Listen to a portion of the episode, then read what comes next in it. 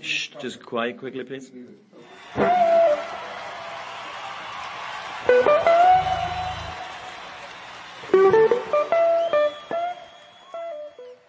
Ziemlich sicher nicht live aus einem grindigen Grätzl im Münchner Norden, mit zu hohem Zuckerspiegel wegen Almdudler und eh schon wissen, und mit eigentlich nur gewamperten und genau deshalb a lässigen Haveran im besten Alter kommt.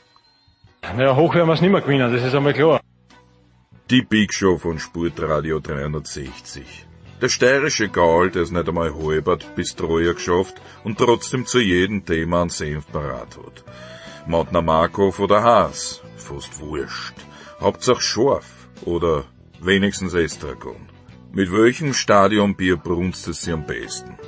Sind die Pyros bei Sturm heißer als die früher im Hanapi? Und warum wird bei uns die Wurst um so viel dünner aufgeschnitten als beim deutschen Fleischer, dem wir sicher nicht vertrauen? Ich geh jetzt zum Fleischermeister und scheiß auf deinen Apfelkleister. Wir wissen's nicht. Wir können. Trotzdem dranbleiben. Die Big Show. Jetzt.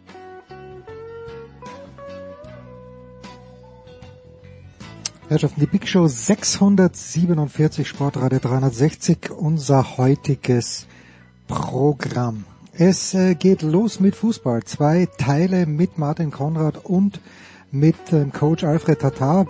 Bisschen Deutschland, bisschen Österreich, danach Götzi zum Handball. Äh, nach Götzi stürzen wir uns in den Motorsport mit Eddie Mielke und Stefan der Voice Heinrich. Heute massive Probleme mit der Verbindung mit der Voice übrigens, aber wir haben es dann hoffentlich gut gelöst. Äh, Stefan bleibt dann auch noch dabei zu Stefan Ehlen, um gemeinsam über die Formel 1 zu sprechen. Äh, danach Skiweltcup. Max Girardelli ist mal wieder dabei, der fünfmalige Weltcup-Gesamtsieger gemeinsam mit Johannes Knut. Es geht natürlich um die vielen Stürze. Dann schalten wir nach Novemesto zu Corbinian Eisenberger von der Süddeutschen Zeitung. Dort hat ja gestern die Biathlon-Weltmeisterschaft begonnen. Football. Super Bowl 58 steht an und Nicolas Martin schaut das Ganze vor mit Franz Büchner, mit Christian Schimmel und mit Andreas Renner. Nicolas kümmert sich dann auch noch mit Jan Lüdecke und Simon Jung um den Rugby-Sport. Das fluchende Klassenzimmer ist am Start heute mit äh, Lukas mit C, Lukas mit K, Marin und Nico und äh, hinten raus dann noch der Davis Cup Kapitän Michael Kohlmann zum Wochenende in Tatabania. Ich war vor Ort. Es war in jeder Hinsicht erfreulich. Big Show 647, also los geht's mit Fußball und ich freue mich sehr, dass am frühen Donnerstag morgen zum einen in Graz Zeit für uns haben. Das ist Martin Konrad von Sky Austria. Servus Martin. Hallo, hallo, guten Morgen, gutes oh, neues Jahr. Gutes neues Jahr und der Coach ist auch dabei, Alfred Tata. Alfred, bist du in Wien oder bist du auf deinem Landsitz? Ich befinde mich am Landsitz, weil es ist schon der 2. Februar vorbei und wie man weiß, ist das Maria Lichtmess und da geht es lichttechnisch sehr bergauf, also mehr Sonne als sonst wo. Gut, das ist, das ist einmal ein Einstieg, so braucht man das. Es ist folgendes, ich habe einen, ähm, einen, ich würde nicht sagen Freund, aber wir mögen einander, glaube ich, und äh, ich werde also von einem Werder-Fan gefragt, der hier auch ab und zu am Start ist, bei Sportradio 360, selten, aber dann freue ich mich ganz besonders und äh, ich bekomme folgende Frage. Grüll, Fragezeichen, kann der was? Fragezeichen. Und Martin, ich äh, antworte ihm folgendes. Der beste Spieler von Rapid, schön, dass er da weg ist oder weg sein wird, hätte ich richtiger schreiben sollen im Sommer. Habe ich damit recht? dass Grüll wirklich für Werder eine Verstärkung sein wird und dass es aus Sicht des SK Bundegammer Sturm Graz, die natürlich meine Sicht ist, nicht schlecht ist, wenn bei einem der größeren Konkurrenten der mithin beste Spieler wegfällt. Tja, also da gibt es gleich mehrere Antworten. Zunächst einmal stimme ich voll und ganz zu, dass mit Grüll Rapid den aktuell wohl besten, vor allem konstantesten Spieler verliert. Ähm, Burgstall ist jetzt, sage ich einmal, dadurch, dass er die letzte Station Rückkehr aus Deutschland vielleicht nicht vergleichbar, aber im Vergleich zu allen anderen Spielern ist es mit Sicherheit Marco Grüll. Hat man jetzt auch gesehen, gleich im ersten Pflichtspiel 2024 im äh, Pokalviertelfinale gegen St. Pölten, dass äh, er dann mhm. die entscheidenden Situationen und Szenen eigentlich auch äh, verantwortlich zeichnet. Das heißt, ja, Kröll wird rapid fehlen ob er dann für Bremen und die deutsche Bundesliga äh, auch dieses Niveau hat, das notwendig ist, um, sage ich einmal, vor allem aus Bremer Sicht äh, eine, eine ruhige und Anführungszeichen Abstiegssorgen befreite Saison zu spielen, das, das maße ich mich jetzt nicht an zu beurteilen. Dazu zu, ist man auch abzuwarten, wie sich die, die Mannschaft entwickelt, auch noch was personell betrifft im, im nächsten Transferfenster im Sommer. Aber Grüll hat auf alle Fälle aufgrund seiner äh, seiner Technik und seines Speeds, aber auch seines Fußballverständnisses die Möglichkeit, Bremen auf alle Fälle ähm, zu unterstützen, um auch eine erfolgreiche Saison zu haben. Und zu guter Letzt muss ich sagen, weil du den SK Sturm angesprochen hast, viel, viel schlimmer wäre natürlich die ja, Situation, ja, ja. wenn ein anderer zum, S, äh, zum, zum SV Werder Bremen wechseln würde. Ähm, und, und, und das würde ich deshalb nicht ausschließen, weil ich äh, von Andreas Schicker schon lange weiß, dass er, der ist einer, der, der, der auch noch neue, sage ich einmal, Herausforderungen sucht. Und die deutsche Bundesliga war für ihn immer die Liga, die für ihn am interessantesten ist. Und deshalb äh, würde ich mal so sagen, der ist ein Thema dort, das ist für ihn ist mit Sicherheit auch ein Thema. Und äh, jetzt habe ich vielleicht schon deine nächste Frage vorweggenommen, ja, aber das wäre aus meiner Sicht dann äh, nichts gegen Rapid. Der Abgang Grüll ist sicher bitter, aber der Abgang Schicker von Sturm wäre wohl noch weitaus schlimmer. Ja, das wäre meine Frage an den Alfred gewesen. Aber was macht denn nicht Alfred äh, daran anschließend? Würde Andreas Schicker mit den Voraussetzungen, die er jetzt bei Sturm hat, die, glaube ich, wenn ich es von euch beiden richtig verstanden habe, in Österreich mittlerweile eh fast die zweitbesten sind, nach jenen von Salzburg natürlich, aber dass er halt doch im Grunde genommen eher in, in, in Gewässern fischen muss, wo der FC Bayern nicht fischt und dass er sich dort sehr gut auskennt, wäre das für Andreas Schicker vielleicht sogar eine bessere Voraussetzung, Sportdirektor oder wie auch immer dann dieser Posten bei Bremen genannt wird, zu werden, als es zum Beispiel für Christoph Freund beim FC Bayern München war, wo man oder ist, wo man ja eigentlich unter Harry Kane mittlerweile nicht mehr zufrieden ist mit Neuzugängen. Ja, zunächst äh, das Fischen im Transferpool hast du richtig erkannt. Natürlich Bayern fischt dort, wo die ganz großen fischen. Ja, also das wird Bremen nicht können. Aber was ich sagen will, ist was anderes, dass äh, Andreas Schicker ja das erst aufgebaut hat, was jetzt bei Sturm Graz so glänzt. Das bedeutet, das ist ja eine Arbeit, äh, die da drin steckt von drei, vier Jahren, die jetzt äh, die Früchte trägt, unter Anführungszeichen, dass man wirklich ernsthaft um den österreichischen Meistertitel mitspielt gegen eine bis jetzt äh, unbesiegbare Red Bull Salzburg Mannschaft. Mhm. Daher das, was bei Sturm der Fall ist, sollte dann auch bei Bremen der Fall sein. Das heißt, eine Perspektive, die längerfristig äh, sich darstellt. Und da sind natürlich auch Transfers wichtig und die hat ja äh, Andreas Schicker bei Sturm super gemanagt, weil damit hat man enorm viel Geld verdient, Stichwort, Stichwort Heuland zum Beispiel. Und das sollte auch der Weg bei Bremen sein. Das heißt, längerfristiges Konzept mit entsprechenden Transfers, die man vielleicht noch zusätzlich veräußern kann, um gutes Geld und in der Liga auch eine Rolle zu spielen, ist auch natürlich eine Herausforderung. Und das schließe ich noch zu Grüll an. Bei Rapid ist es klar, dass er mehr im Vordergrund steht mit seinen offensiven Qualitäten, weil eben Rapid in Österreich, wenn man zu Hause spielt, gegen fast jedes Team aktiv sein muss. Und das mhm. ist eben der Fall, dass auch Grüll deshalb seine Stärken zum Tragen kommen. Die Frage ist jetzt, wie stark ist wieder Werder Bremen offensiv, um seine Qualitäten dort äh, einsetzen zu können, weil seine Qualitäten sind ganz klar in der Offensive und nicht so sehr in der Defensive. Also ich gebe dem Martin völlig recht in seiner Analyse und sage, der Abgang von Grühl schmerzt rapid.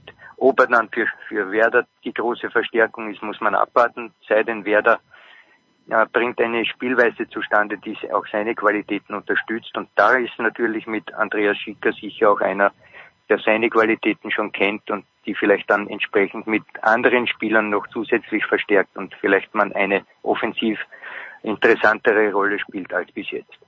Tja, also ich antizipiere schon ein paar Sturmspieler bei Bremen und früher oder später auch Markus Schopp vielleicht als Trainer bei Bremen in den kommenden Jahren. Aber das ist, wenn, wenn Ole Werner vielleicht mal nicht mehr mag. So, jetzt kommt, wir sprechen gleich äh, über den österreichischen Fußball, aber jetzt äh, habe ich eine grundsätzliche Frage.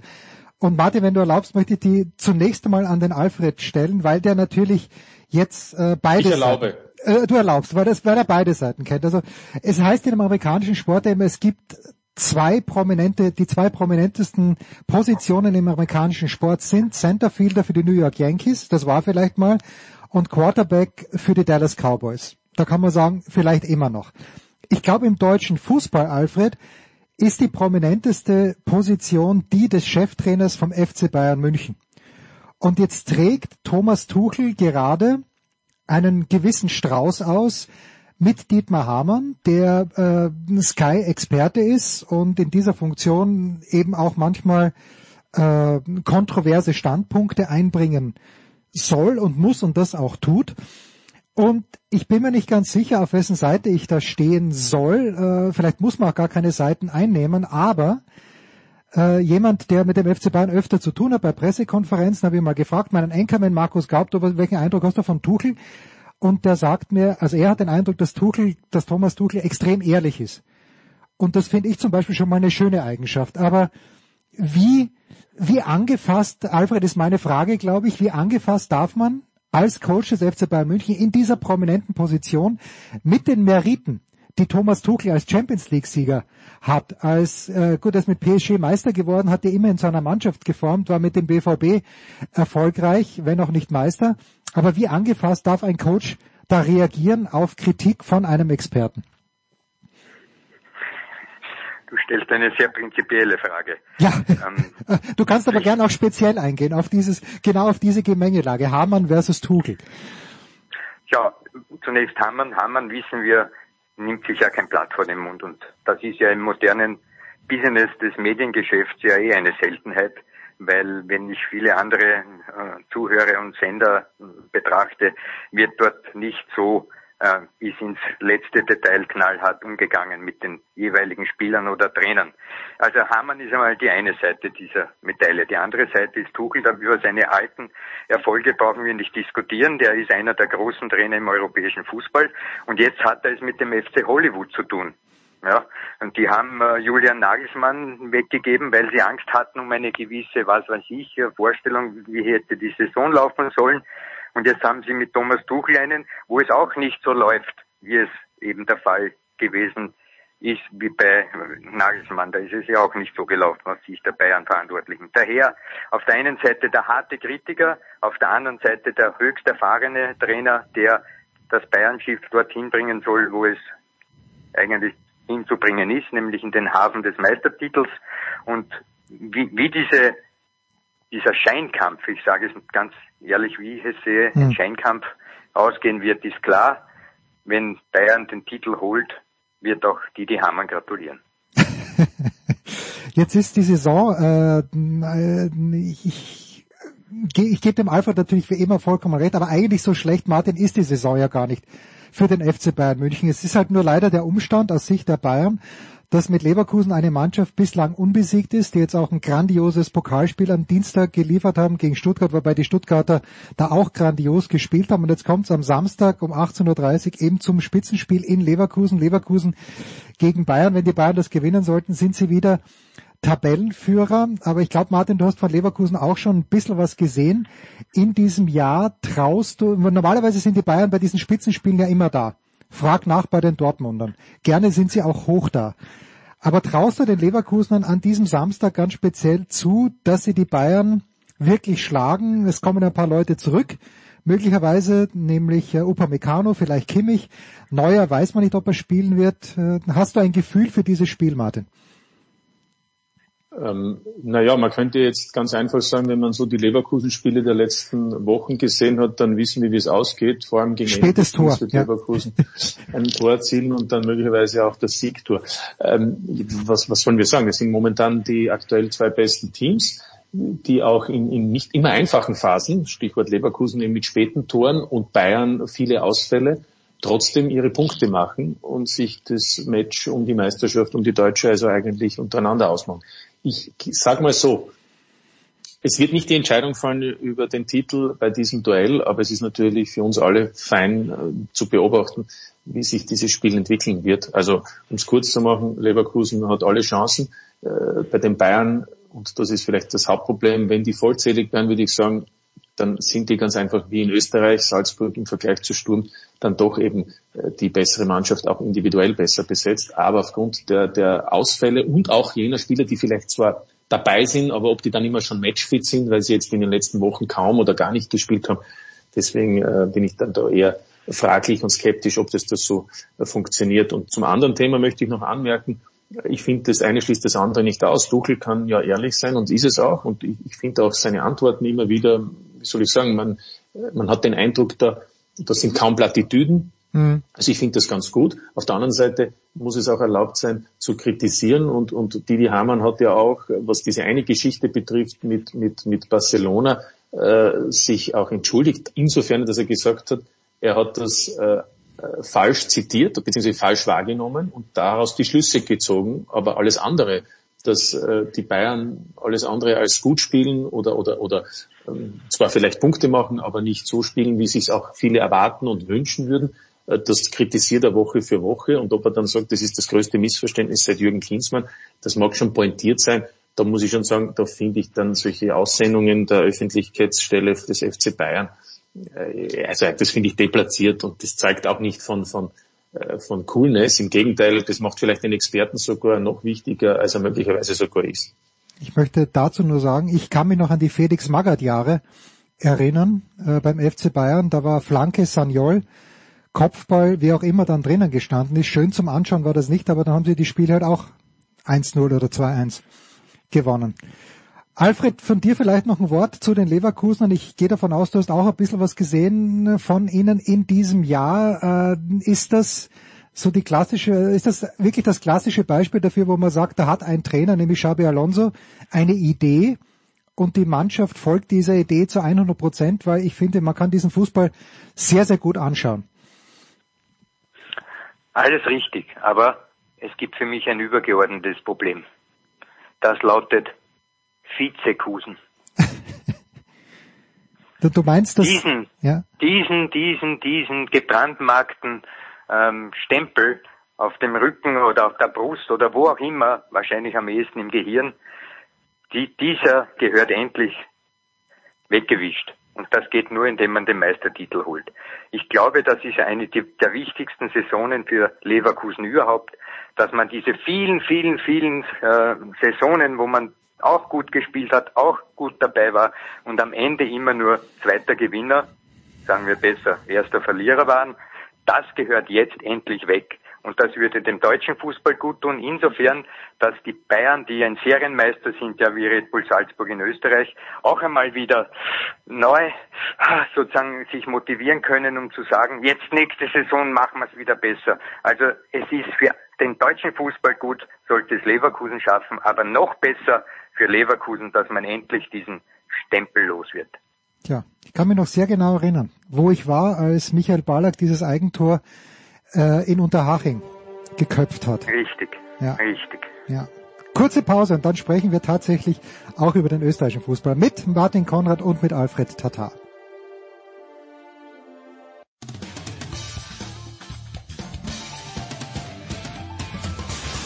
Hallo, hier ist Erik Meyer und ihr hört Sportradio 360.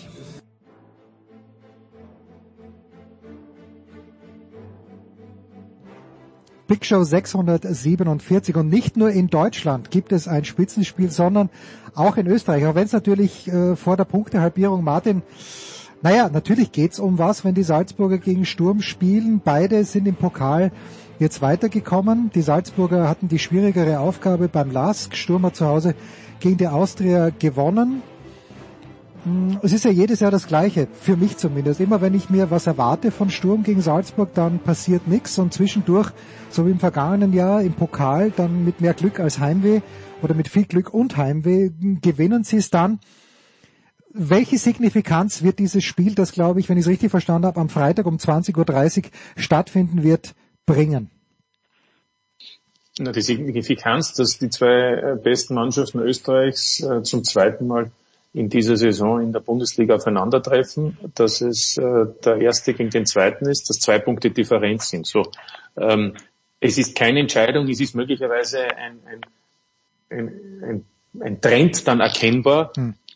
ob es am Ende, wie du gesagt hast, äh, Salzburg vielleicht dann auch äh, im Finaldurchgang äh, sich durchsetzen wird, wenn, wenn die Mannschaft angenommen gewinnen sollte. Wenn Sturm hier punkten sollte, kann man sagen, okay, Augenhöhe ist gegeben und das bedeutet dann auch im Finaldurchgang Spannung pur. In Österreich wird ja dann äh, nach 22 Spieltagen nach dem Grunddurchgang äh, die, die Meisterschaft oder die Tabelle halbiert und auch die Punkte werden geteilt. Mit anderen Worten, es fällt eben jetzt keine Entscheidung. Selbst wenn Salzburg gewinnt, wäre bei einer Punkteteilung nach diesem Spiel äh, noch immer die Differenz nicht dann eben fünf Punkte, sondern nur mehr drei Punkte. Das heißt, äh, dann ist noch immer alles möglich, weil es ja dann noch immer zwei Duelle gibt in, in zwischen, zwischen Mitte März und äh, Mitte Mai.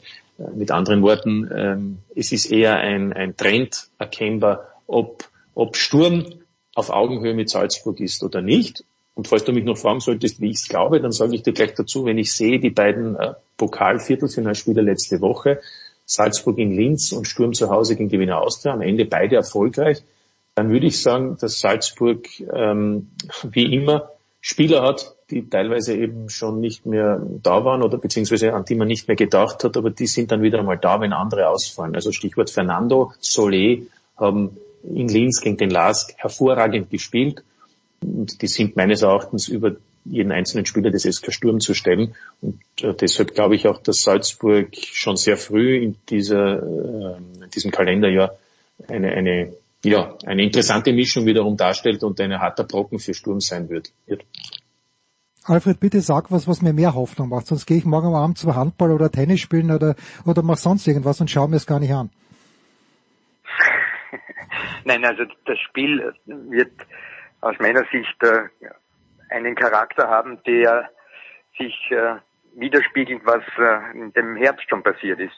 Salzburg wird versuchen, die eigenen Stärken durchzusetzen. Das ist nicht immer gelungen im Herbst. Ähm, man hat äh, ja davon gesprochen, dass es heuer so eng ist wie schon seit ewigen Zeiten nicht mehr im Kampf um den Meistertitel.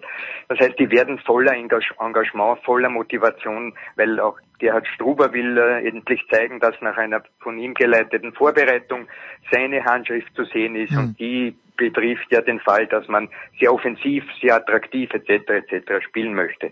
Sturm hingegen ist ein Team, das nicht so sehr Wert legt auf Fußballspielen, sondern eher auf gute Organisation, schnelle Balleroberung und sofortigen äh, Vorstoß in die Tiefe. Das heißt, wenn jemand am Freitag um 20.30 Uhr zusehen will, dann darf er erwarten, Salzburg versucht das Spiel an sich zu reißen, versucht kombinativ zu sein, attraktiv zu spielen, während Sturm versucht, defensiv gut zu stehen und im Fall des Ballbesitzes dann schnell nach vorne zu kommen. Und das, das haben auch die Grazer gut intus. Ähm, Trainer Ilzer hat das wirklich gut eingeimpft im Team. Das heißt, es ist eine sehr zweischneidige Partie und ich glaube, am Ende wird es keinen Sieger geben, sondern es wird ein 2 zu 2 unentschieden.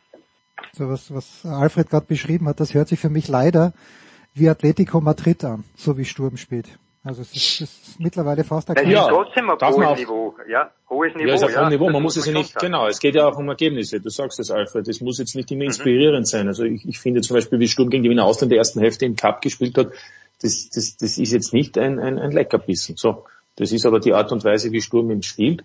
Ich, ich möchte nur einschränken, beim Alfred bin mir nicht so sicher, ob, ob Salzburg, wenn ich sehe, wie sie spielen, ob das attraktiv ist, weil möchte ich auch nicht sagen. Im Gegenteil, ich finde, dass Stober jetzt teilweise auch mit Dreierkette operiert ähm, da sieht man schon auch, es geht eben auch ums Ergebnis und ich sage, es ist auch ein Zweckfußball mittlerweile und kein ja, äh, Hurra-Fußball. Ne? Ja, ja, glaube, aber, aber siehst du es nicht ähnlich? Es ist eher ein, ein, ein Zweckfußball mittlerweile auch bei Salzburg und nicht mehr dieses kompromisslose, bedingungslose ähm, ähm, Balljagen. Ich meine, das ist es ohnehin in den letzten äh, Monaten auch nicht mehr gewesen, aber das ist mein Eindruck, das ist es immer weniger. Ja. Okay, ja. So. Äh, bin, ich werde mir das anschauen. Komm, ich bin, ich bin überredet, ich schaue mir das an. Äh, die Bundesliga geht also wieder los. Und äh, es äh, hat natürlich jetzt nicht nur in Deutschland, sondern auch in Österreich, Alfred, mehrere Wechsel gegeben. Ein Wechsel, der nicht zustande gekommen ist, äh, für unser Jahresmagazin, was du ja so nett mir ein kleines bisschen was über Maximilian Entrup zu erzählen vom TSV Hartberg und ich lese jetzt gestern in der gestrigen Ausgabe der kleinen Zeitung, äh, dass man eigentlich bei Entrup, äh, dass alles klar war, dass er zu Holstein Kiel geht. Und da frage ich dich jetzt, Alfred, äh, wäre das, und das hat nicht geklappt, aus welchen Gründen auch immer. Also hier steht irgendwas von, ob sich da ein Manager richtig verspekuliert hat, Fragezeichen, darüber darf spekuliert werden. Also keine Ahnung, was da wirklich schiefgelaufen ist. Aber wäre das äh, der logische nächste Schritt für jemanden wie Entrup oder sollte er schon eher irgendwo eine erste Liga anstreben? Die Antwort ist ganz einfach. Entrup hat eine überragende Herbstsaison gespielt, ist sogar von Teamchef Ralf Rangnick nominiert worden für ein Länderspiel und hat aus meiner Sicht einen Trumpf in der Hand, den niemand im Kopf hat. Das ist Trainer Markus Schopp. Hm. Der hat ja das alles aus ihm sozusagen auch herausgekitzelt, indem er ihm das Vertrauen gegeben hat, indem er ihm die Position gegeben hat, indem er sich am wohlsten fühlt. Und wenn jetzt dieser Markus Schopp, so wie wir es vorhin vielleicht von dir schon angedeutet, einmal einen Schritt haben Richtung Italien hm. mit äh, Schopp oder Richtung Deutschland, kann ich mir gut vorstellen, dass er dann sagt, den Maximilian kann ich mitnehmen, der wird mir überall helfen können. Weil was ist am meisten gesucht im internationalen Fußball? Spieler, die Tore machen. Und das kann Entrup. Daher, der Schritt nach Kiel wäre der falsche gewesen. Der Schritt bei Hartberg zu bleiben, die Frühjahrsaison fertig zu spielen, womöglich in den Kader zu kommen für die Europameisterschaft in Deutschland 2024 jetzt im Sommer, wäre der viel größere Gewinn für Endtop, weil dann könnte im Sommer der ganz große Wurf gelingen. Martin, wer, wenn man das überhaupt sagen kann, oder sagen wir mal so, hat es äh, in dieser Wechselperiode einen signifikanten Zu- oder Abgang gegeben, der jetzt vielleicht nicht bei Sturm oder bei Salzburg, gerne auch bei Sturm oder Salzburg, aber bei den anderen Mannschaften, wo du sagst, okay, das könnte jetzt wirklich einen Unterschied ausmachen. Äh, meine Schüler natürlich sind sehr aufmerksam geworden, als es plötzlich hieß, Franz Kretzig von den Bayern, ist ja noch ein junger Kerl, geht zur Austria leihweise bis zum Ende des Jahres. Ich weiß nicht, wie gut Kretzig ist, er hat ein, zwei Mal gespielt. Ich weiß nicht, ob er die Austria over the hump bringt, aber wer, wäre, gibt's irgendwas, wo du sagst beim, okay, das könnte spannend werden? Also,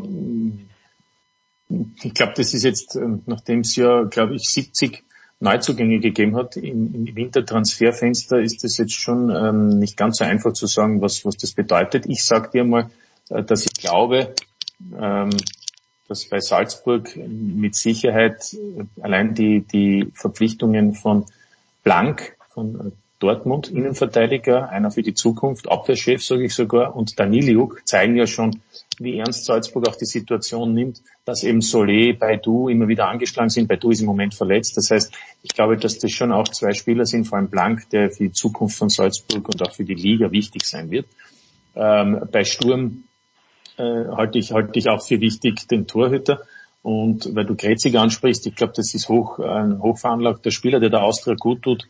Ähm, und jetzt auch einmal zeigen muss, Woche für Woche in einer Liga, die natürlich nicht so ist wie in Deutschland, wo er dann ab und zu Einsätze bei Bayern hat, dass man von ihm einiges verlangt und er Verantwortung übernehmen muss. So ein Transfer wäre ja überhaupt nicht möglich, wenn nicht bei Bayern München äh, mit, mit Christoph Freund ein, ein, ein Österreicher ist, der weiß, dass das äh, bei der Austria und Jürgen Werner eine Möglichkeit ist, ihn dort weiterzuentwickeln. Also es sind interessante Spieler dabei. Hm, würde sagen, keiner, wo man sagt, das ist jetzt der Transfer, der alles verändern wird, aber es sind bei einigen Teams, auch bei Lustenau und so, es sind Spieler dabei, die jeder Mannschaft durchaus gut tun werden, um erfolgreicher im Frühjahr zu sein, beziehungsweise um die Ziele auch, auch durchsetzen zu können, die man eben intern gestellt hat.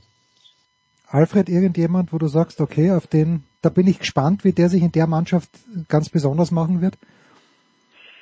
Ich betrachte das ganz genauso wie der Martin. Es gibt keinen Spieler, wo ich jetzt sage, das ist äh, derjenige, auf den ich meinen ganzen Fokus legen möchte, wie der sich präsentieren wird. Ich glaube, von den Transfers her sehe ich hier sehr viel Interessantes, aber nichts Überragendes. Vielmehr wird mich interessieren, ob Spieler, die verletzt waren und mhm. sozusagen unter Anführungszeichen ein Transfer sind, weil sie wieder zurückkommen im Winter, denke da an Fernando bei Salzburg, die, wie die jetzt an alte Form anschließen können. Das heißt, ich glaube, dass der Bestandskader wesentlicher sein wird in der Performance als die Neuzugänge, die sich erst als Verstärkungen erweisen müssen. Jetzt habt ihr mir schon zweimal den Fernando ans Herz gelegt. Jetzt habe ich dann doch wieder Angst vor dem Freitagabend 20.30 Uhr. Eine Frage hätte ich noch, mein lieber Martin. Ähm, der Grazer Athletik äh, nicht Athletik Sportclub, sondern nur der Grazer Athletiker oder Athletikclub, äh, der GAK in jedem Fall. Kann da noch was schiefgehen? GAK. GAK. ja, ja, kann da noch was also schiefgehen? Oder sehen wir im kommenden Jahr dann nicht nur im Pokal, wo sie ja jetzt mittlerweile jedes Jahr aufeinandertreffen, sehen wir im nächsten Jahr mindestens zwei Grazer Derbys in der Bundesliga? Tja, es sind nur 15 Minuten zu spielen, dem noch 45 Punkte zu vergeben, da die Differenz zwischen GRK und dem Tabellenzweiten in der zweiten Liga, der SV Ried, acht Punkte beträgt. Ja, kann ich sagen, ist es, nicht nur theoretisch, sondern auch praktisch möglich, dass man äh, nicht nur den ersten, sondern auch noch weitere Plätze verliert. So, ähm, ich sage mal so, die, die Readers haben sich nach anfänglichen Problemen super entwickelt und für die war es eher ungut, dass Ende November die, die Winterpause begonnen hat. Äh, es ist jetzt müßig zu diskutieren, wie sie aus den Startlöchern kommen. Also ich sage mal so, die Chance, es zu schaffen, ist riesig und ähm, der GRK kann es aus eigener Kraft schaffen, würde ich mal sagen. Der GRK kann es aus eigener Kraft auch noch versaubeuteln, kann man auch sagen. Alfred aus, der, genau. Alfred, aus deiner aktiven Zeit vielleicht noch, also mich haben mir als Fan diese Derbys jahrelang gequält. Ich weiß noch, das erste Derby, das mir in Erinnerung geblieben ist, war die Saison 80, 81 muss es gewesen sein oder war es 79, 80 jedenfalls. Werner Gregoritsch hat zwei Tore geschossen für den GRK, 2-1 für den GRK. Ich habe tagelang nicht geschlafen, weil mich das, weil mir das so nahe gegangen ist als Sturmfan. Damals war ich noch sehr jung, jetzt ist es mir fast ein kleines bisschen wurscht. Aber in deiner aktiven Zeit, Alfred, für die Mannschaften, für die du gespielt hast, was war da das größte, die größte nervliche Anspannung in irgendeinem Derby? Bei der Vienna meinetwegen, ähm, hilf uns ein bisschen. Na, äh, ich habe ja viele Stationen gehabt in der Bundesliga, die allerdings keine Spitzenvereine dargestellt haben. Da war Sportclub dabei, St. Pölten dabei, Vienna dabei. Von dem her also nicht die ganz große äh, Liga in der in der Liga sozusagen. also von von den von den äh, schweren Derbys, die also alles überstreut haben, Wiener Derby oder Linzer Derby, Föst gegen Lask zum Beispiel, da war ich na, außen vor. Meine Erfahrung in dieser Hinsicht, was Derbys betrifft, war das niederösterreichische Derby zwischen St. Pölten und Krems, weil Krems war damals mhm. äh, Cupsieger. Sozusagen völlig überraschend hat man den Cup-Titel geholt in Österreich und St. Pölten hat um den Aufstieg gespielt, damals aus der zweiten in die erste Liga.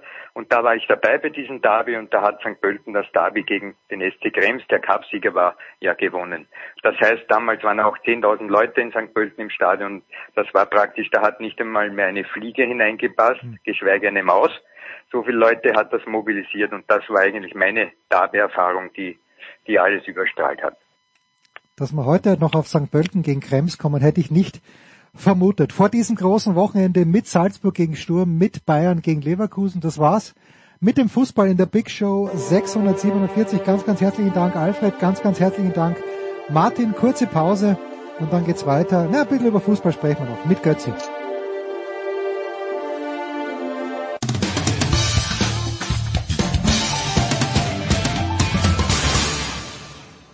Dominik Klein, Nationalspieler vom CAW Kiel und ihr hört Sportradio 360.de.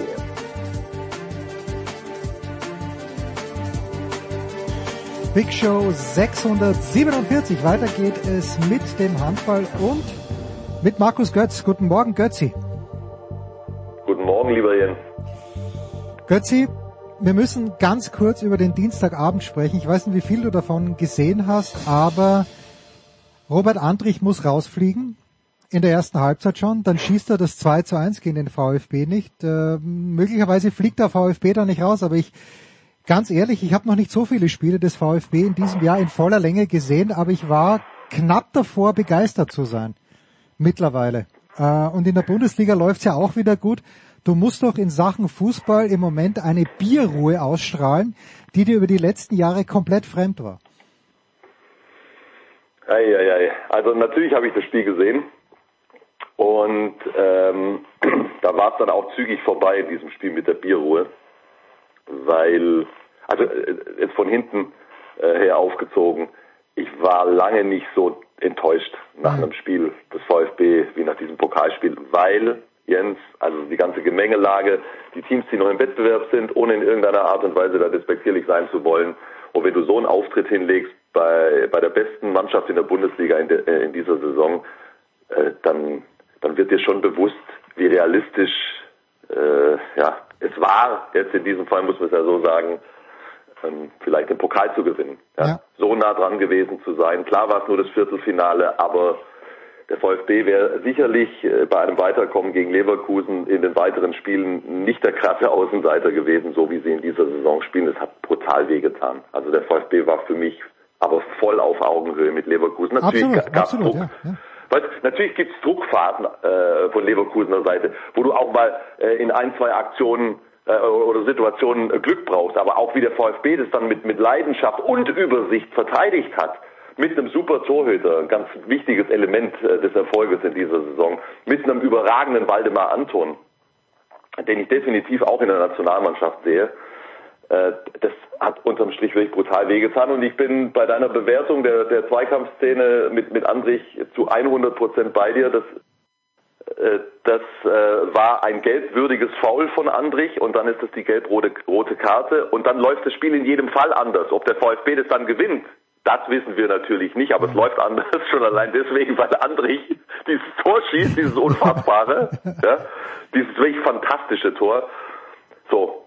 Und dass du da äh, dann, dann nicht nach fünf Minuten oder fünf Minuten nach dem Spiel schon drüber hinweg bist aus VfB-Sicht, das ist nur, nur allzu menschlich und allzu verständlich. Das ist bitter, weißt du, also als VfB hast du nicht automatisch jedes Jahr äh, eine realistische Chance, einen Titel zu gewinnen, wie wir alle wissen. Das war sie und das tut brutal weh. Und auf der anderen Seite aber auch immer wieder die Erkenntnis, wie gut dieser VfB in dieser Saison ist. Ja, und aber auch die Erkenntnis, ich meine, da ist ja viel darüber geschrieben und wie viele dieser Spieler werden nächstes Jahr noch da sein. Und ganz ehrlich. Ja, das ist, ja, ja, ja absolut. Das, was, was man nicht machen darf, das habe ich nämlich äh, vor kurzem mal gemacht, so in meiner in meiner Freizeit in dem Fall. Ich habe mir mal, ich habe mir mal die Vertragsdaten rausgeschrieben und was den Kader schön aufgemalt und und äh, ja, da krieg ich schon ein bisschen Bammel. Ja. Also ganz klar, Nübel kann ich mir nicht vorstellen, dass wir den halten werden können. Der ist einfach zu teuer und der hat ja auch den Anspruch, äh, Champions League zu spielen, aber das, das kann ja, in Stuttgart ja auch. auch ja. auf dem Niveau, auf dem er da spielt, das ist einfach top. Girassi, weil da wird viel geredet, weil, also ich gebe zu, so, so ganz allmählich schleicht sich eine minimale Hoffnung ein, dass der sich doch echt so wohlfühlt in Stuttgart, dass es für ihn dort äh, eine Zukunft geben könnte. Äh, auf der anderen Seite, ich habe äh, ich habe natürlich immer noch die Hoffnung, dass, dass der VfB den UNDAF fest verpflichten kann, mhm. aber hey, so wie der hier auftritt, da kannst du auch von ausgehen, dass, äh, dass die Bewerber Schlange stehen werden. Und jetzt bin ich, bin ich schon sehr froh, dass es dem VfB gelungen ist, die Verträge von Waldemar Anton äh, und von Chris Führig zu, zu verlängern und von Enzo Mio. Aber weißt du, du brauchst ja, du brauchst ja speziell, wenn es tatsächlich gelingen sollte, nächste Saison international zu spielen, du brauchst eine gewisse Breite im Kader und da gibt's schon noch eine Menge zu tun für Fabian Wohlgemuth. Aber hey, da, da will ich gar nicht hingucken. Ich, ich finde es einfach toll. Und was du gesagt hast, ist für mich noch wichtiger als der blanke Erfolg, die Art und Weise, wie der VfB meistens Fußball spielt, ist, ist mitreißend und begeisternd und einfach top. Und übrigens, Fabian Wohlgemuth hat mir echt getaugt beim Interview danach. Also komplett. Irgendwie das habe ich gar nicht gehört. Ja, nein, nein, nein, einfach irgendwie down to earth und ganz normal und kein Manager-Sprech und einfach, ja, einfach jemand, wo man sich denkt, irgendwie würde ich den gerne als Sportdirektor bei meinem Verein sehen. Wobei bei meinem Verein ist Andreas Schicker immer noch Sportdirektor. Wir sprachen vorher im Fußballteil drüber, das darf er gerne auch länger bleiben. Aber das ist, es scheint ein Mann zu sein, der, ja, der weiß, was er tut. Da gab es ja beim VfB in den letzten Jahren mit Sven Mislintat gab es ja auch andere, die das wussten. Aber ja, schön, war, war ein berauschendes Fußballspiel und äh, um mit meinem Sohn zu sprechen. Schade, dass wir keine Verlängerung gesehen haben. Das hätten wir, ja, hätten wir schon noch gesehen. Da, da, da bin ich direkt bei deinem Sohn. Ja. Ähm, Götze, ich bin jetzt gerade in der Steiermark und äh, ich habe festgestellt, dass selbst meine Mutter sagt, naja, also beim ersten Spiel der Handballspielgemeinschaft Bernbach-Köflach nach der Europameisterschaft. Österreich ist ja unter Anführungszeichen nur Achter geworden, aber die Halle war voller als sonst. Es gibt äh, fast so etwas wie Euphorie. Jetzt weiß ich, es ist immer schwierig nach einem großen Turnier, einem großen Erfolg, ähm, da, da irgendwas festzumachen. In Deutschland wurden am Wochenende die Final Four fixiert. Das sind erstaunlicherweise die ersten vier in der Tabelle der Handball-Bundesliga. Ähm, glaubst du, dass, äh, dass die Hallen jetzt noch voller werden? Oder gibt's auf der an genau das Gegenteil, dass jetzt so ein kleiner bisschen, bisschen Hangover nach dieser berauschenden Handball-Europameisterschaft eintreten könnte? Na, den Hangover, den vermute ich nicht. Und wie, wie nachhaltig eine Euphorie nach so einem großen Turnier ist, das, das muss man immer abwarten. Jetzt mal aus österreichischer Sicht. Ich habe mitbekommen, dass, dass der Handball wirklich ein Thema war. Eigentlich, ich glaube zum allerersten Mal, Jens, korrigier mich bitte. Klar, Ja, ja. er hatte die Heim-Europameisterschaft, aber in der breiten Öffentlichkeit war Handball vielleicht zum allerersten Mal wirklich ein Thema in, in Österreich. Und das ist in jedem Fall ein Erfolg. Nochmal, ich weiß das aus eigener Erfahrung auch in Deutschland, du musst sowas ja dann auch wiederholen. Du musst es reproduzieren, dass es eine gewisse Nachhaltigkeit bekommt. Aber das ist ein Schritt auf jeden Fall. Und wenn das, und darum geht's ja am Ende des Tages, wenn das dazu führt, dass mehr Kids sagen, boah, cooler Sport, fange ich an, dann ist die Bewegung, äh, gerät die Bewegung in Gang, die du dir wünschst, ja, wenn du aus einem kleinen Handballland ein größeres machen willst. Ja. Ob in Österreich die Infrastruktur in den Vereinen da ist, um das dann auch entsprechend weiterentwickeln zu können, das kann ich nicht beurteilen. Ähm, wenn große Traditionsclubs in Wien die Pforten schließen müssen, Ja, ja. dann ist das erstmal sehr traurig. Ja. Aber äh, nochmal für mich rund, rundherum positiv und übrigens, ich, ich freue mich wirklich für Österreich, dass nach dem wirklich unglücklichen Verlauf da am Ende der Hauptrunde zumindest noch diese Olympia-Quali jetzt rausgesprungen ist, weil dann dann hast du auf jeden Fall was erreicht, weißt du. Nicht nur, nicht nur die tollen Spiele gemacht, nicht nur gegen Top-Mannschaften Punkte geholt, auf Augenhöhe agiert, sondern es ist am Ende auch was dabei rumgekommen, ist was rausgesprungen, äh, zum Nachteil der deutschen Mannschaft, weil diese Olympia-Qualifikationsgruppe mit Deutschland, Kroatien, Österreich und Algerien, die wird es in sich haben. Ja, und weil, weißt du, weil zumindest, also ich glaube nicht die Spieler, aber die Öffentlichkeit unterschätzt, glaube ich, Algerien massiv. Ich glaube nicht, dass Ja. das ein Selbst, Selbstläufer ist. Nee, das ist normalerweise, also es, es, die aktuelle algerische Mannschaft kann ich gar nicht beurteilen. Ich habe sie natürlich auch immer wieder bei den Weltmeisterschaften gesehen. Äh, Sie kommen mit, ich weiß nicht, ob sie es immer noch spielen, aber sie haben in der Vergangenheit häufig unkonventionell gespielt, ja, mit sehr offensiven äh, Abwehrsystemen und Aufstellungen und das, das kann schon mal unangenehm sein, aber da kannst du dich drauf vorbereiten und ich bin mir relativ sicher, wenn es einigermaßen normal läuft. Also du musst Algerien schlagen, das hat das hat zum Beispiel auch äh, Nikola Billig jetzt in einem Interview, das ich ge gehört habe, äh, gesagt. Du musst Algerien schlagen, wenn du den Anspruch in dieser Gruppe haben willst, äh, zur Olympia zu fahren. Ja, die ersten beiden fahren nach Paris. Und dann wird's schon echt heiß. Also das ist, das ist echt, boah, die Kroaten, auch wenn sie eine enttäuschende EM insgesamt gespielt haben, punktuell zeigen sie, was sie drauf haben. Und für Olympia lassen die ihr Herz fünfmal auf dem Platz. Das, das weiß man einfach. das Das, ist das auch, ja. Allergrößte. Ja. So. Und, und für die Österreicher ist es, wäre es die erste Olympiateilnahme überhaupt, das begreifen die natürlich auch als eine Once-in-a-Lifetime-Chance. Ja? Und die Deutschen stehen brutal unter Druck. Ja? Also es ist, es ist in Hannover, du hast einen Heimvorteil, du, du musst, das ist der Anspruch, du musst zu den Olympischen Spielen fahren. Das werden sehr intensive Spiele und also pff, du, also als Handballfan kann man sich darauf freuen. Das ist ja auch schon bald, das ist im März, Mitte März. Ja. Äh, also ich, ich antizipiere da einen klaren deutschen Sieg gegen Österreich. Äh, nochmal werden sie sich nicht so überrumpeln lassen. Äh, aber ich hoffe halt, dass Hutecek und Billig bis dorthin wieder einigermaßen gerade gehen können nach dieser Europameisterschaft. So, Götzi, gestern Abend ähm, sollte Kiel noch, der THW noch ganz, ganz marginale, minimale Hoffnungen darauf gehegt haben, dass sie um den deutschen Meistertitel in diesem Jahr mitspielen. Nach dem 26 zu 33 gegen den äh, regierenden Champions League-Sieger, den SC Magdeburg, sind diese Hoffnungen perdu. Äh, überrascht dich die Deutlichkeit dieses Ergebnisses? Sicherlich, sicherlich überrascht mich die Deutlichkeit dieses Ergebnisses. Im Wissen um genau die Konstellation, die du gerade beschrieben hast. Äh, und beim, beim THW sind ja mittlerweile, also sie haben ja wieder den vollen Kader zur Verfügung. Ja? Und ah, das hätte ich in der Deutlichkeit nicht erwartet. Und äh, klar, da, da spielt die langjährige Vergangenheit mit. Eigentlich war der THW in diesen Spielen traditionell immer voll zur Stelle. Aber es ist ganz einfach so, wie es ist. Der SC Magdeburg ist eine gottverdammte Maschine, die, die, die unfassbar gut funktioniert. Das ist doch nicht zu fassen, oder? Guck dir die Isländer an. Oma Ingi Magnusson, Smarason, Christiansson ist noch verletzt. Ja? Die spielen eine bescheidene Europameisterschaft. Ich habe den Magnusson gesehen bei der EM und, und habe, ich hab nicht gefragt, ist der Cousin oder wer ist das? Ja? Also ganz andere Körpersprache, ganz andere Ausstrahlung. Dann kommen die zum SCM. Ja, ich war am Sonntag dort, habe das Pokalspiel gegen die Rhein-Neckar-Löwen kommentiert. Und äh, man, man sitzt in der Halle und fragt sich so, was ist jetzt? Ja? Sind sie direkt wieder im SCM-Modus? Du guckst drei Minuten darunter und äh, es ist alles wie vorher. Maschine läuft, Maschine läuft. Äh, Benno kommt in die Halle nach sechs Wochen Pause, glühende Augen. Äh, der kommt in die Halle rein, hat schon einen Puls von 140. Weißt? Also das ist, da, da steckt so ein Druck dahinter und das kriegen die aber so positiv auf die Platte und spielen es dann so cool. Ich glaube, wir haben gestern eine Abschlussquote, was habe ich gelesen? 80 Prozent in Kiel.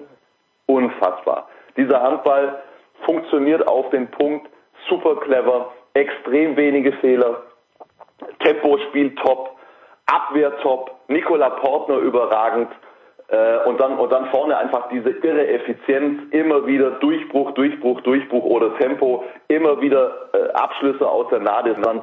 Das ist das ist der Handball, das ist nicht der Handball der Zukunft, das ist der Handball der Gegenwart und die Magdeburger zelebrieren das par excellence und äh, überhaupt keine Frage. Der THW kann unmöglich äh, im Restverlauf dieser Saison acht Punkte auf den SCM aufholen. Das ist nicht möglich. Und äh, ich bin sehr gespannt, ob Berlin und Flensburg da Schritt halten können oder ob Magdeburg jetzt dann nach und nach einfach wegzieht. Und äh, jetzt sind wir wieder bei den eigenen Gesetzen. Im Pokal-Halbfinale dann, ich weiß es noch, noch deutlich viel Zeit hin, aber da sind doch, die Füchse spielen doch gegen Magdeburg, wenn ich es richtig gesehen habe, und Flensburg Das gegen, ist richtig. Was, gegen was für ein Halbfinale. Was für ein Halbfinale, aber das ist ja dann auch wieder so, dort ist alles möglich, oder? Im Halbfinale. Oder nicht? Ich meine, weil der Pokal, Ja, aus, ir- aus irgendwelchen Ja, Gründen, aus irgendwelchen Ja, Gründen passiert doch immer was bei diesen Final Four Turnieren. Ja, natürlich.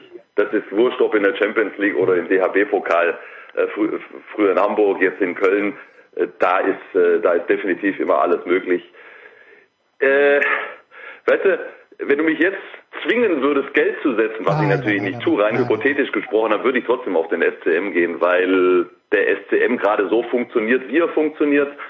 Und weil sie noch eine Rechnung mit dem DHB-Pokal offen haben, die Magdeburger. Die haben nämlich tatsächlich, weißt du, diese Mannschaft, so wie sie jetzt besteht, hat den DHB-Pokal noch nicht gewonnen. Letzter Titel 2016, da waren nur Matthias Musche und Michael Damgard, glaube ich, schon da. Ja, und das war das erste Jahr von Benno. Und die haben jetzt die letzten drei Endspiele im DHB-Pokal allesamt verloren. Die, die sind echt heiß. Also die sind, das hast du auch gemerkt am, am, am Sonntag in, in Magdeburg gegen die Löwen. Das, das, weißt du, die, haben keine Pause gehabt. Die sind eigentlich fix und fertig, aber jeder hat dieses Glühen in den Augen. Das ziehen wir in dieser Saison. Jetzt kommt aber ein Aber. Wenn, wenn du dann so Handball spielst wie Magdeburg und zu so vielen Durchbrüchen und äh, offenen Abschlüssen kommst, da brauchst du natürlich was, wenn du gegen die spielst, was die Kieler gestern nicht hingekriegt haben. Torhüterleistung. Und Dejan Milosavljev spielt eine herausragende Saison bei den Füchsen. Und das kann ich dir jetzt schon sagen, wie die Vorberichterstattung auf dieses Halbfinale dann aussehen wird Mitte April. Da werden, da werden, da wird ungefähr zehnmal der Satz fallen, wenn die Berliner hier gewinnen wollen, dann brauchen sie eine überragende Leistung von Dejan Milosavljev und das ist dem natürlich absolut zuzutrauen. Und wenn der dann echt 15 bis 20 Bälle hält, dann schauen wir mal aufs Endergebnis. Götzi, heute 20.30 Uhr äh, könnte da schon die Entscheidung fallen, ob Flensburg äh, noch ein Wörtchen mitreden darf. Flensburg spielt bei den Füchsen. Wenn die Füchsen, Füchse gewinnen, ist Flensburg nach Verlustpunkten gerechnet, wie wir so schön sagen. Äh, hätten die schon zehn Verlustpunkte und die Füchse vier und Magdeburg auch vier. Ja, Ja, okay. Ja, ja, also das ist äh, das ist ja, auch fast schon wieder ein Ausscheidungsspiel. Ja. Ähm, jetzt, jetzt muss man natürlich echt ein bisschen abwarten, wie die, wie die Flensburger aus der Pause ra- rausgekommen sind mit diesem Kantersieg gegen Hamburg im Pokal. Das hat man schon auch zur Kenntnis genommen. Und wenn man, wenn man sieht, in welcher Verfassung Simon Püttlik mittlerweile ist, ja, der seine erste Bundesliga-Saison spielt, der mit Verletzungen zu kämpfen hatte und der jetzt so richtig äh, ins Laufen gekommen ist, dann muss ich dir sagen, dem, dem ist natürlich eine ähnliche Rolle zuzutrauen wie Matthias Kitzel bei den Füchsen. Das ist einfach oberstes Regal. Da gibt's nichts drüber auf der Position. Ja, in diesem Fall halb links, bei Kitzel halb rechts logischerweise. Das heißt, äh, ich traue den Flensburgern in dieser Saison schon noch einiges zu.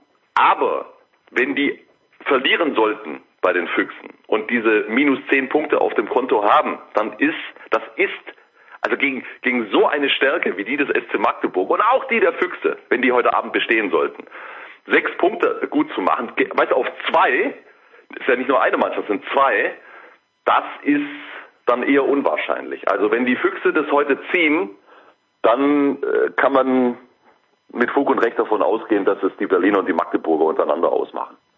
Tja. Götz, ja eine Geschichte. Ja, aber heute Abend ist ja noch, heute Abend ist ja noch was anderes. Mich Guess what? Äh, HC Erlangen, wo du, Jawohl. natürlich sein, ja, wo du natürlich sein wirst. Ja, Ja, natürlich. ja natürlich. Äh, keine Frage, ja, HC Erlangen. Eine Sache noch, Götz, und ich weiß nicht, ob das überhaupt noch signifikant ist, aber wenn ich es richtig gelesen habe, wird Silvio Heinevetter nach Eisenach zurückkehren oder wird nach Eisenach gehen. Äh, ist das auch dann der Fall, denkst du, wenn Eisenach absteigen sollte, was wir ihnen auf keinen Fall wünschen würden? Aber äh, hat das noch irgendeine Signifikanz oder ist das wirklich jetzt der Ritt in den Sonnenuntergang des großen Silvio Heinevetter? Der Witz in den Sonnenuntergang. Ja, also soweit ich das verstanden habe, äh, findet der Wechsel statt, Liga unabhängig. Okay. So, soweit ich das jetzt im Hinterkopf hat, hat, hat Heine noch nie für Eisenach gespielt, aber er kommt aus Bad Langensalza, heißt es, glaube ich. Das ist in Thüringen, Thüringen, das ist nicht so wahnsinnig weit weg. Also es ist ein klarer Schritt Richtung, Richtung, Heimat. Ja. Äh, Heine ist ja Papa geworden vor nicht allzu langer Zeit. Ich weiß nicht, was, was da für familiäre Überlegungen dann eine Rolle spielen. Ich bin in dem Thema noch nicht so tief drin. Ich habe ihn seither noch nicht gesehen. Mich, mich hat es im ersten Moment überrascht, im, im, im zweiten dann nicht mehr. Ich, er geht jetzt auf, ich glaube, er wird 40 in diesem Mhm, Jahr. Ich glaube, er ist Jahrgang 39, 84, oder? Ich glaube 39 Ja. habe ich gelesen, ja. ja. Ja, so. Ähm, und wenn ich das, wenn ich das richtig verstanden habe, nochmal, ich habe mich da jetzt noch nicht ausführlich mit beschäftigt, dann gibt es dort auch eine Perspektive über dieses letzte oder vorletzte Spielerjahr hina äh, hinaus. Ja? Und das sind alles Sachen, die natürlich dafür sprechen können, äh, so einen Schritt zu machen. Aber was jetzt genau die Beweggründe waren, er hat ja, er hat ja, sein Zitat, das ich gelesen habe, war, die Bratwurst äh, hat auch eine Rolle gespielt. Also gut, dann bringen wir es halt auf den Punkt. Die Thüringer Bratwurst ist es. Bitte. Das ist Typisch Heine halt so ein Satz. Aber äh, weil du es gerade so kurz abgetan hast, äh, wer spielt denn heute Abend in Erlangen? Der TBV Lemgo Lippe. Wer spielt denn beim TBV Lemgo Lippe? Konstantin Clemens Möstl. Noch nicht, noch nicht, Aha. aber Lukas Hutecek natürlich. Ja, okay. Da werden wir mal gucken, äh, ob, ob er noch in der Lage ist, seinen Astralkörper von links nach rechts zu wuchten. der Mann, der die, der, also auf die Spiele bezogen, prozentual, die Österreicher hatten ja nur sieben Spiele, der die meiste Zeit auf dem Feld gestanden ist, sechs Stunden und 50 Minuten. Der, der hat sieben Spiele durchgespielt. Ja. Äh, ich bin sehr gespannt, wie es ihm geht. Frag ihn mal. Liebe Grüße von mir. Ich werde morgen mit einem Teamkameraden von ihm sprechen, aber das erzähle ich dir gleich nach einer kurzen Pause off air. Sportradio 360 Big Show 647.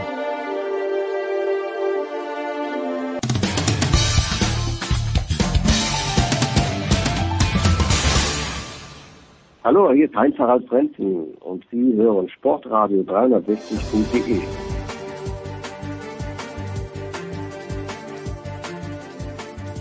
Sportradio 360, die Big Show 647. Weiter geht es mit dem Motorsport und in Bremen ist Eddie Milke. Servus Eddie. Servus, schönen guten Tag. Und äh, Ich gucke gerade mit großer Begeisterung die Rundenseiten vom MotoGP-Test. ja, da, da, dazu kommen wir gleich. Und ebenfalls mit dabei ist Stefan der Voice Heinrich. Irgendwie funktioniert unsere Skype-Connection nicht mehr, der Voice, aber egal. Ähm, wir, wir sind wenigstens jetzt hier über Handy verbunden. Grüß dich, der Voice. Ja, ich bin froh, dass ich wieder Strom habe, äh, nachdem bei uns heute die Handwerker äh, noch arbeiten. War das ein bisschen ein Problem. Aber ich glaube, dass der Eddie in der Tat jetzt schon in Bremen, Schrägstrich Malaysia offenbar mit Fieber. Das kann ich sehr gut verstehen. Wir alle freuen uns auf den Beginn der großen Motorsportsaison. Dakar hatten wir schon 24 Stunden von Daytona, aber weder Formel 1 ist noch lange hin, äh, auch MotoGP begann, beginnt bald, die Superbike WM steht in Startlöchern. Also es kann jetzt, glaube ich, auch in Europa und in den großen Weltserien bald losgehen.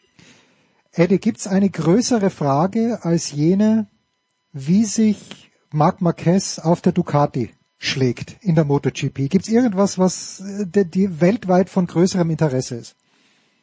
Äh, nein, weltweit äh, vielleicht nicht im Moment, aber ich glaube, das wird sich nivellieren, weil Marc Marquez hat in den letzten drei Tagen, die Herrschaften waren ja in Sepang unterwegs beim vorletzten Test. Äh, es gibt noch mal zwei Testtage in Katar in der MotoGP. Äh, der hat sich relativ schwer getan. Ist am ersten Tag ein paar Mal stehen geblieben, hatte technische Defekte, ähm, so durchgestartet, wie viele es erwartet haben, ist Marc Marquez nicht.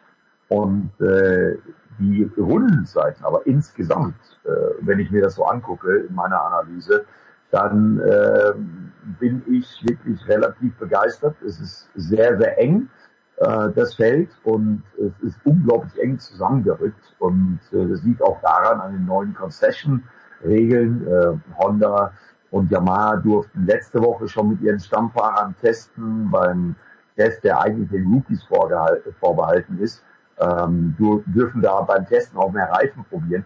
Also es hat sich noch mal enger zusammengeschoben und äh, Yamaha zum Beispiel hat sogar mal eine Top-Speed-Wertung gewonnen mit Fabio Quattararo. Ähm, und äh, so haben wir dann jetzt mittlerweile zwölf Fahrer in 0,846 Sekunden auf der zweitlängsten Strecke im MotoGP-Kalender. Mhm. Äh, und alle sind mit dabei.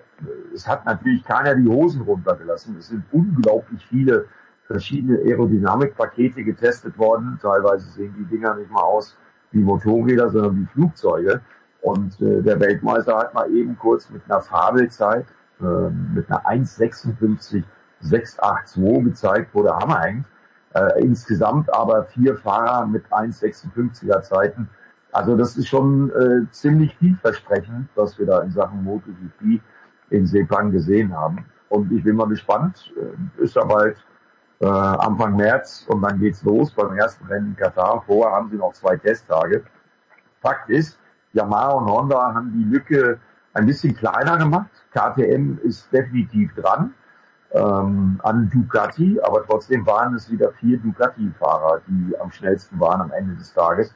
Aleix Espargaro mit der Aprilia auch fünf. Marc Marquez im Übrigen, um deine Frage zu beantworten, der hat sich wirklich abgemüht. Der ist unglaublich viele Runden gefahren, hat viel an der Sitzposition und am Gefühl gearbeitet, ist am Ende ähm, des Tages äh, Sechster geworden.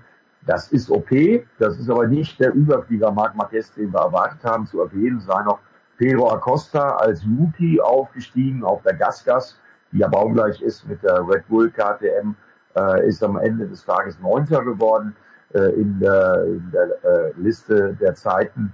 Aber auch der hat gezeigt, äh, mit teilweise Bestzeiten, dass er da richtig mithalten kann mit den Großen der Welt. Ja, und das Feld ist so eng zusammen. Ich bin mal wirklich gespannt, was wir da in den nächsten Wochen, bevor es dann in Katar endlich mit dem ersten Rennen losgeht, noch erleben werden. Der Voice jetzt ähm, hat man ja gesagt, dass äh, nur Marc Marquez mit dieser Honda fahren konnte, weil äh, die, die Honda offenbar ein ganz spezielles Motorrad ist und war. Hast du das erwartet, dass der nicht sofort jetzt auf die Ducati hupft und äh, allen um die Ohren fährt? Und daran gleich anschließend die Frage, Honda hat ja aufgerüstet im, äh, im Backoffice, möchte ich sagen. Ja, das stimmt. Ähm, der größte Sprung scheint tatsächlich aber KTM gemacht zu haben. Die waren letztes Jahr ja schon zweite Kraft hinter den souveränen, überlegenen Ducati, was vor allem natürlich mit äh, Gigi Dall'Igna zusammenhängt, dem Gehirn hinter Ducati, der wahrscheinlich auch in den letzten Monaten nach der Saison 2023 äh, nicht nur nicht untätig war, sondern nicht eine Menge kleine Gimmicks, technische Gimmicks wieder hat einfallen lassen für die Armada von acht Motorrädern. Also dass der Markt nicht sofort den ersten Grand Prix hat auch damit zusammen, dass er sich natürlich auf ein komplett neues Motorrad muss. Er war äh, bei, äh, und bei einigen Strecken schon vorne mit dabei. Aber klar ist, äh, Eddie hat ganz klar gesagt, es ist jetzt noch so ein bisschen ein Abtasten, ein Schattenboxen. Ähm, die Karten sind noch nicht endgültig auf den Tisch gelegt, war auch nicht äh, bei Ducati.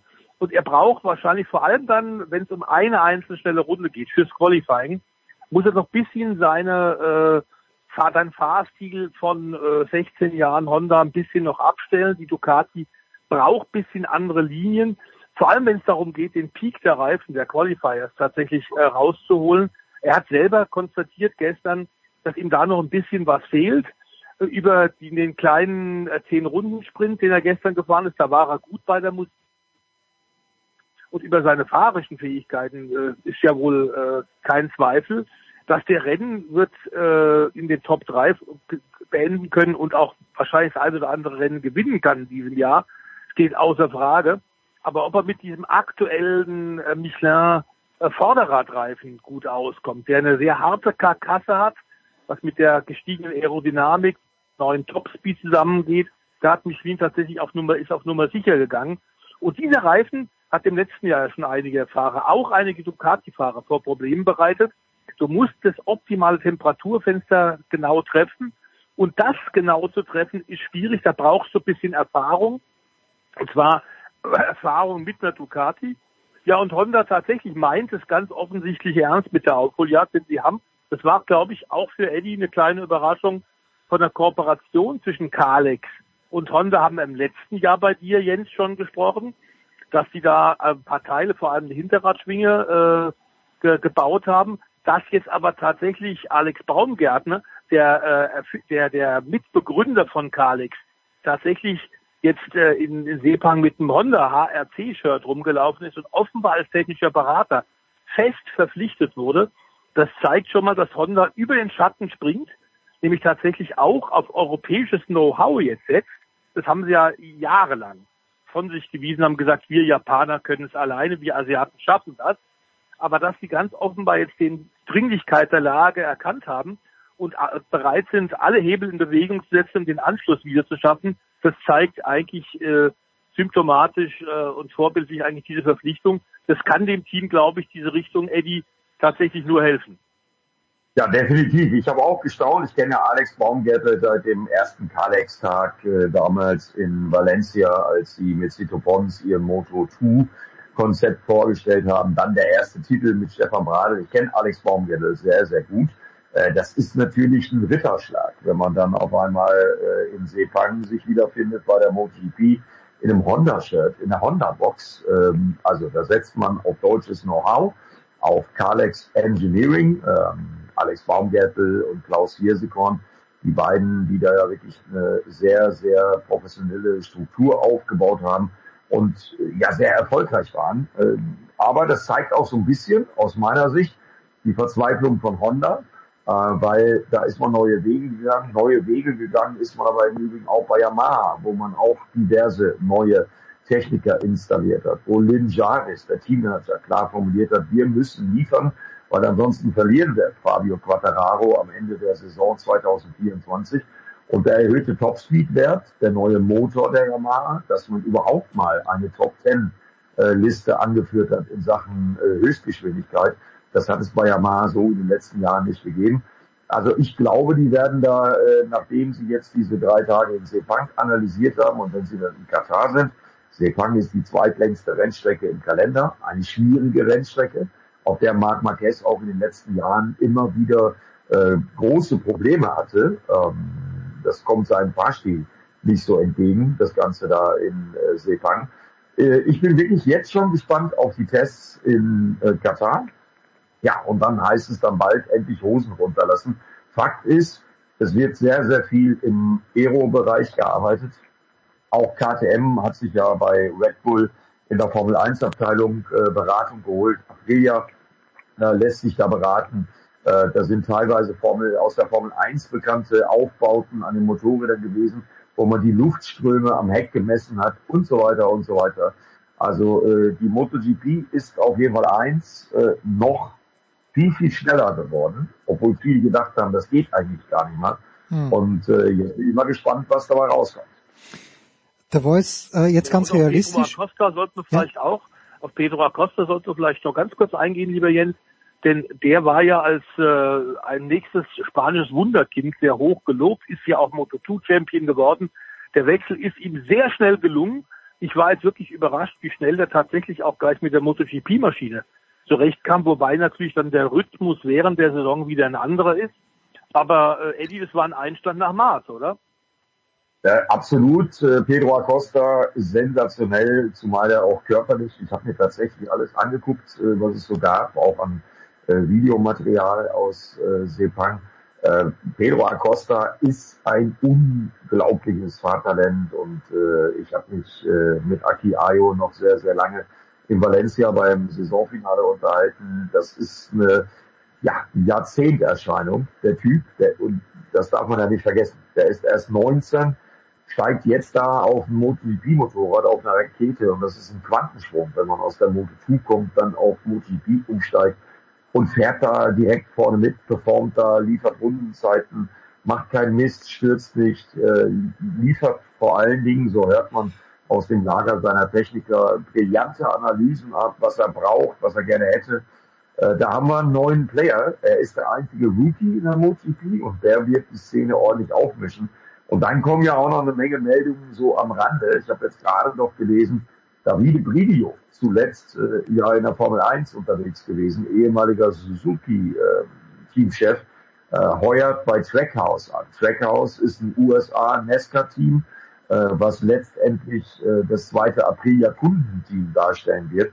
Und da fängt dann so eine Größe wie Davide Bridio an. Äh, das ist schon auch nochmal was, äh, was sehr, sehr bemerkenswert ist. Fakt ist, die lassen wir anscheinend in der MotoGP, weder was die Aerodynamik angeht, noch was die Rundenzeiten angeht, noch was das Personal drumherum angeht, irgendwas unberührt, sondern die versuchen sich alle zu verbessern und die ziehen da alle äh, jeden Hebel, den sie können und das verspricht sehr, sehr viel.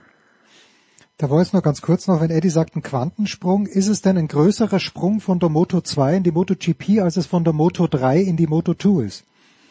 Ja, auf jeden Fall. Eine Frage. Du hast zwar auch in der Moto 2 mehr oder weniger Einheitschassis. Die Leistung ist eine Verdoppelung. Es ist sehr, sehr viel mehr Technik, sehr viel mehr Elektronik. Ähm, es ist ein völlig anderer Fahrstil. Also es ist tatsächlich ein, ein Riesensprung und nicht zu vergleichen mit dem Wechsel von Moto 3 auf Moto 2. Das ist relativ leicht zu handhaben. Gut, dann bedanken wir uns bei Eddie. Wir sind gespannt, äh, wie es losgeht in der MotoGP. Äh, machen jetzt eine ganz kurze Pause. Eddie, vielen, vielen Dank. Der Voice bleibt da. Wir kümmern uns gleich um die Formel 1 mit Stefan Edel.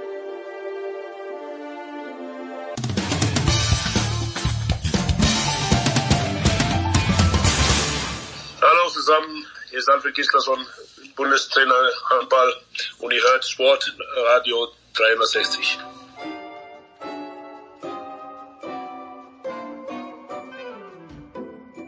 Sportradio 360, die Big Show 647. Weiter geht es mit der Formel 1 und äh, Stefan Ehlen ist dazugekommen. Grüß dich, Stefan. Hallo. Stefan, als Formel 1 Historiker, wo würdest du äh, den Wechsel von, also man muss ja so sagen, letzte Woche, wir nehmen auf, Formel 1 Teil auch, und ungefähr acht Sekunden nachdem der Formel 1 Teil im Kasten ist, wechselt Lewis Hamilton zu Ferrari. So, also konnten wir darüber nicht sprechen. Aber wo, Stefan Ehlen, als Historiker würdest du das einordnen? Ist das eher Ayrton Senna geht zu McLaren und trifft dort auf Alain Prost? Oder ist es mehr Lionel Messi wechselt spät in seiner Karriere noch zu Paris Saint-Germain? Ah, ganz schwierig, das zu vergleichen, aber es ist, glaube ich, einer der Sensationstransfers, von denen man nie gerechnet hätte, dass es tatsächlich passiert. Also das ist schon auf einem Niveau von wahrscheinlich größer als Fernando Alonso, wird Weltmeister mit Renault und wechselt noch vor seinem zweiten Titelgewinn quasi fürs Jahr danach zu McLaren. Also solche Entscheidungen, die ja ein Jahr Vorlauf auch haben, das gibt es extrem selten und das ist schon was mit Tragweite. Und noch dazu natürlich, wenn es einer der erfolgreichsten Fahrer, der erfolgreichste Fahrer in der Formel 1 Geschichte ist, der da wechselt und dann auch noch zum traditionsreichsten Team nämlich Ferrari. Also das ist, glaube ich, einmalig. Also in dieser Dimension, da treffen so Superlative aufeinander. Das hat es noch nie gegeben. Also selbst als Schumacher mit zwei Titeln zu Ferrari gegangen ist, war das für uns Deutsche eine Sensation, ja. Aber außerhalb davon hat da keiner danach gekräht. Aber die Dimension, dass dann der Schumacher zu Mercedes ging, ja, das war auch anders, weil der war kein aktiver Fahrer mehr. Der kam ja. dann zurück, das war ein Comeback. Und ähm, das war auch anders, weil Mercedes da im Aufbau begriffen war. Und jetzt ist einfach völlig klar, der Hamilton wechselt halt zu der Mythosmarke schlechthin, die auch aktuell siegfähig ist und der man durchaus zutrauen kann, dass da der WM-Titel dabei rauskommt. Und das ist schon also unübertroffen. Also ich glaube, sowas hat die Welt tatsächlich noch nicht gesehen. Was die Formel 1 betrifft, was Motorsport angeht, ist das also absolut außergewöhnlich. Aber der Voice jetzt äh, hat Lewis Hamilton mit George Russell einen jungen Fahrer, zumindest im zweiten Jahr dann, eigentlich gut im Griff gehabt, aber Charles Leclerc, ja, der, der wird ja auch nicht sagen, super, dass du da bist, Louis. Ich werde jetzt, äh, ich reihe mich gerne hinter dir ein. Und Leclerc ist, ja, ist ein aggressiver Fahrer, ist ein guter Fahrer, auch wenn die letzte Saison zumindest zwischenzeitlich nicht gut gelaufen ist. Hat es Lewis Hamilton noch drauf, mit dem Ferrari nicht nur Rennen zu gewinnen, sondern um den Titel mitzufahren, der Voice? Genau, das ist die, die Frage aller Fragen. Ähm, sicher ist, dass äh, wir zwar immer wieder, das hat ja Stefan Ehlen ja gerade auch schon angedeutet, äh, zwar Gerüchte gehört haben und klar ist auch, der Mythos Ferrari gilt für jeden Rennfahrer, in, egal in welcher Rennserie. Dass du irgendwann mal, wenn du Profi-Rennfahrer wirst, auch mal im roten Overall antreten willst und das vielleicht, wenn es irgendwie geht, für Ferrari in der Königsklasse. Das ist natürlich eine, ein Ritterschlag ohnegleichen. Ähm, dass der tatsächlich mit äh, 39, 40 dieses Risiko jetzt noch eingeht, als klare Nummer eins bei Mercedes ein Team um sich rum ja zu haben, ähm, möglicherweise äh, spielt tatsächlich das Alter auch eine entscheidende Rolle. Möglicherweise wird ja auch spekuliert, dass er vielleicht tatsächlich schon von den äh, Daten aus dem Windkanal und von einigen Informationen über das neue Mercedes-Auto für 2024 möglicherweise mitbekommen hat. Das ist auch nicht so ganz gut. Er ist der siegreichste mit weit über 100 Grand Prix-Siegen allein für Mercedes mit dieser Titelseriensammlung. Aber es ist natürlich gemachtes Nest vor einem Jahr noch haben wir an der gleichen Stelle im Frühjahr 2023 gesagt, kommt der nochmal zurück, nachdem äh, Hamilton in seinem ersten Jahr bei Mercedes 2022 den Lewis schon stark im Griff hatte. Er ist zurückgekommen. Der alte Mann hat nochmal gezeigt, er will's wissen. Er hat jetzt äh, ganz klar äh, wieder das Zepter in die Hand genommen bei Mercedes.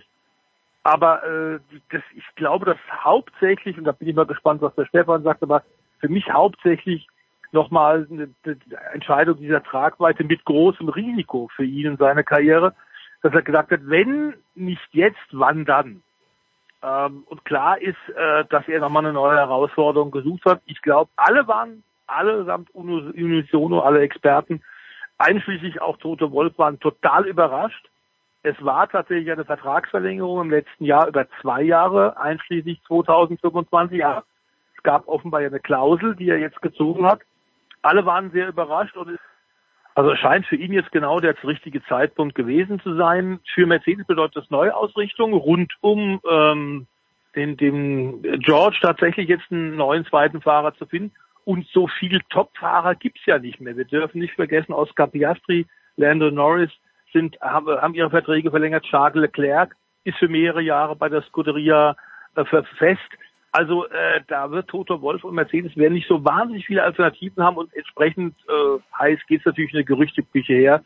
Wer wird denn jetzt tatsächlich ab 2025 den zweiten Mercedes fahren? Ähm, aber klar ist für mich, äh, wenn für mich die Entscheidung, dass das Alter jetzt ist mit mit 40 dann tatsächlich nochmal eine neue Herausforderung. Noch länger warten können hätte er damit nicht. Wir sollten nicht vergessen, dass äh, natürlich Frederic Vasseur äh, mit ihm schon sehr viele Erfolge gemeinsam erzielt hat, unter anderem in der Formel 3 Europameisterschaft. Das heißt, die kennen sich sehr gut hm. und da ist dem Vasseur richtig ein Coup gelungen, muss man sagen. Stefan Ehlen hätte einen Vorschlag, für wen Toto Wolf die Kriegskasse aufmachen sollte. Und das ist Max Verstappen, Stefan. Glaubst du, also am Geld kann es ja bei Mercedes nicht scheitern. Aber glaubst du, dass äh, Mercedes das Toto Wolf glaubwürdig versichern kann, dem Max Verstappen, das ist ein Auto, mit dem du Weltmeister werden kannst. Also das ist tatsächlich eine Situation, dieses Gespräch wird Toto Wolf führen müssen. Mhm. Also wenn er, wenn er sein Geschäft gut macht, und das wissen wir, dass er das gut und gründlich macht, dann muss er das Gespräch suchen zum derzeit besten Formel-1-Fahrer und das ist Max Verstappen. Und man darf ja nicht vergessen, das hat ja mehr Dimensionen. Also rein von der fahrerischen Seite her, wenn er sagt, er holt sich den besten Fahrer, ist das mal ein Wort. Und wenn er dann sagt, Edge, ich hole den Verstappen, Louis, du sitzt jetzt im Ferrari und gewinnst nichts, weil wir mit dem Verstappen im Mercedes alles gewinnen. Und dann kommt er noch hinzu, er würde Red Bull wirklich ins Nichts stoßen, weil Red Bull ohne Verstappen ist aktuell nicht vorstellbar als WM-Mannschaft. Und dann muss man sagen, das wären dann drei Fliegen mit einer Klappe. Ähm, das ist dann schon so, dass man drüber nachdenken muss. Also ich glaube, Geld ist genug da. Der Hamilton war auch nicht billig. Den Verstappen müsste man aus dem Vertrag rauskaufen. Auch das ist nicht ohne Präzedenzfall, all das hat schon gegeben in der Formel 1. Das ist dann die Frage, ja, sieht der Verstappen da einen gewissen Charme drin, dass er zu Mercedes geht, ja oder nein? Und der hat auch privat beziehungsweise geschäftlich natürlich mit Red Bull einiges am Laufen über seine eigenen Rennteams und dergleichen mehr. Also die sind schon eng verbandelt, aber nichts, was man nicht lösen könnte. Vor ein paar Wochen hat auch niemand gedacht, dass der Hamilton und Mercedes jemals getrennte Wege gehen, weil die machen auch viele Sachen gemeinsam. Also da gibt's schon Möglichkeiten, will ich damit nur sagen. Und ich glaube, ein Stück weit ist es auch so, dass der Hamilton deswegen zu Ferrari geht, weil er wegkommen wollte von dem Image, der kann es ja nur mit Mercedes beziehungsweise mit Mercedes Antrieb. Alle seine Titel mit Mercedes Motor gewonnen und wenn man genau die Sache runterbricht, war McLaren Mercedes 2008 das inoffizielle Mercedes Werksteam in der Formel 1. Also sprich, er hat mit einem Konzern alles gewonnen und ich kann mir gut vorstellen, dass es ein bisschen an ihn nagt so.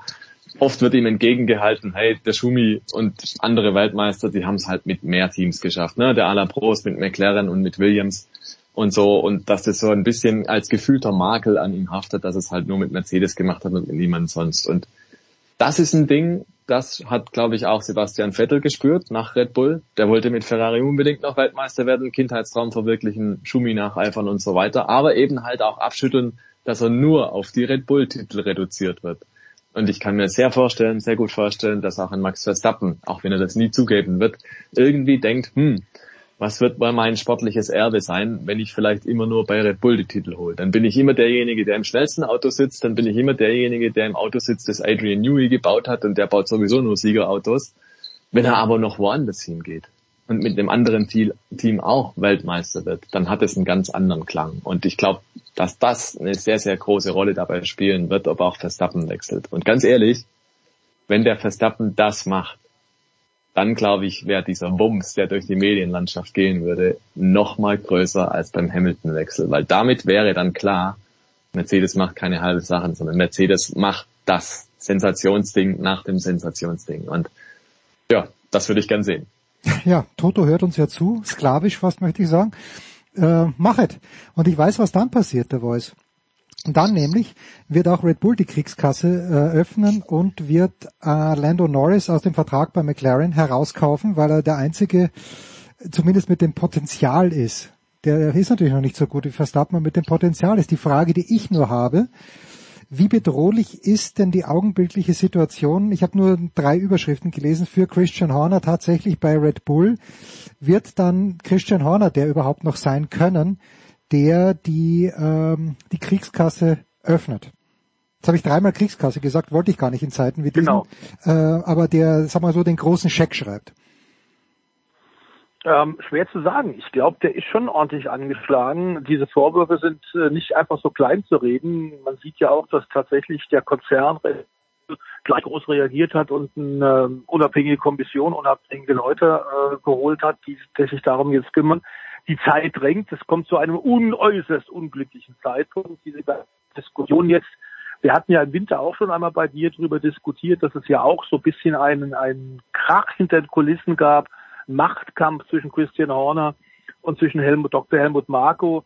Man hatte so ein bisschen den Eindruck, der Horner würde, ist sich sehr sicher und würde gern den, den alten Dr. Marco als bisschen Quälgeist loswerden. Das hat überhaupt nicht funktioniert. Ähm, also jetzt hat er sich offenbar irgendwas zu Schulden kommen lassen. Wie wichtig oder wie einschneidend es tatsächlich ist, eine andere Frage. Aber klar ist, ich glaube, äh, Stefan Freitag ist, ist, ist ein direktes Gespräch mit ihm. Ja. Und wir können davon ausgehen, Stefan, äh, die müssen jetzt schnell handeln, oder? Ja, die müssen schnell halten. Im Prinzip muss das ganze Ding vom Tisch sein, wenn das Auto präsentiert wird. Also so oder so, in die eine oder andere Richtung muss es gelöst sein. Und ich bin mir aber auch sehr sicher, das werden die machen, das werden die tun, so ist es eigentlich angekündigt, mit dem, dass es halt eine erhöhte Dringlichkeit hat. Und dann wird es aber auch sehr schnell gehen, glaube ich, weil wir haben jetzt auch gesehen, die letzten paar Tage haben sich die Überschriften ja in der Formel 1 nahezu überschlagen. Der Hamilton wechselt, dann auf einmal wird Andretti abgelöst äh, abgelehnt von der Formel 1, Entschuldigung. Ähm, also es kann auch ganz schnell gehen und manche Sachen sind dann äh, im Hintergrund auf einmal wieder. Und genau darauf wird Red Bull jetzt natürlich hinarbeiten. Wenn die das neue Auto von Max Verstappen vorstellen, dann überlagert das natürlich eventuelle andere Geschichten, die da gerade noch am Laufen sind. Also dementsprechend gilt hier, das Timing ist entscheidend, so wie auch bei Fahrerverträgen und dergleichen mehr. Und ähm, deswegen glaube ich, das wird am Freitag alles äh, dokumentiert und analysiert und spätestens zu Beginn der neuen Woche erwarte ich eigentlich dann eine Entscheidung. So, Das ist das eine, die ganze Andretti-Geschichte, äh, zu der sich jetzt auch äh, der Voice, da müssen wir glaube ich schon noch drüber reden, Günther Steiner geäußert hat in einer Art und Weise, die ich jetzt schon fast humorvoll ge gefunden habe, nämlich Günther Steiner, dessen Haas-Team exakt überhaupt keinen Versuch unternommen hat, irgendwann mal konkurrenzfähig zu sein, äh, sagt so altväterlich quasi, ähm, naja, komm, äh, die sollen es 2028 nochmal versuchen.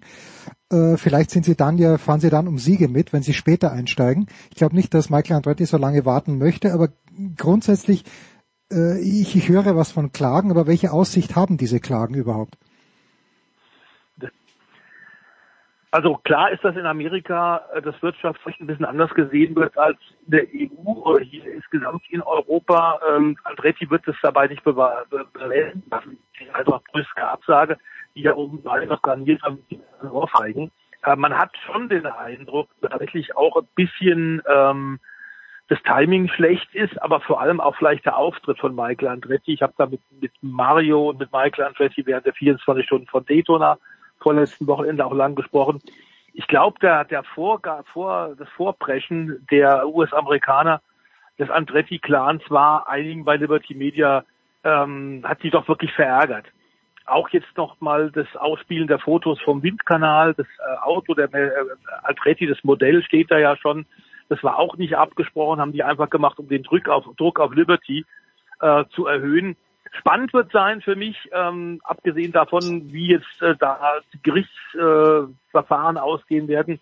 Spannend wird sein, sie haben so viel Geld investiert, dass sie eigentlich jetzt nicht mehr zurückziehen können. Die haben bereits weit über 120 Leute unter Vertrag für das Formel 1 Projekt, haben eine neue Riesenfabrik gebaut äh, für die Formel 1 Einsätze. Also ich glaube nicht, dass es dabei bewenden lassen, aber eigentlich ist es ja auch ein Stellvertreterkrieg. Wir haben da mitten, mitten das, das, das Problem zwischen FIA und äh, der FOM, äh, der Formel 1 Association. Liberty Media spielt da auch noch eine ähm, nicht sehr rühmliche Rolle. Ähm, aber klar ist, dass die FOM gesagt hat, also wir finden Andretti, es könnte das elfte Team werden. Wir unterstützen das. Die Formel 1 sagt jetzt nein. Am Ende geht es natürlich auch und hauptsächlich nur ums Geld. Hm. Ich bin aber nicht sicher, ob die Formel 1 sich auf Dauer so einen großen Gefallen mit dieser Entscheidung getan hat. Klar, es geht ums neue Concord Agreement äh, wie Stefan gerade gesagt hat, 2028, dann können sie es erneut versuchen. Das war ja auch so ein, so ein legerer Hinweis aus der Hüfte geschossen. Dann ist das neue Concord Agreement in Kraft. Dann musst du ganz andere Summen zahlen, wenn du Teil äh, des Formel 1 Spiels werden willst. Deswegen hatte Andretti versucht, früher reinzukommen. Also es ist ein Riesenpolitikum und ähm, es hat nicht nur Auswirkungen jetzt auch direkt auf Andretti. Ich glaube, die Tür ist so robust zugeschlagen worden, dass etwaige andere Hersteller, die mit der Formel 1 aktuell mal so liebäugeln und sich Gedanken machen, dass die momentan auch davon äh, mit, das mitbekommen und sagen werden, also die wollen ja gar keine neuen äh, Player, die wollen unter sich bleiben. Und was Günter Steiner auch gesagt hat, das ist in der Tat ein Punkt. Äh, Stefan, kannst du vielleicht auch noch was zu sagen? Es gibt in der Formel 1 tatsächlich kein Auf- und kein Abstieg. Mhm. Wir haben in Amerika ja ein Profisportsystem, wie du weißt, bei allen Stick-and-Ball-Games. Da gibt es eine gewisse Garantie, du hast eine Lizenz und darfst dabei bleiben. In der australischen Tourenwagen ist es ähnlich. Aber in der Tat, du kannst momentan äh, in der Formel 1 nicht ein und du kannst momentan aus der Formel 1 auch nicht absteigen. Also das ist so ein bisschen das Problem, äh, das wir haben und da muss dann auf Dauer auch, finde ich, eine Regelung gefunden werden. Wie siehst du das, Stefan? Ja, sehe ich auch so. Und das ist ja auch eine große Kritik an dem Urteil der Formel 1, dass sie sagen, ähm, dieser Neueinsteiger ist nicht konkurrenzfähig genug, der muss am Anfang an um Podeste und um Siege mitfahren. Und wenn man halt die Statistik seit 2014 anschaut, seitdem es die Regeln im weiteren Sinne gibt, naja, die ist halt recht mau für alle Teams, die nicht Ferrari, Red Bull, Mercedes und McLaren heißen. Und da erfüllen sehr, sehr viele Teams nicht das, äh, was die eigentlich den Neueinsteiger dann auferlegen. Also das ist, das ist extrem harter Tobak da von Seiten der Formel 1, der halt an einer Überprüfung im Prinzip nicht standhält. da muss man ganz klar sagen, also Andretti ist wahrscheinlich jetzt schon auf einem Niveau, das besser ist, als Haas jemals sein wird. Und Haas auf der anderen Seite darf in der Formel 1 weiter mittun und eigentlich ja lausig sein. Das ist dann okay, aber ein neues Team muss quasi von Anfang an so gut sein wie McLaren letztes Jahr ähm, das passt halt nicht zusammen. Und das ist irgendwie frech. Was der Andretti jetzt im Prinzip machen kann aus meiner Sicht ist, ja, er hat, ist da extrem in Vorleistung gegangen und das ist ein Riesenproblem. er muss jetzt im Prinzip versuchen, den Rechtsweg einzuschlagen. Und da gibt es Möglichkeiten tatsächlich, dass er vor Gericht gehen kann und sich mehr oder weniger die Formel 1 Startfreigabe erstreiten kann. Und ich glaube, die Aussichten sind auch nicht so schlecht. Nur, was, was kann er damit anfangen? Er verliert so oder so. Ne? Er ist Persona non grata in der Formel 1, der Michael Andretti. Er wird nicht gern gesehen. Jeder ist gegen ihn. Er kann also jetzt im Prinzip vor Gericht nur gewinnen und dann sagen, und so Freunde, jetzt wisst ihr es, ich hatte eigentlich recht, aber ich lasse es bleiben. Damit wäre natürlich die Formel 1 brutal brüskiert. Das wäre natürlich der, der, der Gau schlechthin, wenn, wenn das gelingen würde. Und da bin ich jetzt sehr gespannt, wie die nächsten Schritte tatsächlich aussehen. Also ich kann mir nicht vorstellen, dass Andretti nach der Abfuhr, die er jetzt hier kassiert hat, nach der öffentlichen Schelte auch, ähm, nach der, ja, wie soll man sagen, Abkanzelung war das ja im Prinzip, dass mhm. er da noch Lust verspürt, überhaupt Formel 1 machen zu wollen. Aber da sind so viele unterschiedliche Interessen und Faktoren miteinander verknüpft, dass es vielleicht doch noch was werden kann. Aber ich glaube irgendwie, man muss eigentlich jetzt erkannt haben, das wird so nicht gewollt, das kann so nicht funktionieren. Eigentlich muss er sagen, Freunde, okay, wir lösen das ganze Thema auf, es, es kann nicht klappen. Closed Shop Formel 1, wie man es eben aus den amerikanischen Ligen auch kennt, wie Stefan das gesagt hat, dort das magische Wort Expansion, aber dafür ist die Formel 1 offenbar noch nicht bereit. Danke The Voice, danke Stefan Eden, das war's mit dem Motorsport in der Big Show 647. Wir pausieren kurz.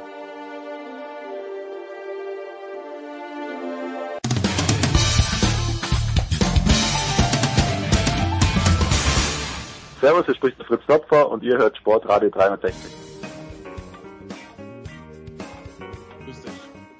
Big Show 647, Sportradio 360. Weiter geht es mit dem alpinen Skisport. Ich freue mich, dass Johannes Knut ein paar Minuten Zeit für mich, für uns hat.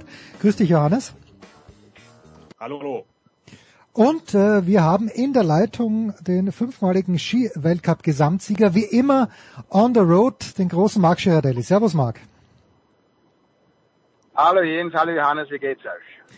Danke, ausgezeichnet, jedenfalls viel besser als Alexander Amot Kilde. Marc, du kennst Kilde, glaube ich, auch persönlich ein kleines bisschen. Ich habe den immer wahrgenommen als unheimlich positiven Typen, egal was passiert. Und dann habe ich so Ausschnitte aus einer Pressekonferenz gesehen, die er vor ein paar Tagen gegeben hat, wo er wirklich, also mir schien es, der hat wirklich daran gezweifelt, dass er überhaupt wieder in den Skizirkus zurückkommt ähm, wie ist dein Gefühl diesbezüglich? Verletzungen würde ich, also von, von der Weite betrachtet, Fleischwunde und Schulter kaputt, okay, ist schlimm genug, aber ich dachte, nächst, im nächsten Jahr ist er wieder da. Wie ist da dein Gefühl? Also ich weiß auch nicht viel mehr, wie er in der Presse gestanden hat und äh, am Anfang war er ja wirklich noch sehr positiv, weil eine Schulter, meine, er hat mehrmals Schulterprobleme gehabt und andere auch und äh, eine Schnittwunde ich habe einmal nicht viel Blut im Schnee gesehen und äh, von daher war es überschaubar. Äh, nur äh, jetzt im Nachhinein hat man halt festgestellt, es war eine sehr schwierige Schnittwunde mit Nervenverletzungen und äh, ne, an der Schulter genauso. Also äh, es, äh, es scheint wirklich äh, sehr, sehr problematisch zu sein, dass er kurzfristig wieder äh, auf den Damm kommt. Aber ich denke, Kilde ist natürlich ein Kämpfer, ein unglaublicher Athlet. Das hat man immer gesehen die letzten Jahre. Also keiner ist so gut trainiert gewesen im Speedbereich wie der Kilde. Äh, vom Körperlichen her. Ich denke schon, dass er die Kurve kratzt. Wird halt ein bisschen länger dauern. Johannes, es, es häuft sich ja. Sophia Gotcha hat sich gestern verletzt. Äh, man weiß nicht, wie Schiffrin geht. Ich gehe mal davon aus, dass sie am Wochenende fährt, aber es ist in diesem Jahr noch extremer als sonst, isn't it? Ja, ich, ich würde die Frage gleich an Marc weitergeben, weil das ist genau da, wo ich einhaken würde. Es ist ja in diesem Jahr wirklich mal wieder auffällig. Also die Verletztenliste war ja immer lang, lang aber dieses Jahr sind es ja wirklich sehr viele von den Top-Leuten. In einem Jahr, in dem kein Großevent bei den Alpinen stattfindet, siehst du da eine, siehst du da ein Muster oder sind das viele individuelle Sachen, die da zusammenkommen? Ja, es ist äh, deshalb auffällig, weil sehr gute und Topfahrer verletzt wurden. Wobei man schon sagen muss, Wengen und äh, jetzt auch Cortina bei den Damen äh, und auch Gotcha. Es waren zu 99 Prozent Fahrfehler, die zu Stürzen oder Verletzungen geführt haben. Und äh, das darf man schon nicht außer Acht lassen. Es hat halt einmal wirklich die Guten erwischt, äh, aber von der Streckenpräparierung oder äh, von sonst irgendwelchen äh, gefährlichen Sachen kann man jetzt wirklich nicht ausgehen. Es war nicht anders wie in anderen Jahren auch. Mhm. Äh, Im Gegenteil, es waren perfekt präparierte Pisten, aber es war jetzt einfach ein bisschen unglücklich, dass wirklich äh, gute Leute erwischt hat. Äh, auf dem linken Fuß würde ich jetzt einmal sagen. Was ich aber schon auffällig finde, wenn wir jetzt mal, sorry Jens, wenn ich noch reingrätschen darf, was, wenn wir jetzt in Wengen schauen, drei Rennen hintereinander, ähm, auch, ich meine, das sind ja eigentlich, der Wengener Super G ist ja wirklich wie eine Weltcup-Abfahrt eigentlich. Und du hast dann drei Rennen ja. ein, an einem Wochenende. Du hattest natürlich sehr lange davor nichts, weil Zermatt und Beaver Creek ausgefallen sind, aber ähm, kann das nicht trotzdem irgendwie dann auch, ich meine, es ist immer extrem schwer nachzuweisen. Kilde war ja davor noch krank und alles, es spielen viele Faktoren rein, aber das hatte schon das, man hatte schon das Gefühl, das war ein bisschen zu viel reingestopft in einen zu kurzen Zeitraum jetzt auch dann mit Kitzbühel noch danach. Ja gut, also wenn von drei Rennen äh, dich im ersten Rennen verletzt äh, oder im zweiten äh, wie jetzt der Penturo, dann kann es mhm. nicht von Übermüdung ausgehen. Oder? Man, die, die trainieren jahrelang und äh, früher hatten wir genau gleich äh, einen Kalender, wenn es ein bisschen Ausfälle gegeben hat von Rennen, hat man die reingepackt ins nächste Wochenende. Und äh, das ist, äh, ich habe ja einen Slalom zusätzlich nur gefahren. Also entweder sind Profis oder sie sollen zu Hause bleiben. Also das, äh, das ist kein Argument nach meiner Ansicht. Hm. Wie viel, Marc, wie viel Pech war denn da dabei? Weil wenn du hast Pintero angesprochen, also wie es Pintero aufgestellt hat, habe ich mir gedacht, okay, der ist verletzt. Wie der Kilde da ja eigentlich mit den Beinen, mit den Füßen voraus ins Netz gerutscht ist, habe ich gedacht, okay, ist vielleicht ein bisschen unangenehm, aber war jetzt für mich nicht sofort ersichtlich. Also liegt da Glück und Pech so nah beieinander, dass wirklich eine schwere, eine schwere Verletzung passiert? Hat das was mit Material zu tun? Wie, wie, wie bewertest du das? Natürlich, das Material ist sehr aggressiv, vor allem wenn die Pisten so kalt und eisig sind wie jetzt im, im vergangenen Januar. Das war ganz klar, wenn es ein bisschen weicher ist und griesiger der Schnee, dann reagieren die, die Skier und vor allem die Schuhe äh, nicht so aggressiv. Das ist äh, selbstredend, würde ich sagen. Aber wenn wir jetzt einmal den Pentero hernehmen, der ist ein Newcomer eigentlich auf der Abfahrt, äh, beim, beim Silberhornsprung, der hat völlig die falsche Richtung und äh, versucht in einer Minimum von Zeit nur den Rang zu kriegen, um das Tor zu erwischen äh, mit Rücklage. Ist äh, logisch, dass er mit 100 km/h äh, das Knie verdreht. Und dann kommt ein Schlag dazu, dann war's das. Und beim Kilde, der, der, der war körperlich so geschwächt, dass es eher Wunder, dass er die Rennen vorher noch so gut abgeschlossen hat. Aber man hat gesehen, obere Zeiten super und je länger das gedauert hat, desto langsamer wurde er und vor allem in der zweiten Abfahrt in Wengen, der ist ja beim Sprung, wo es den Penturo fast erwischt hat, der konnte ja kaum noch stehen. Hm. Der, der, der war nur noch ein, ein Gummiband. Und, äh, und äh, wie der ins Netz gefallen ist, weil er einfach völlig kraftlos war. Er hatte null, null Muskulaturspannung im Körper und er ist einfach wirklich völlig ohne Muskelanspannung in dieses Netz hineingerutscht bei einer überschaubaren Geschwindigkeit. Er hatte vielleicht einen 60er oder einen 70er oben. Das ist jetzt wirklich nicht das, äh, das, das, das, Gefährliche, das ist äh, absolut niedrige Temperatur für, eine, für eine Abfahrt hm. und der konnte nicht mehr Abwehrreaktionen äh, zeigen, bevor er ins Netz gekommen ist. Der war sowas von, von blau, der konnte nicht mehr äh, reagieren, bevor er ins Netz gefallen ist. Und das wahrscheinlich war sicherlich mit ein Grund, weshalb er sich so schwer verletzt hat, weil die Schulter, die Knie, die Beine, der Rücken, alles ist völlig ungeschützt, wenn die Muskulatur eigentlich äh, wie paralysiert ist. Der war wie ein, wie ein Gummiband. Johannes, ich weiß, äh, dir, dir liegt sicherlich mindestens eine Frage zum FIS-Präsidenten auf der Zunge. Ich hätte noch eine sportliche, bevor wir dazu kommen. Äh, Marc, am Sonntag hatten wir jetzt äh, ein spannendes Experiment in Chamonix, wo sie ja die Speedrennen die Abfahrt sowieso schon abgesagt hatten, dann den Slalom gefahren sind. Das war, glaube ich, nicht das erste Mal, dass es richtig warm war in Chamonix. Und Daniel Juhl gewinnt dann als 30. des ersten Durchgangs, hat unheimlich Glück gehabt, hat, glaube ich, nur um 600 überhaupt den, die Qualifikation geschafft für den zweiten Durchgang. Aber egal, er hat dann die Nummer eins perfekt ausgenutzt. Äh, muss der Ski-Weltcup sowas aushalten? Oder ist das wirklich was, was man, was man eigentlich nicht haben möchte? Oder braucht der Ski-Weltcup vielleicht sogar solche Geschichten?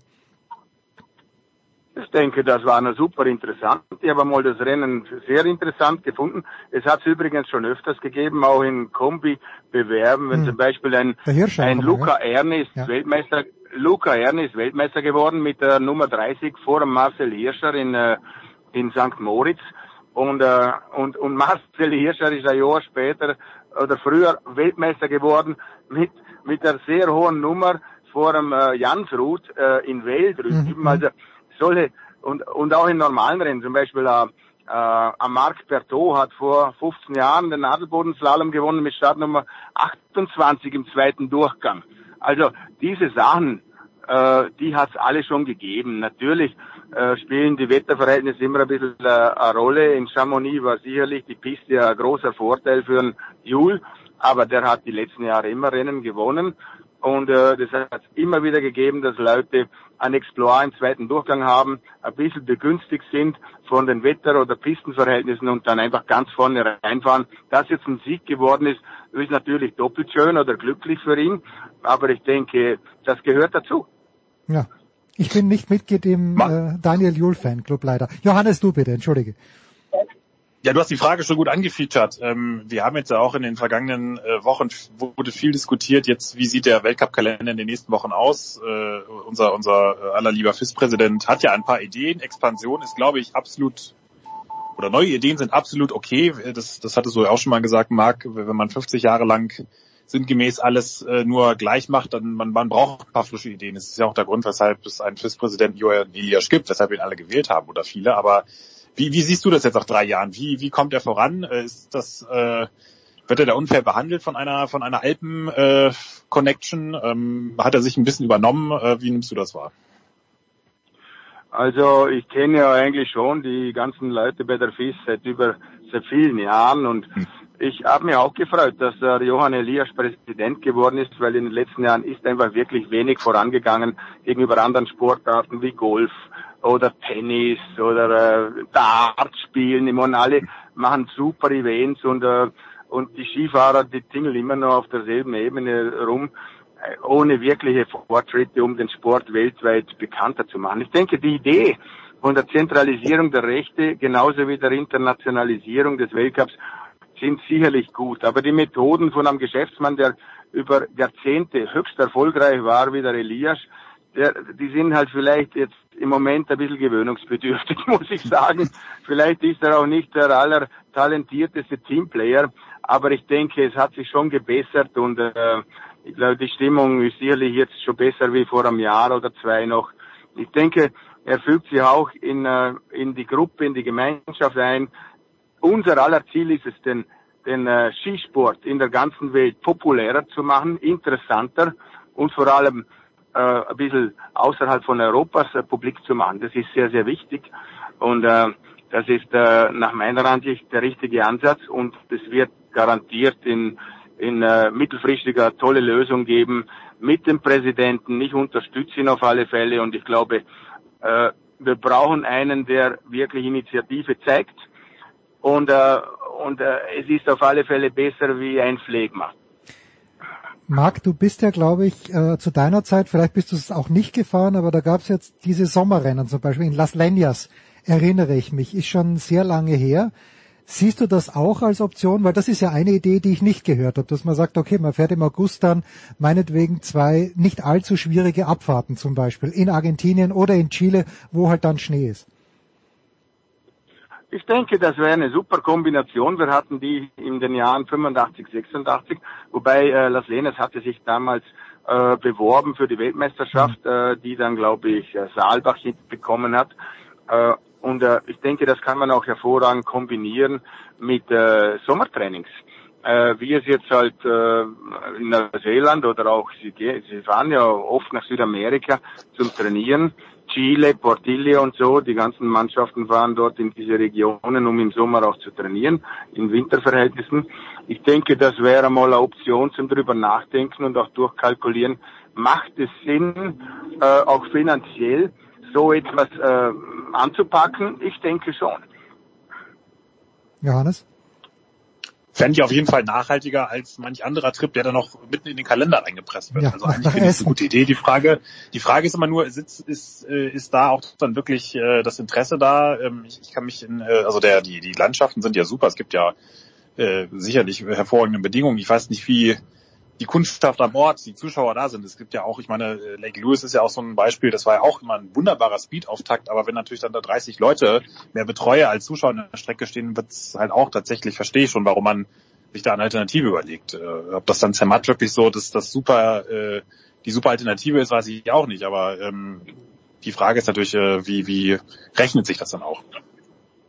Das, da bin ich kein Spezialist, da muss man wirklich mit den äh, mit den äh, mit der Infront und äh, den ganzen äh, Medienvermarktern und den äh, Sponsoren einmal drüber reden, macht es Sinn, für wen macht es Sinn, weil ich sehe jetzt auch Rennen überall in Europa von einem Sponsor, der einzig und allein in Wien aktiv ist. Ja, ja. Also, äh, also der berühmte Bohrmaschine. Ja, genau die. Oder? Und äh, mich wundert es auch, also für die muss es ja auch einen positiven Effekt haben, irgendwo in Italien, Frankreich oder in Amerika äh, Werbung zu machen, obwohl sie eigentlich nur in Ostösterreich ihre Läden haben. Also den Rennsport kann man schon sehr gut nutzen, um ähm, Werbung zu machen. Vielleicht sogar billiger als sonst Werbung im Fernsehen oder bei Fußballspielen oder sonst wo. Also ich bin kein Spezialist in dieser Frage, aber ich denke, wenn man mit denen zusammensitzt, findet man immer eine produktive Lösung, die für alle äh, auch finanzierbar ist. Was ich tatsächlich, dieser, dieser äh, äh, der Hersteller, das, das weiß ich, weil der Kollege vom Kurier, der, der kennt den, glaube ich, ein bisschen äh, besser, den, den äh, Firmenhersteller, weil der aus seiner Ecke kommt. Und er hat gesagt, er hat das wohl verhältnismäßig für einen Spottpreis sich da einkaufen. Also Spottpreis ist jetzt meine hm. sinngemäße Übersetzung, aber das war nicht wirklich äh, hochpreisig, sich da einzukaufen. Was ja schon die Frage erlaubt, ist der Skisport gerade so attraktiv, dass sich da die Sponsoren drängeln. Natürlich, äh, also ich, ich habe da so meine leichten Zweifel. Es sind natürlich keine leichten Zeiten für viele Unternehmen, aber ich glaube, äh, zum Spottpreis konnte man sich oder kann man sich nur einkaufen, weil die letzten 30 Jahre im Weltcup eben so wenig passiert ist. Mhm. Wenn man das richtig vermarktet hätte und äh, mit äh, tollen Ideen, mit attraktiven Rennen äh, und äh, es gibt ja viele Rand äh, Bewerbe, die man da machen kann. Ich war einmal auf einem Basketballspiel in Miami von der äh, von der äh, Basketballliga in Amerika. Doch, da waren die Pausen interessanter wie das Spiel selber. Also ich glaube, beim Weltcup fehlt auch ein bisschen der der, der Zusammenschluss vom Publikum mit dem Rennsport. Also mhm. früher war es halt so, dass man auch als Zuschauer irgendwo sehr nahe an den Athleten hinkommt. Heute ist es unmöglich. Du bist 30, 40 Meter weg als Zuschauer von den Athleten und hast null Kontakt mit den Athleten. Und das ist, wie gesagt, etwas, was sicherlich ein bisschen unpersönlich geworden ist in den letzten Jahren im Weltcup, weil es einfach die Bindung vom Publikum mit den Athleten einfach ein bisschen verloren gegangen ist. Siehst du denn, Marc, wenn ich mal Stichwort Miami und USA, siehst du denn da wirklich das große Potenzial, weil der Skisport hat es ja schon oft probiert, über Parallelformate mit, mit äh, weiß noch, Berthold, Matthias Berthold ist da ja, war der ein großer Fan und auch selbst aktiv auf dieser Pro Tour. Ähm, man versucht es ja immer wieder. Ähm, wird das nur zu schlecht aufgezogen oder ist dieses, Pot dieses Potenzial des sagenumworben amerikanischen Markt vielleicht doch ein bisschen kleiner als viele? Ja, ich denke, es ist die größte Wirtschaftsnation äh, auf der Welt und äh, hat ja auch aus dem Grund äh, die Fußball-WM 1994 nach Amerika verpflanzt, äh, um den Fußball dort populärer zu machen. Oder? Und äh, ich denke, es hat immer schon Rennen gegeben und äh, es hat auch schon Jahre gegeben, wo das sehr, sehr populär war mit äh, Bill Johnson, mit Phil Mayer, mit Bode Miller äh, und jetzt sowieso äh, Lindsay Wohn ehemals und äh, Schifrin. Ich äh, das Publikum in Amerika ist ein sehr, sehr wichtiges Publikum für den Skisport. Äh, ich glaube schon, dass das die richtige Entscheidung ist, dass man da ein bisschen ein, ein Gleichgewicht herstellt mit Europa auch. Nicht nur, dass alles in Europa stattfindet, sondern dass man ein bisschen rausgeht über die Grenzen. Was ich noch nicht, also ich sehe tatsächlich äh, auch das durchaus Potenzial. Was ich nicht so ganz verstehe, ist, es gibt ja schon gute Anlagen. Es gibt Copper, es gibt Beaver Creek. Warum muss man dann nach Aspen gehen, nach Sun Valley, da noch neue Abfahrten bauen, offenbar. Das ist der Plan. Das verstehe ich nicht so ganz. Weil das ist ja auch dann eigentlich nicht so richtig nachhaltig. Aspen hat ja schon äh, seit ewigen Zeiten eine Abfahrt und Sun hm. Valley war auch schon äh, Rennen, das ist zwar schon länger her, aber äh, so ziemlich auf allen, in allen Skigebieten in, in Amerika, die jetzt äh, die jetzt auf dem Plan sind, gab es äh, schon Weltcuprennen. Also da muss man nicht sehr viel machen, würde ich sagen. Dann bin ich mal gespannt. Wir sind wir alle gespannt. Marc, ich habe noch eine sportliche Frage. Ich gehe zurück ins Jahr 1989. Da gab es in Kitzbühel eine Doppelabfahrt und in Wengen eine Doppelabfahrt. In Kitzbühel hat ein junger Schweizer, der damals vielleicht gar nicht mehr so jung war, Dani Mara, dich um drei Hundertstel geschlagen, sonst hättest du vier Abfahrten in Folge. Waren es drei Hundertstel, bin mir nicht ganz sicher. Vier Abfahrten in Folge gewonnen. Jetzt hat Marco Odermatt in Wengen beide Abfahrten gewonnen. Ähm, ist einem das wurscht? Oder freut man sich da, dass, äh, dass das nicht mehr, dass man nicht mehr da alleinig ist? Äh, wer kann diesen Odermatt bremsen? Also Sarrazin hat ja in Kitzbühel gezeigt, dass es auch andersrum geht, aber hast du an diesem Wengen-Wochenende überhaupt irgendwelche Emotionen gehabt diesbezüglich? Ja, ich war ja persönlich auch dort. Äh, und ähm, ja, also ich sehe da wenig Chancen, außer ich fange halt wieder an. Das, ist, das ist es. Das ist es. Du musst, du musst es machen, ja. ja. Das war das natürlich ein Spaß, logischerweise. Aber Ach so. äh, ich freue mich, ich freue mich für jeden, der äh, so erfolgreich ist. Wobei Roter Matt ist jetzt äh, wirklich äh, in seinen Disziplinen, vor allem im Riesenslalom, weit überlegen. Also er, er dominierte die Disziplin wie früher Ingemar Denmark und das ist äh, bewunderungswürdig, würde ich sagen. Und äh, äh, ich kenne ihn sehr gut. Er ist trotzdem noch ein toller Naturbursche geblieben. Also ich habe ihn nach Wengen auf der Party getroffen und da hat er sicherlich zwei Bier zu viel Intus gehabt mit dem Sarah Das ist übrigens auch ein super Athlet. Der ist jetzt weniger zurückgezogen, wie es äh, ehemals Marcel Hirscher war oder auch Ingemar. Den Ingemar hast nie mit einem Tropfen Alkohol gesehen. Aber ich denke, das macht ihn äh, sehr, sehr sympathisch dem Publikum gegenüber und nicht nur in der Schweiz, sondern weit über die Grenzen hinaus. Es braucht solche Persönlichkeiten, die einfach normal sind auch neben, neben dem Rennen. Und äh, das waren eben nicht alle in der Vergangenheit. Man, es hat nie äh, einen Vergleich gegeben mit einem Alberto Tomba, der alle geschlagen hat in dieser Disziplin, äh, wobei er auch keine Abfahrten gemacht hat. Aber es braucht solche Leute, die publikumsnah sind, die sich normal verhalten und nicht sich abkapseln, äh, sobald sie von der Rennpiste weg sind. Dann, dann muss ich jetzt aber als Rausschmeißerfrage schon fragen. In deiner Zeit Marc, war es wirklich Alberto Tomba, bei dem man davon ausgehen konnte, dass er auch einen Tropfen Alkohol getroffen hat, oder gab es noch etwas, was äh, Louis van Gaal als noch größeres Firebeast bezeichnet hätte als den Alberto?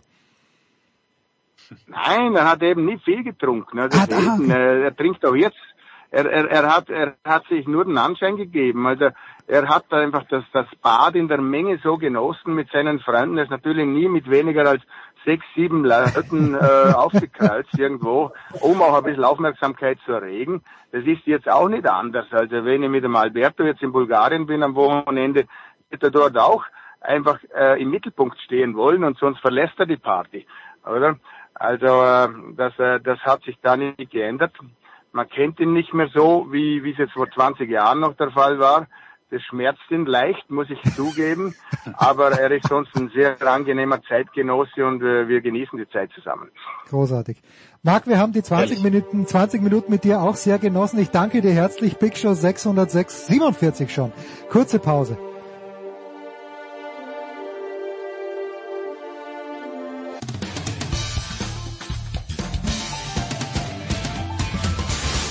Hallo, hier ist Dennis Hermann und ihr hört Sportradio 360.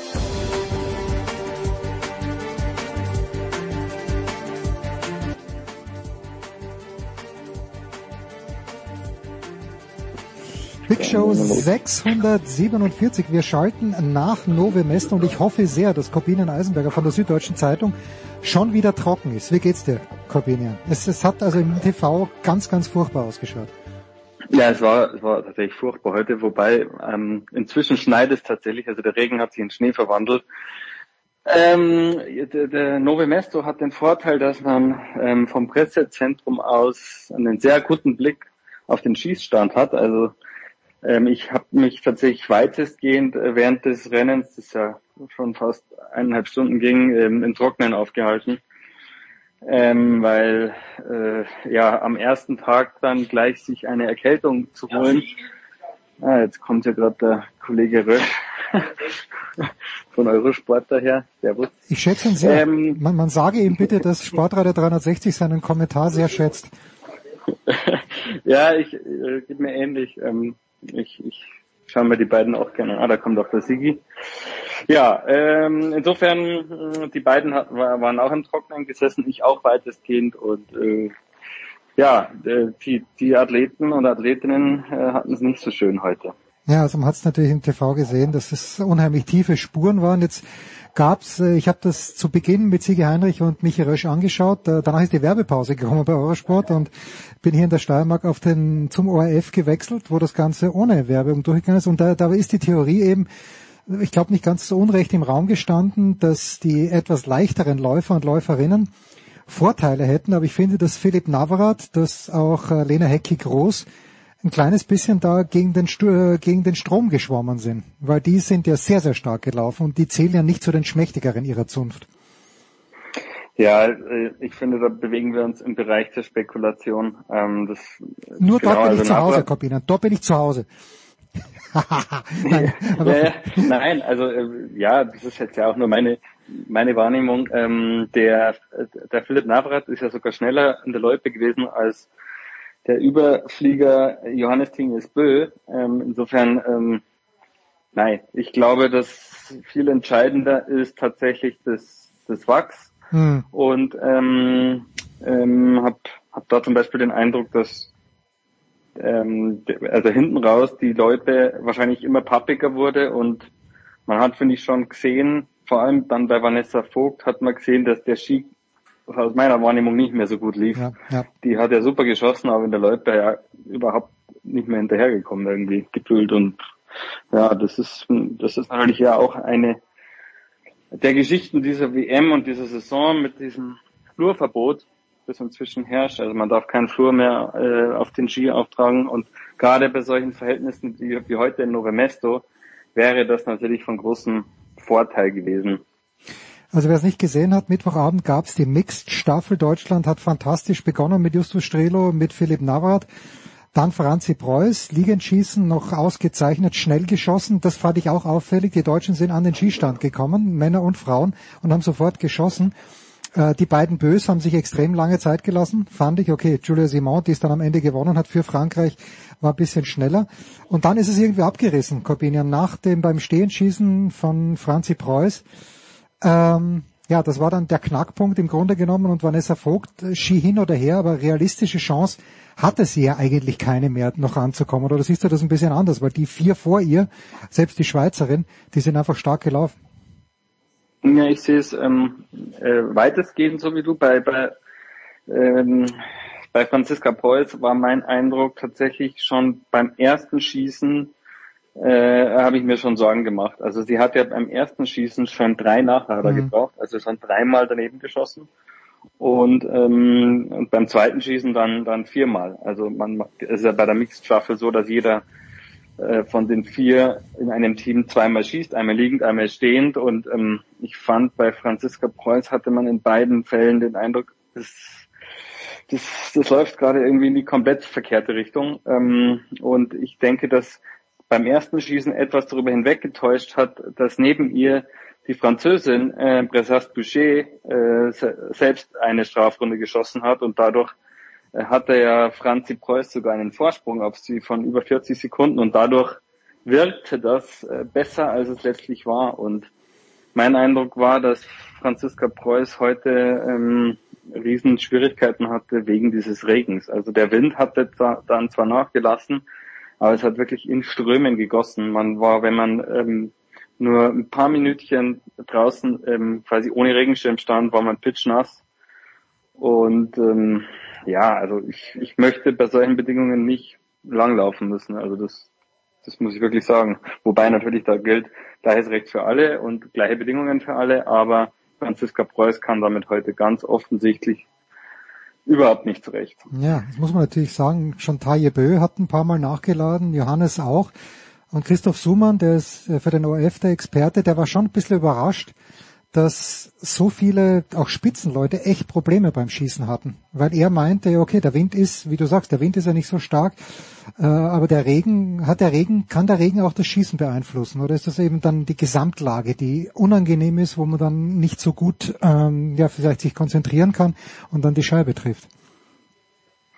So wie ich jetzt äh, die Franziska heute erlebt habe, war es einfach, die, einfach das gesamte alles. Ding. Ja. Also die hat, da kam einfach ganz viel zusammen. Ähm, ja, ich glaube, dass sie ähm, jemand ist, ähm, das hat sie zwar jetzt heute so nicht gesagt, aber so wie ich sie jetzt in der Saison erlebt habe, die bei solchen Bedingungen schon besonders empfindlich ist. Sie ist ja auch jemand, die sehr oft krank wird und ähm, ja, ich glaube, dass für sie solche Bedingungen einfach besonders belastend sind und ähm, ich kann mir aber vorstellen, es, ist, es soll ja im Laufe dieser zwei Wochen besser werden. Gerade dann, wenn hinten raus so die Highlights anstehen mit Massenstart und, und Staffel, kann ich mir schon gut vorstellen, dass sie da sich dann ganz anders präsentiert. Also die hat ja in dieser Saison wirklich schon sehr, sehr gute Leistungen gezeigt und ähm, also ich traue trau der Franziska Preuß auf jeden Fall eine Medaille zu. Auf jeden Fall. Äh, und auch den, den deutschen Herren. Also müssen wir den deutschen Männern vielmehr, dann muss man überhaupt nicht drüber reden. Philipp Navrat, Benedikt Doll, Justus Strehler heute wirklich wunderbar am Start. Du hast äh, mir gerade vorhin gesagt, dass wir kurz äh, ein Vorgespräch von einer halben Stunde geführt haben, dass du gerade mit Julia Simon sprechen konntest, die dann eben den französischen Sieg ins Ziel gebracht hat. Also ich habe mich schon, mein Herz ist schon ein bisschen aufgegangen. Wir wollen ja diese alte Geschichte nicht wieder aufwärmen, aber du warst ja doch bei einigen Veranstaltungen jetzt dabei, wo auch Staffeln gelaufen wurden. Okay, nicht immer waren Bressa Boucher und äh, Simon dabei, aber ich hatte schon den Eindruck, dass so eine Art von Teamgeist bei den Französinnen und Franzosen herrscht. Stimmt dieser Eindruck? Ja, also ich habe gerade ähm, in diesem Zusammenhang eine ganz interessante Beobachtung gemacht. Ist, äh, man muss sich das so vorstellen, ähm, nach so einem Rennen gibt es hier in Novemesto eine Pressekonferenz und da saßen dann die Medaillensieger, also insgesamt ähm, zwölf mhm. Leute auf diesem Podium. Ähm, ganz links saßen die Zweitplatzierten, die Norweger, ganz rechts saßen die Sch Schweden und in der Mitte die Franzosen. Und bei den Norwegern und bei den Schweden war es so, dass äh, Männ, also Mann und Frau jeweils nebeneinander saßen. Mhm. Und, und bei den Französinnen war es so, dass sich der Eric Perrault... Ja. ja. Ich, nein, nein, ich würde jetzt Folgendes raten, dass die zwei Männer zwischen den beiden Frauen saßen. Ähm, ganz so extrem nicht, okay. ähm, aber es, ähm, es, es, war halt ein anderes Bild als bei den anderen beiden. Also zwischen Simon und Bressas Pichet saß der Eric Perrault. Mhm. Ähm, und ähm, ja, und also man hat schon gesehen, dass die beiden sich, sich wenn es irgendwie geht, meiden. Ja. Also auf der einen Seite äh, klatscht die eine die andere ab ähm, auf der auf der Loipe, wenn sie quasi den Staffelstab übergibt. Das müssen sie ja machen. Die müssen sich berühren. Aber ansonsten berühren sie sich wirklich wenig. Also die äh, Julia Simon hat auch während der Pressekonferenz auffällig ähm, zur Seite geschaut, also weg von Bressas Budget und ähm, die hat ihrerseits wiederum auf ihrem Handy rumgespielt. Also es war schon, waren schon, finde ich, eigentlich relativ bezeichnende Szenen, die sich da oben abgespielt haben. Die waren äh, wahrscheinlich deutlich aussagekräftiger, als wenn man sie jetzt nochmal zu diesem Thema gefragt hätte, was ich nicht gemacht habe und was auch sonst keiner auf der Pressekonferenz gemacht hat, weil ähm, ja inzwischen einfach äh, vermerkt ist, ähm, dass sie beide sich jetzt zu diesem Thema nicht mehr äußern wollen. Und, und was man aber dann auf der anderen Seite sagen muss, wenn man das gesehen hat und wenn man dann vor, zuvor gesehen hat, wie Julia Simon, die ja quasi diejenige ist, die belastet wird von ihrer Teamkollegin, wie die trotz dieser ganzen Sache da äh, auftritt. Ähm, also ich habe gerade meinen mein Text auch verfasst also, und habe das auch so formuliert, dass sie für mich wie eine eigentlich fast wie nicht von dieser Welt wirkt, wie sie dann da durch die Leute ähm, rauscht und ähm, am Schießstand, das ist schon, also ich weiß nicht, ob ich je eine Biathletin gesehen habe, die, die so performt und so gnadenlos ist. Also das ist schon echt ganz, ganz stark und damit ist sie sicherlich auch beim Sprint am Freitag die absolute Top-Favoritin für die Goldmedaille. Ja, also dieses letzte Schießen, das er da stehend hingelegt hat, wo sich dann auch vom Publikum verbeugt hat, das ist peng, peng, peng, peng, peng gegangen. Ich weiß gar nicht, ob es jetzt fünf Schüsse waren, aber jedenfalls so schnell hat man gar nicht schauen können, alles Treffer und dann konnte es ja doch einigermaßen locker ins Ziel rennen. Äh, ein anderer, der als Zweiter für die Norweger gelaufen ist, Johannes Tinesbö, führt in diesem Jahr zwar, wenn ich es richtig gesehen habe, den Gesamtweltcup an, aber diese wahnwitzige Dominanz, die er im letzten Jahr noch gehabt hat, die ist weg. Ich meine auch von dir gelesen zu haben, dass ihn auch der ältere Bruder ein kleines bisschen nervt, weil der noch stärker geworden ist. Ich, für mich läuft Johannes wie Christoph Sumann, hat er nie Bö gesagt und auch nicht äh, Johannes Tinnesbö, nur Johannes gesagt. Ist auch für mich jetzt Johannes.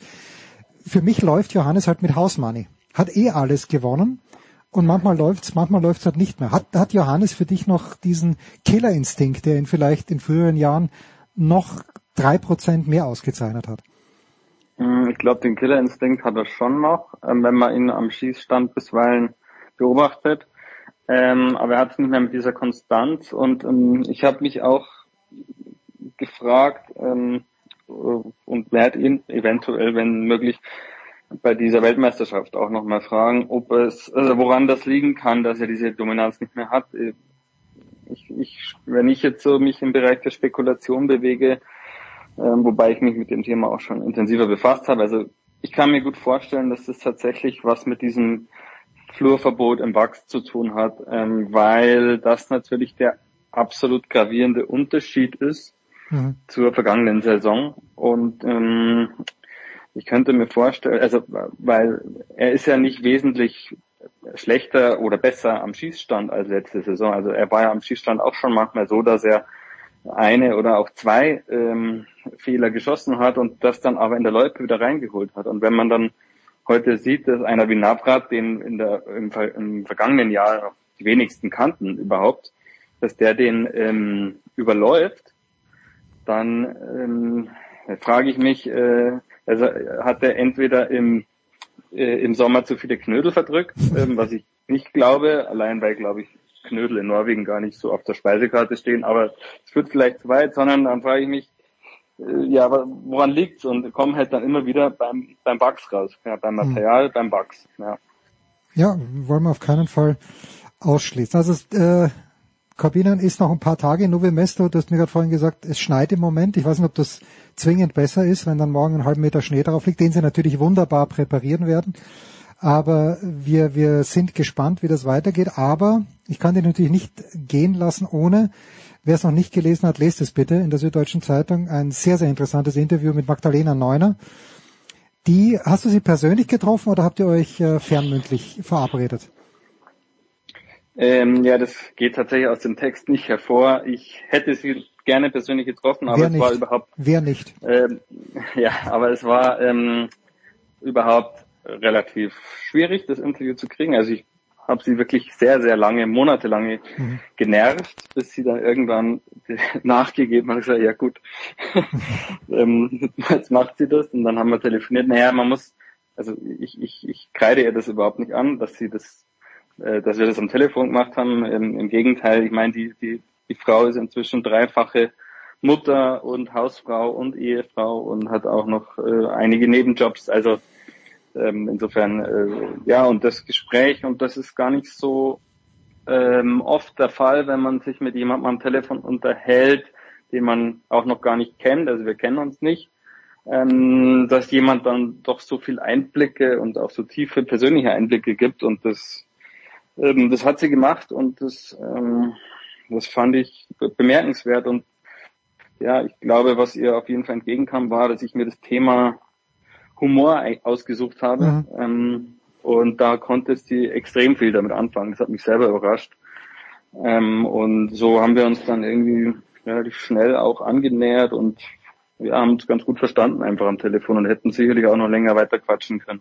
Sehr, sehr lesenswert. Schaut euch das an. Äh, nur mein Gesamteindruck war, Magdalena Neuner ist mit ihrer Entscheidung doch relativ früh ihre brillante Karriere zu beenden komplett im Reinen. Ist das auch dein Eindruck? Ja, das hat sie auch so gesagt und ähm, das hat sie auch so verkörpert oder vermittelt, ja. Also ähm, sie hat schon während dieser ganzen Zeit immer wieder sehr mit sich selber gehadert, mit ihrem Leben als, als Star und sie ist ja absolut der, vielleicht der größte Star, den der deutsche Wintersport je hervorgebracht hat. Ah, Ähm, ah, Rosi Mittermeier, ja, Rosi Mittermeier, Ja. bitte, Rosi Mittermeier. Ja, gut, okay. Dann sagen dann Rosi Mittermeier, ja, da hast, da hast du recht, die habe ich selber allerdings nicht mehr erlebt. Also dann sage ich mal in, in zu meinen Lebzeiten, Okay, ähm, ja, äh, machen wir es mal so. Ja, genau. Und äh, ja, und dadurch, also äh, ist auf sie wirklich ein enormer Druck einfach entstanden und ähm, mit diesem Druck ist sie ähm, eigentlich nie so richtig klargekommen, war mein, mein Eindruck und ähm, mochte das auch irgendwie für sich gar nicht so haben. Und deswegen, ja, glaube ich, war es für sie die richtige Entscheidung. Ja, wie gesagt, lest das nach. Es ist in der SZ vom was Mittwoch oder Dienstag? Bin mir nicht ganz sicher, weil ich immer die online Am Dienstag. Am Dienstag, also in der Süddeutschen Zeitung vom Dienstag. Interview von Corbinian Eisenberger mit Magdalena Neuner. Corbinian, ich danke dir herzlich. Ich werde dich auch kommende Woche quälen. Ich hoffe dann bei bei anderen Bedingungen, so dass du, auch wenn es im Pressezentrum natürlich großartig ist, ähm, dass du auch mal raus kannst, ohne waschelnass zu werden. Aber ich habe mit Saskia Aleite, wenn sie, ähm, wir haben bei der Weltmeisterschaft in Östersund, haben wir öfter miteinander gesprochen und sie hat mir erzählt und dann auch auf der Pokljuka, und ich habe immer nach kulinarischen Highlights gefragt. In Östersund war es irgendwas, woran der ein schwedischer König erstickt ist, weil er zu viel davon gegessen hat. Hast du schon herausgefunden, was man in Nove Mesto essen muss oder bist du noch zu kurz dort? Ähm, ich habe rausgefunden, was man nicht essen Ah, okay, gut. Das ist was noch wichtiger. Bitte. Ja, was, was darf man nicht essen? nämlich den tschechischen Leberkas. Ähm, den kann ich jetzt nicht zwingend empfehlen, also zumindest nicht den, den ich heute gegessen habe. Ähm, aber ich, äh, ja, ich, ich bin noch nicht so weit, dass ich da jetzt final ein, ein Fazit oder ein Zwischenfazit auch nur ziehen könnte. Aber das können wir gerne nächste Woche Das dann besprechen.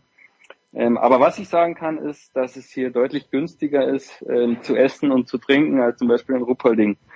Also der heiße Aperol Spritz, ich habe ihn nicht getrunken, Natürlich aber ich habe die Preise verglichen, kostet hier äh, nur die Hälfte, also nur halb so viel wie in Ruppolding. Ja, also das kommt natürlich den trinkfreudigen Fans entgegen. Tja, von Corbinian Eisenberger lernen heißt fürs Leben lernen. Es ist nicht wichtig, dass man weiß, was man kann, sondern was man nicht kann, beziehungsweise was man essen sollte. Was man nicht essen sollte, ist wichtiger, als was man essen sollte. Corbinian, ich danke dir herzlich. Kurze Pause in der Big Show 647 und dann machen wir weiter.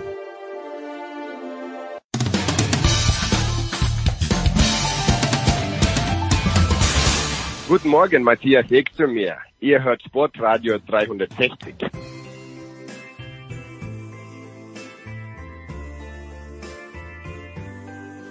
Sportradio 360, die Big Show 647, dreimal noch ganz schlafen und dann ein ausgedehntes Mittagsschläfchen am Sonntag. Dann steht Super Bowl 58 an und äh, in Las Vegas wohlgemerkt. Die Legende ist schon auf dem Weg dorthin. Und darüber zu sprechen, ähm, freue ich mich sehr, dass Nicolas Martin wieder Zeit hat und Nicolas hat mit Franz Büchner, mit Christian Schimmel und mit Andreas Renner eine unfassbar kompetente Runde am Start, wie immer. Weshalb ich sage, Nicola, take it away, please.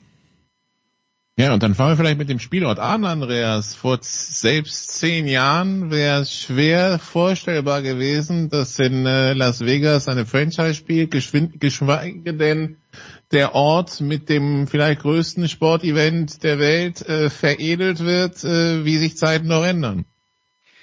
Ja, der Hintergrund war natürlich, dass die NFL äh, jahrelang einen Bogen um das äh, Thema gemacht hat, weil man Angst vor dem Verdacht von Spielmanipulationen hat und naja, lass mich mal so sagen, äh, der Druck, immer mehr Geld zu erlösen, ist halt auch da und der wurde dann halt irgendwann mal so groß, dass die Angst nachgelassen hat und jetzt hat man sich halt äh, mit Las Vegas eingelassen, jetzt gibt's ein Team in Las Vegas, jetzt ist sogar der Super Bowl in Las Vegas, also die NFL ist da jetzt voll im Boot und offensichtlich äh, fest davon überzeugt, dass, ähm, ja, dass das irgendwie gut gehen wird.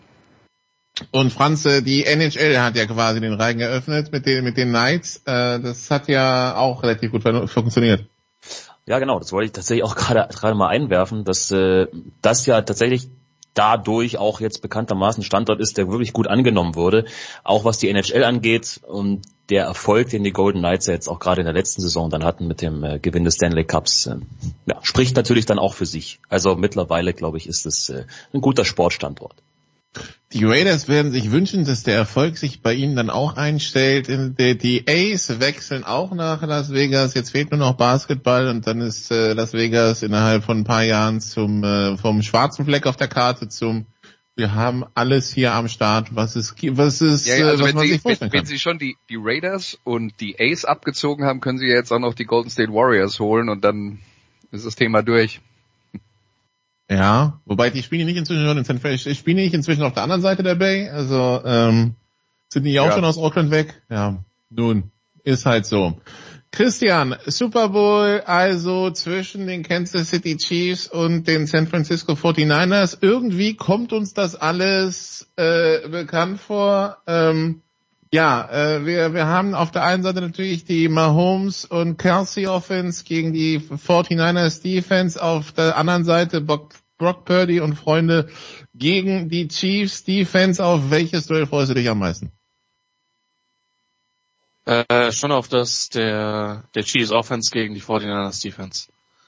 Weil es ist immer noch Patrick Mahomes und äh, ja, er hat ein bisschen Geschwindigkeit in der Offense verloren, was sich über einen Großteil der Saison auch gezeigt hat. Auch die Playoff-Spiele haben sie im, vor allen Dingen mitunter mit ihrer Defense gewonnen, auch die wichtigen Spiele in der Regular Season. Deswegen ist für mich dieser Super Bowl auch nochmal noch mal höher einzuschätzen als die vergangenen.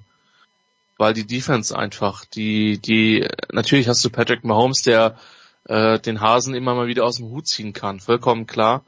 Du hast Travis Kelsey auf der letzten, auf der letzten Rille. Nur, das, das wird ein extrem spannendes Matchup. Die 49ers, die jetzt nicht, sagen wir mal, eine überkomplexe Defense spielen, äh, und werden versuchen mit mit mit Bosa und Foreman Pressures dann dann zum Quarterback zu kommen gegen einen der am schwierigsten zu sackenden äh, Quarterbacks, der unfassbar gut improvisieren kann. Ich bin sehr sehr sehr gespannt, wie der wie der Plan in der Defense der 49ers aussehen wird, denn wir haben einiges in den letzten Jahren gesehen, was nachweislich nicht funktioniert hat. Das tiefe Element ist ein bisschen weg von den Chiefs, vielleicht muss man das ein bisschen weniger verteidigen. Würde vielleicht ein bisschen dafür mal sprechen, dass man etwas mehr Single High spielt. Ich bin hochgradig gespannt. Ich bin relativ sicher, dass die Chiefs es zu Beginn der Partie ziemlich stark über den Lauf versuchen werden. Da glaube ich schon, dass da äh, Anhaltspunkte sind, die 49ers an, an, an der anderen Stelle zu knacken. Von daher würde ich mich überhaupt nicht wundern, wenn das dann, wenn wir dann am Ende des Tages, wenn wenn es für die Chiefs klappt, vom Isaiah Pacheco Game reden werden. Es wird ein Taktik, ein taktisches Battle auf beiden Seiten. Äh, freue ich mich extrem drauf, weil beide Teams dann und beide Coachingstäbe haben bewiesen, dass sie auch während Partien anpassen können. Aber auf das Matchup, auf was ich mich mehr freue, ist tatsächlich Chiefs Offense gegen die 49ers Defense. Ja, wir hatten den Super Bowl ja schon, Andreas, und alle werden in Erinnerung haben, dass die 49ers ja damals Mahomes recht gut im Griff hatten, ja, bis dann ein paar Minuten vor Schluss plötzlich äh, die, dieses eine Wunderplay passierte. Meinst du, das wird noch im Hinterkopf sein beim einen oder anderen? Ich meine, der Coaching-Staff ist ja zum Teil noch da. Also, ähm, weil du es ansprichst, ja, natürlich gibt's noch ein paar Leute aus dem Trainerstab, aber äh, gerade in San Francisco, wo die, wo die, ähm, äh, wo die Assistant Coaches ja weggeholt werden von den anderen, weil alle ein Stück von Kyle Shanahan haben wollen, äh, ist das tatsächlich nicht mehr so. Und auf dem Platz gibt's auch wenig äh, äh, wenig Leute, die ja das, äh, tatsächlich das noch äh, miterlebt haben. Ich glaube nicht, dass das ein ernsthaftes äh, Thema insgesamt sein wird. Und ich glaube auch, dass man äh, vor allen Dingen sehen muss, dass sich beide Mannschaften weiterentwickelt haben und vor allen Dingen die Chiefs haben ja in dieser Saison neue Art zu spielen in der Offense erfinden müssen, weil ihnen das tiefe Element, Christian hat es ja schon äh, kurz angedeutet, fehlt. Die haben zwar Marcus Waldes Gerntling, aber das ist halt kein zuverlässiger Receiver, bei dem man sich dann auch darauf verlassen kann, dass er die langen Bälle wirklich fängt. Und äh, deswegen ist das halt eine, ich, ich sag's jetzt mal böse, Dink-and-Dunk-Offense geworden, weil die besten Receiver, nämlich äh, Travis Kelsey und Rasheed Rice, sind Spezialisten für die Kurzdistanzen. Also da sind so viele äh, so viele unterschiedliche Dinge inzwischen bei diesen beiden Teams. Also ich sehe da wirklich mehr Unterschiede als Gemeinsamkeiten. Aber ich meine, wenn es am Ende ein Titel ist, wird, ist es ja egal, ob es Dink and Dunk ist. Ne? Also das äh, ja, ne, wir, wir geben aber keine du, du fragst Schönheitsnoten. ja, wie sehr das Ja. Spiel von vor fünf Jahren noch eine Rolle spielt und dann sage ich, ich glaube keine große, außer dass man in San Francisco jetzt halt sagt, naja, unser letzter Titelgewinn war 1994, das ist schon sehr lange her, es wird langsam mal wieder Zeit, 2012 haben wir verloren, 2019 haben wir verloren.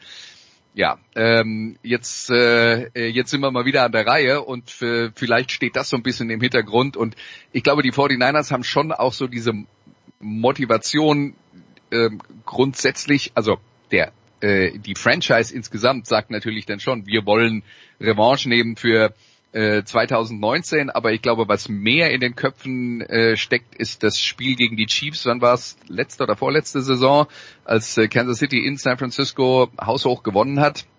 Also da gibt's dann, glaube ich, noch äh, mehr personelle Parallelen, äh, Leute, die das noch im Kopf haben. Der sechste Titel wäre natürlich aber auch schön. Franz in diesem Duell zwischen Offense, äh, zwischen äh, Niners Offense, äh, zwischen Chiefs Offense und Niners Defense, wen siehst du den Vorteil?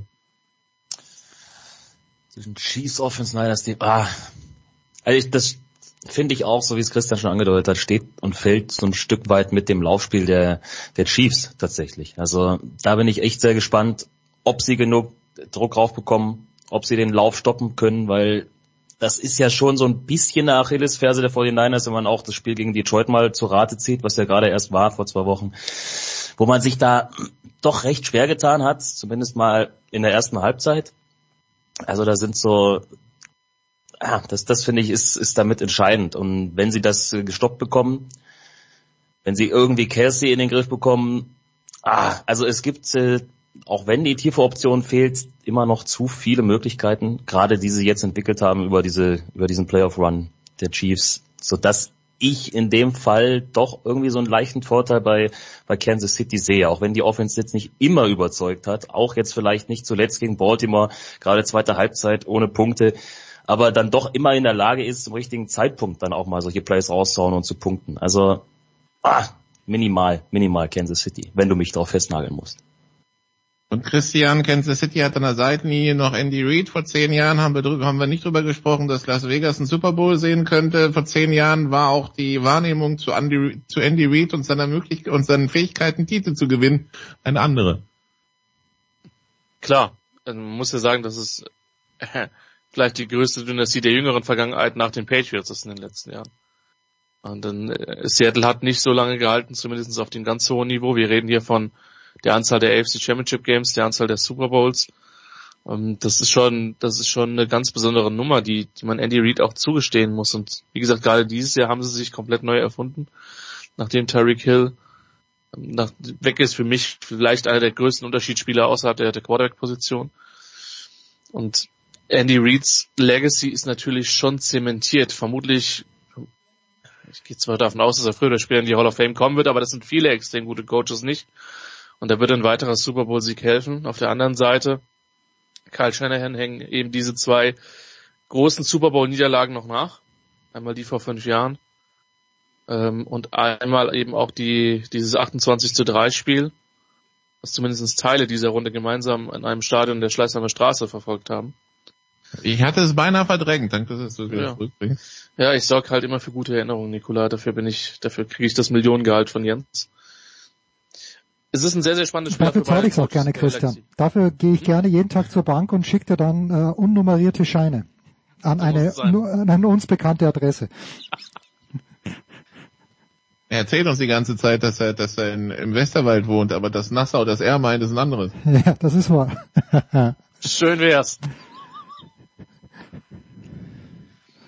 Gut. Dann auf der anderen Seite die 49ers, äh, Andreas, von denen wahrscheinlich, wenn man sich die Historie der letzten drei, vier Jahre anschaut, die wenigsten erwartet hätten, dass äh, wenn es nochmal in den Super Bowl geht, der Quarterback weder äh, Lance noch Garoppolo heißt, sondern Brock Purdy. Ja, aber äh, so ist so ist halt Football und ähm, manchmal passieren halt Dinge, die äh, keiner vorhersehen kann oder sich keiner zu prognostizieren traut. Aber ja, San Francisco hat äh, ähm, sicher auch mit gutem Scouting und auch mit ein bisschen Glück ähm, äh, es geschafft, einen Quarterback äh, sehr spät im Draft mit dem allerletzten Pick zu verpflichten, der besser ist als das, was sie vorher hatten, besser als der Zweitrunden-Pick Garoppolo, besser als der Erstrunden-Pick Trey Lance, auch wenn der noch nie in der NFL lang genug gespielt hat, dass man das ernsthaft beurteilen könnte.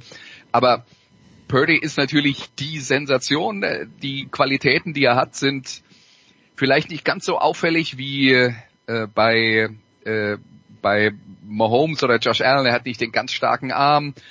er ist auch nicht der Spezialist für äh, besonders viele ausgefallene Wurftechniken, aber er ist einer, der schnelle Entscheidungen trifft, der gute Entscheidungen trifft, der sehr zielgenau werfen kann und was wir in den Playoffs jetzt dann auch gesehen haben, vor allen Dingen im letzten Spiel gegen Detroit, er ist auch ein besserer Athlet, als viele Leute denken. Er hat ja dann fast 50 Yards, glaube ich, erlaufen im Halbfinale und das waren wichtige 50 Yards äh, in Situationen, in denen äh, kein freier Receiver da war. Also Purdy ist eine ist eine super Geschichte und die große Diskussion in den USA ist ja jetzt dann, wie gut ist er wirklich und äh, manche sagen, der kann eigentlich gar nichts und andere sagen, der ist müsste MVP werden. Die Wahrheit ist natürlich irgendwo dazwischen und ähm, Purdy ist auf jeden Fall einer, der diese Offense in San Francisco, die ja schon seit Jahren eine Top-Offense ist, weil sie den vielleicht besten Offensive Coordinator der Liga haben, ähm, der zufälligerweise auch gleichzeitig noch der Head Coach ist, äh, er hat diese Offense besser gemacht als all das, was vorher da war, inklusive an den vorherigen Stationen von Kyle Shanahan in Atlanta, Houston und so weiter und so fort. Sind nicht irgendwie alle Quarterbacks ein bisschen System-Quarterbacks? Ich meine, Joe Montana und West Coast, also ist es dann kein System oder wo ist ja. jetzt der Unterschied, Andreas? Das ist eine alberne Diskussion, weil wenn ein Quarterback kein System-Quarterback ist, würde das heißen, dass er nicht das macht, was der Trainer von ihm will und dann wird er nicht spielen. Also das ist außer er heißt Aaron Rodgers. Äh, naja, auch da äh, glaube ich, also äh, bei Aaron Rodgers kann man darüber reden, dass der sich im Lauf seiner Karriere einen Status erarbeitet hat, wo die Trainer mehr auf ihn gehört haben als zu Beginn seiner Karriere, genauso wie das bei Tom Brady auch passiert ist. Solche Prozesse gibt es natürlich, dass die Quarterbacks immer mehr, ähm, äh, wenn sie ihre Qualitäten nachgewiesen haben, in den Prozess eingearbeitet werden. Aber das heißt ja trotzdem, dass die vorher im Lauf der Woche mit dem Trainer darüber reden, was ihnen gefällt, was ihnen nicht gefällt und danach wird dann halt auch der Gameplan äh, aufgebaut. Aber grundsätzlich muss man sich halt darüber im Klaren sein, dass bei Footballteams Trainer sich sowohl in Offense als auch in Defense die ganze Woche damit befassen, die bestmöglichen Spielzüge zu finden, um den Gegner zu knacken. Und wenn man dann einen Quarterback hat, der sagt, es mir alles egal, ich mache, was ich will, wird's halt nicht funktionieren. Da brauchen wir auch keine Trainer mehr, das ist Geldverschwendung.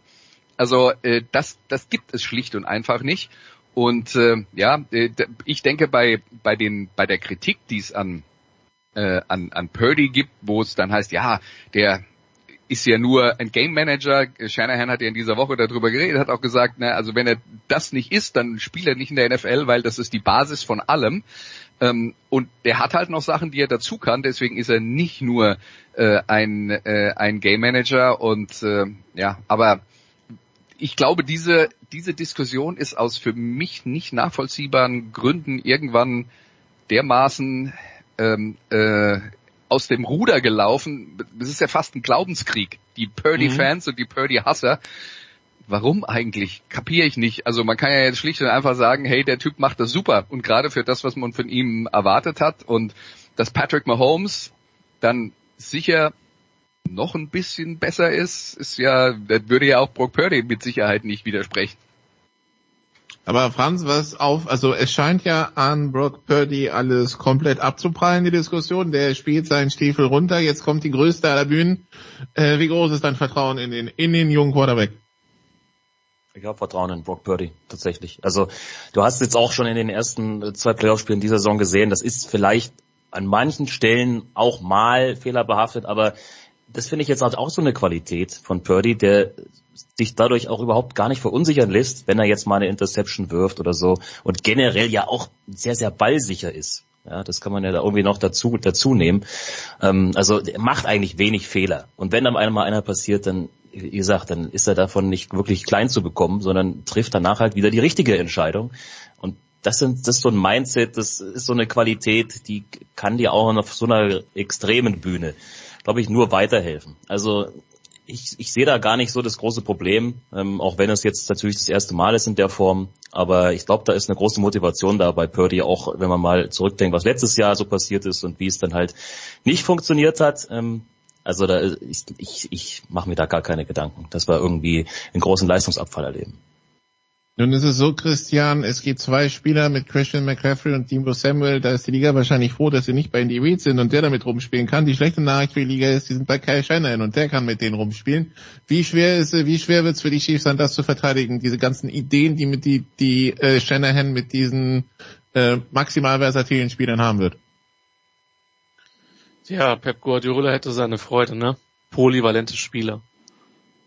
Ähm, ist auch im Football natürlich eine Möglichkeit. Das war doch Lucien Favre, du lügst doch hier, Christian. Stimmt, Favre hat das auch geprägt. Das ist wahr. Aber ich weiß nicht, wer zuerst war. Das ist auch egal.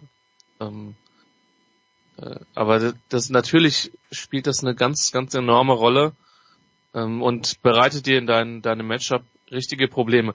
Ehrlicherweise, McCaffrey hast du genau für dieses Spiel geholt. Und der ist aber während der regulären Saison schon wichtiger geworden, als ich gedacht habe. Bei Samuel muss man schlicht und ergreifend sehen, wie fit er ist. Wie, wie nah ist der bei 100 Prozent.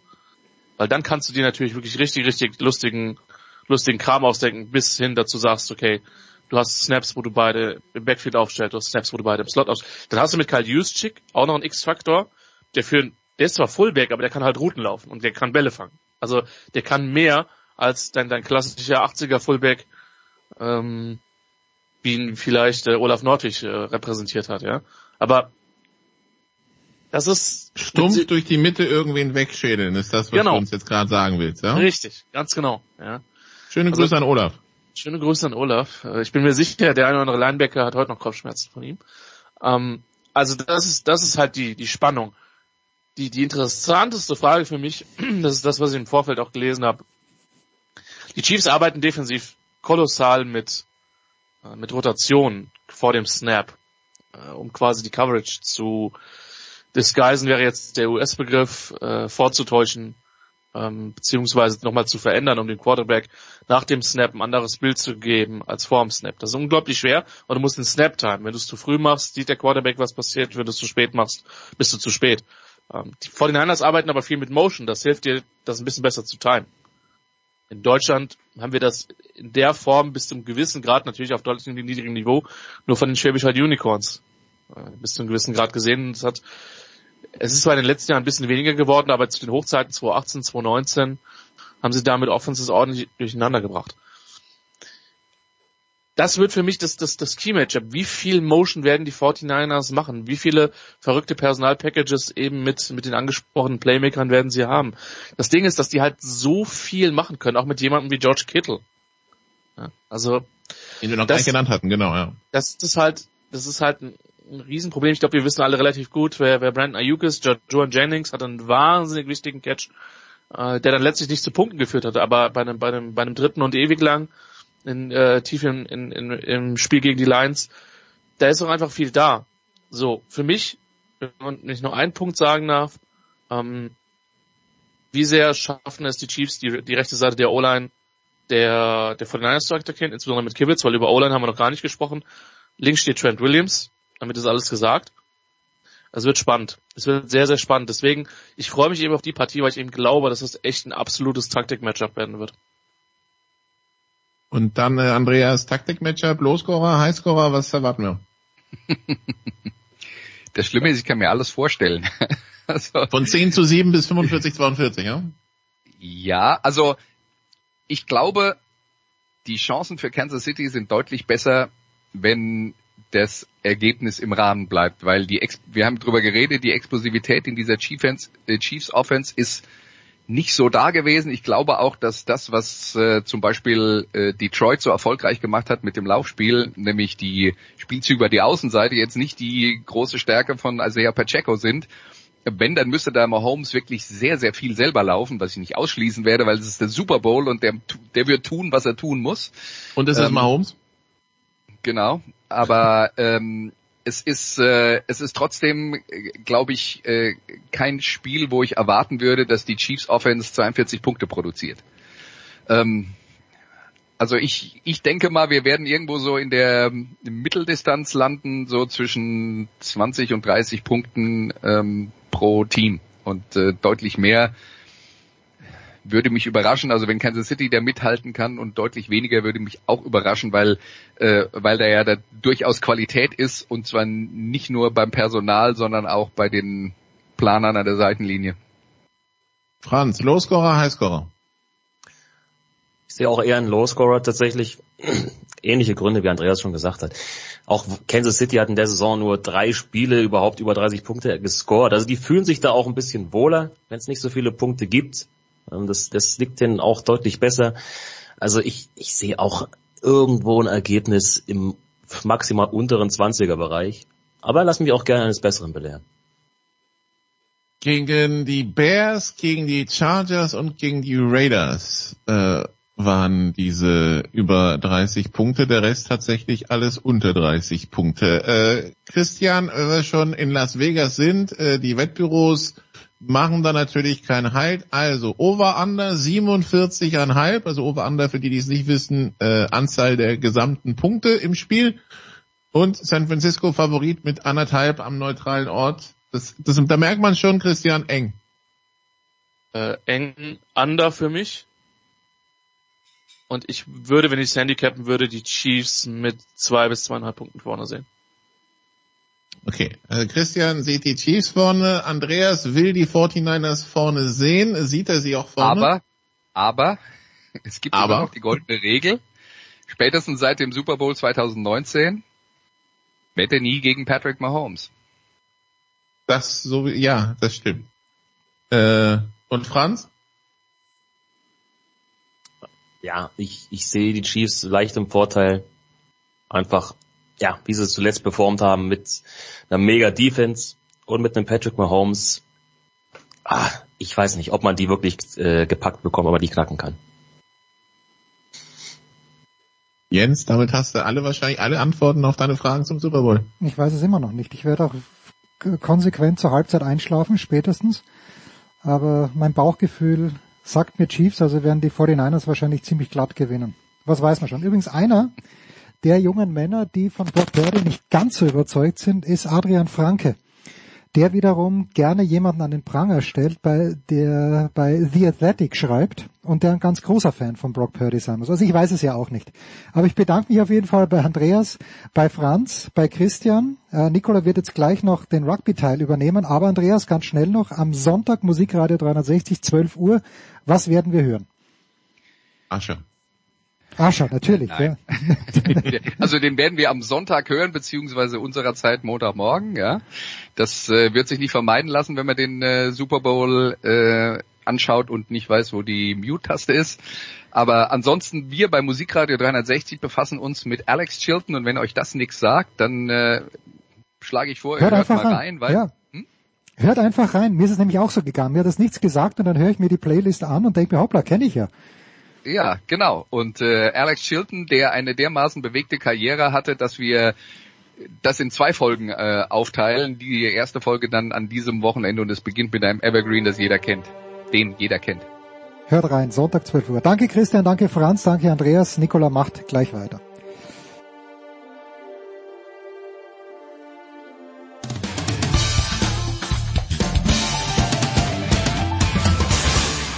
Hier ist Nils Giffey und ihr hört Sportradio 360.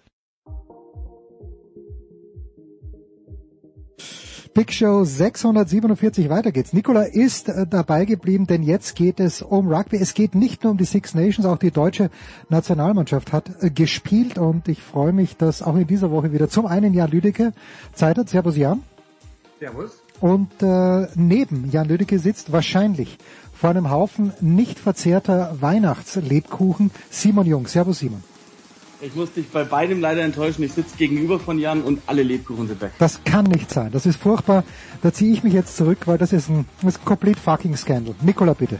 Nein, nein, nein, nicht so schnell, Jens. Moment, Moment. Wir versuchen dich noch abzuholen. Ähm, äh, Jan äh, oder Simon, äh, so nicht, nicht, nicht zu sehr spoilern, weil ich muss es auch noch schauen auf irgendeinem Flug. Aber es gibt bei, ne bei Netflix seit Januar Six Nations Full Contact. Da geht's quasi als Dokumentarserie ähm, über acht Folgen über die, um die Six Nations letztes Jahr. Ist das was, Jan, was wir, was wir ähm, Jens empfehlen können?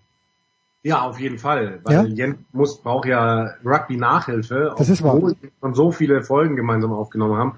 Nee, es äh, lohnt sich, glaube ich, echt anzuschauen. Also sind tolle, tolle Bilder und vor allem äh, schöne Geschichten rausgearbeitet. Darf ich in diesem Zusammenhang sagen, dass ich jetzt gerade, ich glaube auch bei Netflix, die Dokumentation angefangen habe über die NASCAR-Saison 2023.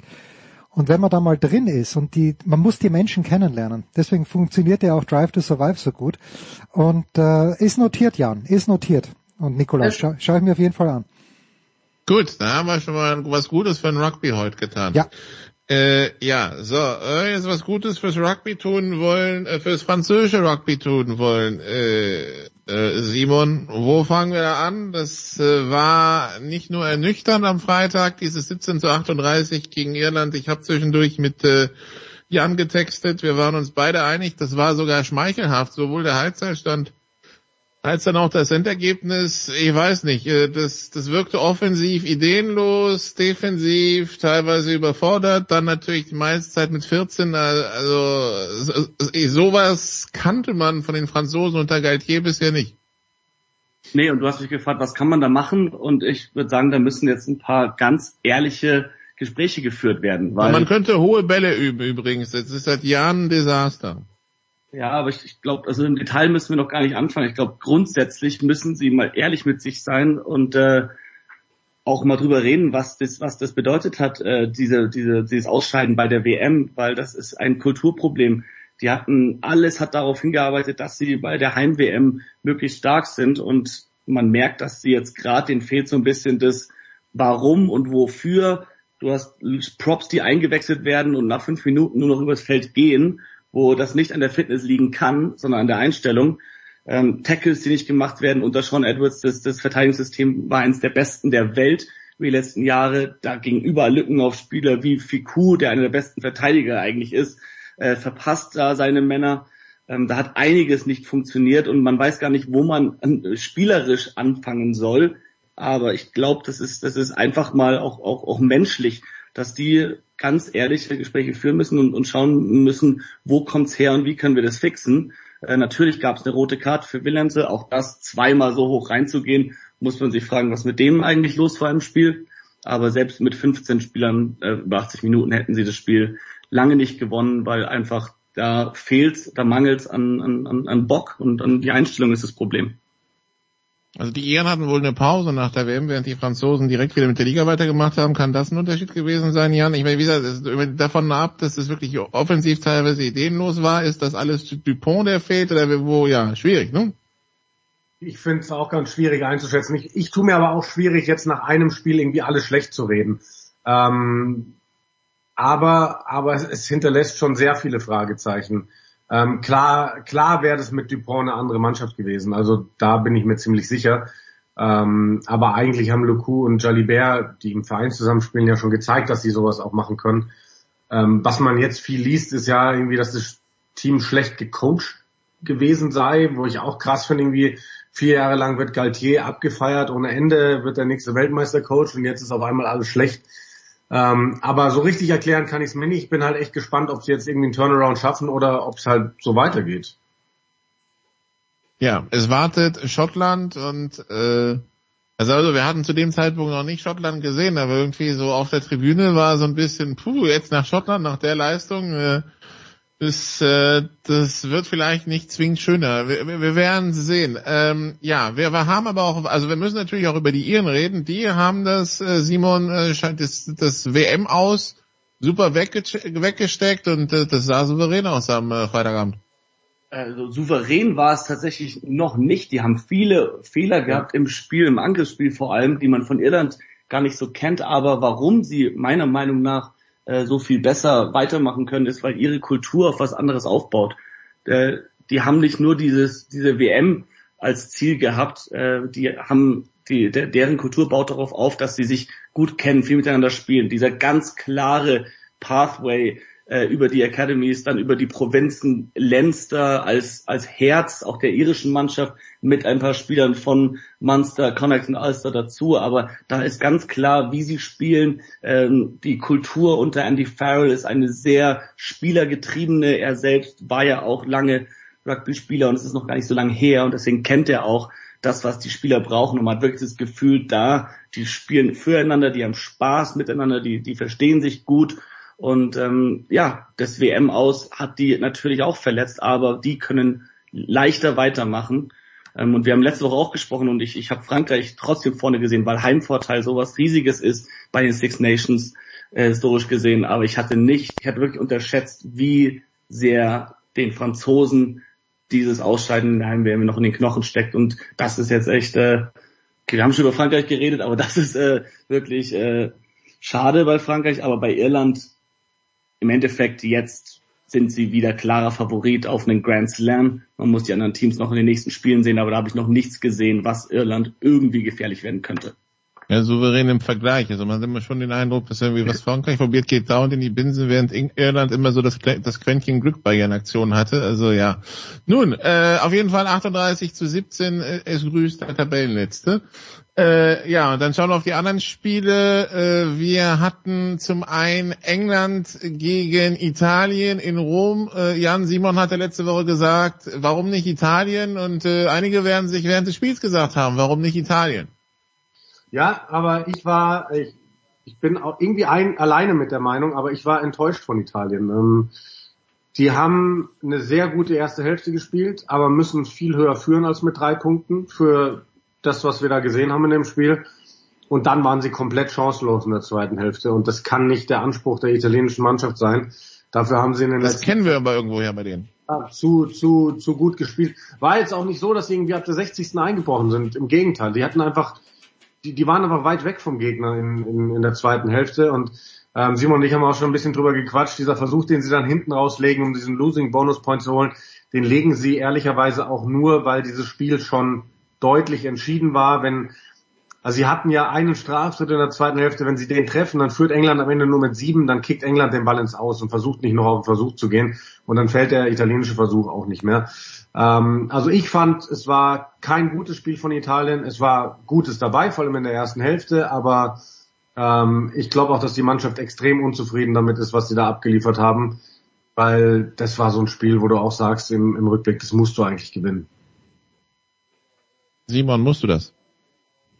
Also ich, ich hatte es letzte Woche gesagt, dass für mich Italien sich immer so ein, zwei Spiele rauspickt. Und das Englischspiel war auf jeden Fall eins, vor allem wie sie angefangen haben. Und da muss man sagen, das war schon richtig, richtig gutes Rugby, was sie da gespielt haben. Und das hat Bock gemacht. Und man saß davor und dachte sich, okay, äh, ich glaube, hier gewinnt heute Italien, weil England kann noch gar nicht stattfinden. Und dann haben sie, und das ist wahrscheinlich auch die mangelnde Erfahrung und, und, und ein bisschen auch die Mentalität, dieses nicht wirklich an sich glauben, keine Siegermentalität, dass sie dann das Spiel so, so das Spielgeschehen aus der Hand gegeben haben. Und wenn George Ford, der bei weitem nicht der aufregendste Spieler der Welt ist, aber ein sehr erfahrener Spielmacher, ihm einfach die Zügel in die Hand gegeben haben. Und der hat halt aus englischer Sicht das Spiel kontrolliert, das Tempo mit Kicks. England hat konsequent drei Punkte genommen über Spiel hinweg, äh, hat den Italienern damit auch ein bisschen den Wind aus den Segeln genommen. Und äh, wenn du dann in so einem Spiel mehr Versuche legst als der Gegner und trotzdem verlierst, dann ähm, ist das einfach bitter und du weißt, dass du dann eigentlich, was die Taktik angeht, ähm, ja, äh, den kürzeren gezogen hast. Und da müssen sie jetzt dran arbeiten. Was ich richtig geil fand, war die, die natürlich wieder, wie emotional die Spieler waren. Äh, das Stadio Olimpico hat sich wirklich von der besten Seite gezeigt. Ich weiß gar nicht, ob es komplett ausverkauft war, aber sah zumindest so aus. Ähm, und da merkt man, dass im italienischen Rugby, auch wenn die WM enttäuschend war, durch die letzten paar Jahre auch bei den Six Nations, wie sie spielen, dass da wirklich was äh, vorangeht. Und ähm, ich glaube, wir werden während der Six Nations noch einige starke Performances von ihnen sehen. Ja, der Stadion kann gut abgehen in Rom, kann ich bestätigen. Äh, also am Ende 27, 24 für England, wie gesagt, der letzte Versuch von Italien in der 84., 85. Minute. Also ja, da, da, da war schon klar, dass England gewinnt. Äh, dann äh, ja, Schottland zu Gast in Wales. Schottland hatte seit 22 Jahren nicht in Wales gewonnen. Und äh, ich, ich tue mich jetzt mit der Bewertung ein bisschen schwer, äh, Jan, weil ähm, wir sehen also ein, ein Schottland, das nach 43 Minuten 27-0 führt. Und der eine oder andere Waliser im Stadion wird sich zu dem Zeitpunkt wahrscheinlich gefragt haben, oh Gott, wie groß wird die Kröte, die wir heute schlucken müssen. Und am Ende ist es ein 27, 26 und Schottland kann froh sein, dass sie das noch gewonnen haben. Was nehmen wir jetzt für Bewertung heran? Die erste Halbzeit, die zweite Halbzeit, beides, ähm, ja. Ja, unbedingt beides. Aber ganz kurz zur Klarstellung, äh, die hatten seit 22 Jahren nicht in Cardiff gewonnen. Also sie hatten äh, in Lanelli, wie auch, wie auch man Also in Cardiff, Cardiff, ja. stimmt. 2020, aber in Cardiff haben sie so lange nicht gewonnen. Ähm, ja, man muss unbedingt beide Halbzeiten äh, heranziehen, denn Ähm, also ich habe das Spiel kommentiert und zur Halbzeitpause dachte ich, wie soll ich diese zweiten 40 Minuten überleben als Kommentator? Das wird der zäheste Kaugummi aller Zeiten. Die führen 20-0, dann legen sie gleich wieder einen Versuch, sind 27-0 weg. Ja, und selbst als dann die Waliser ihren ersten Versuch gelegt haben, rückblickend, wer hätte gedacht, dass die vergebene Erhöhung da ähm, ihnen das Spiel im Endeffekt. Ne? Und die haben ja dann selber auch gesagt, gibt uns fünf Minuten länger und wir gewinnen das Ding. Äh, brutales Spiel, also erstmal Schottland. Ich fand auch da, vielleicht war die erste Hälfte gefährlich für sie, weil ich hatte da schon das Gefühl, dass sie nicht mit der aller, allerletzten Konsequenz äh, das Ding durchgezogen haben, sonst hätten die höher führen müssen. Da waren viel, viel mehr als 20 Punkte drin für die. Ähm, gut, und dann war es halt noch einmal Finn Russell, du an Van der Merwe Magic. Das, das, das geht jederzeit. Dass du so einbrichst als Schottland und wirklich, die haben ja nur noch zugeschaut in der zweiten Hälfte. Da ging gar nichts mehr. Ähm, Finn Russell stellt sich dann hin, kritisiert die Kollegen, aber da muss er genauso kritisiert werden. Ähm, auf der anderen Seite eine walisische Mannschaft, die den größten Umbruch aller Nationen sicherlich hinter sich hat, extrem junge, unerfahrene Mannschaft, die auch erstmal lernen muss, vor so einem ausverkauften Haus zu Hause in Cardiff zu spielen. Ähm, aber dann mit Wechseln auf einmal so einen Turnaround hinzulegen. Man sieht jetzt auch, Wales wird fürs zweite Spiel gegen England sieben Wechsel vornehmen und viele der Jungs, die da in dem Spiel von der Bank gekommen sind, werden starten, ähm, weil sie einfach gezeigt haben, dass sie offensichtlich äh, die ganze Situation besser handeln können. Aber es war es war kein insgesamt guter Eindruck von Schottland. Bin sehr gespannt, wie die sich jetzt gegen Frankreich ähm, schlagen. Ich muss ganz ehrlich sagen, für die Dramatik des Turniers hoffe ich auf einen schottischen Sieg, weil wir am letzten Spieltag Irland gegen Schottland haben. Und es wäre halt wahnsinnig geil, wenn das äh, zumindest ein Turnier-Decider, vielleicht sogar ein Grand Slam-Decider wäre. Ähm, allerdings habe ich da so meine Zweifel. Ich glaube, dass Frankreich sehr wütend zurückschlagen wird und dass Schottland angeknackst ist. Und bei den Walisern bin ich jetzt einfach gespannt. Die haben jetzt das vielleicht schwierigste Spiel, was du haben kannst als Wales in Twickenham in England. Ähm, aber wenn sie da einigermaßen anknüpfen können an die zweite Hälfte, dann traue ich ihnen schon ein gutes Spiel zu. Was ist der Eindruck von Simon nach dem Spiel? Eher dieses Auseinanderfallen von Schottland in Halbzeit 2, dieses Wehren von Wales oder was anderes? Ähm, also ich glaube, dass eher Wales dafür verantwortlich war, wie das Spiel gelaufen ist. Ja, die Schotten, die haben in der zweiten Hälfte nicht mehr wirklich äh, stattgefunden, aber weil es wahrscheinlich davor zu einfach ging und sie dann auch in der Halbzeitpause vielleicht sich schon zu sehr entspannt haben und dann nicht mehr so am Spiel dabei waren. Aber Wales hat in der ersten Hälfte taktisch wie gespielt, als hätten sie noch Dan Bigger, äh, Liam Williams und, und, und Lee Halfpenny da drauf. Die haben alles weggekickt. Die haben nur versucht, den Ball dem Gegner zu geben und, und gehofft, dass die zurückkicken vielleicht. Aber eine schottische Mannschaft unter Finn Russell, die sagt, danke, gibt uns den Ball und wir fangen an zu zaubern. Und die haben wirklich in der ersten Hälfte die Waliser gar nicht gespielt. Dann, ja, es gab ein paar Wechsel. Thomas Williams auf der neuen war entscheidend auf jeden Fall, weil der auch mal gerne allein geht. Man hat gemerkt, wie die schottische Verteidigung auf einmal komplett unstrukturiert wurde. Sobald die Waliser mit ein bisschen Tempo gespielt haben, die haben dann auch angefangen, den Ball in, den eigenen, in der eigenen Hälfte zu halten und, und durch die Hände laufen zu lassen und Stellen immer wegzukicken. Und da hat man gemerkt, dass die Schotten dann einfach immer einen Schritt dahinter waren. Ähm, ich glaube, dass aus schottischer Sicht das nicht so schlimm ist, weil sie wissen, wie viel besser sie eigentlich sind und dass das in der zweiten Hälfte vielleicht auch dem, dem, dem, dem äh, Principality Stadium äh, zu gut zu, zu schreiben ist, weil äh, das natürlich eine besondere Atmosphäre ist und die Waliser auch angetrieben hat. Äh, Wales muss taktisch jetzt von Anfang an so agieren, wie sie in der zweiten Hälfte getan hat, was natürlich für England äh, dann auch schwierig ist, wenn du jetzt nicht weißt, wird Wales jetzt wirklich so spielen wie in der zweiten Hälfte oder versuchen sie doch wieder gegen uns erstmal vorsichtig zu sein. Also taktisch Wales super interessant, Schottland mache ich mir keine großen Sorgen. Angriff ist super gelaufen, erste Hälfte war gut, zweite Hälfte abschreiben, gegen Frankreich wird das nicht passieren. Das heißt, du siehst dann Schottland gegen Frankreich vorne oder wie? Ähm, wahrscheinlich, ja. Also tatsächlich sind wir jetzt wieder an dem Punkt, an dem wir seit 2019 nicht mehr waren. Dieses klassische, wir wissen nicht, welche französische Mannschaft auftaucht. Äh, das finde ich, haben wir gerade wieder so ein bisschen, weil Frankreich weiß. Ich, ich habe es nicht vermisst, ich sag's dir ganz ehrlich. Wirklich. Und ähm, ich, ich, ich weiß es nicht. Also natürlich eigentlich auf dem Papier und äh, bei allem sollte man Frankreich vorne sehen, auch von den Spielern her, aber von dem her, was ich gesehen habe und, und was ich auch einschätze, bei den Teams ähm, kann ich mir sehr gut vorstellen, dass Schottland dieses Spiel gewinnen wird und, und die Franzosen wirklich äh, in der Krise stecken. Schauen wir mal. Also ich glaube, wenn sie das tatsächlich, also wenn das nochmal so eine, also wenn es nicht ein knappes Spiel wird oder so, sondern was deutliches, dann könnte tatsächlich dann eine kleine Krise in Frankreich ausbrechen. Aber gut, schauen wir mal. Danach England gegen Wales. Jan, du hast es schon angesprochen, äh, schwerer Gang für Wales jetzt. Ähm, England äh, kommt mit dem Sieg aus Rom. England Favorit? Fragezeichen? Ja, auf jeden Fall. Einfach Heimvorteil. Ähm, es ist ein besonderes Spiel. Gegen Wales sind die Engländer besonders motiviert, was übrigens auch in der Six Nations Doku rauskommt bei Netflix. Ähm, und also ich fand schon eine reife Leistung, die die Engländer gezeigt haben gegen Italien. Das war schöne neue Ansätze gezeigt, ähm, trotzdem dieses alte England beibehalten mit diesem mit dieser absoluten Spielkontrolle. Und deswegen glaube ich auch, dass sie diese junge walisische Mannschaft äh, kontrollieren können. Simon, wir wissen, dein Herz schlägt für England. Äh, Sieg ja dann für dich wahrscheinlich Pflicht? Ähm, ja, also ich habe ja auch im ersten Spieltag gesagt, dass ich in diesem Jahr England eigentlich Niederlagen am besten verzeihen kann. Also das war in der Eddie Jones-Ära wirklich schwierig, immer diese Versprechen zu hören und es dann nicht erfüllt zu sehen. Da ist Steve Borthwick schon, schon sehr viel transparenter, offener, ehrlicher. Ähm, diese Mannschaft hat gesagt, sie wollen die Fans, ähm, sie wollen den Weg weitergehen, den sie während der WM angefangen haben, mit diesem Halbfinale gegen Südafrika, wirklich die Fans wieder auf ihre Seite zu bekommen, äh, richtig zu spielen. Ähm, ich finde, da haben wir gute Ansätze gesehen. Das ist noch lange nicht da, wo es sein kann.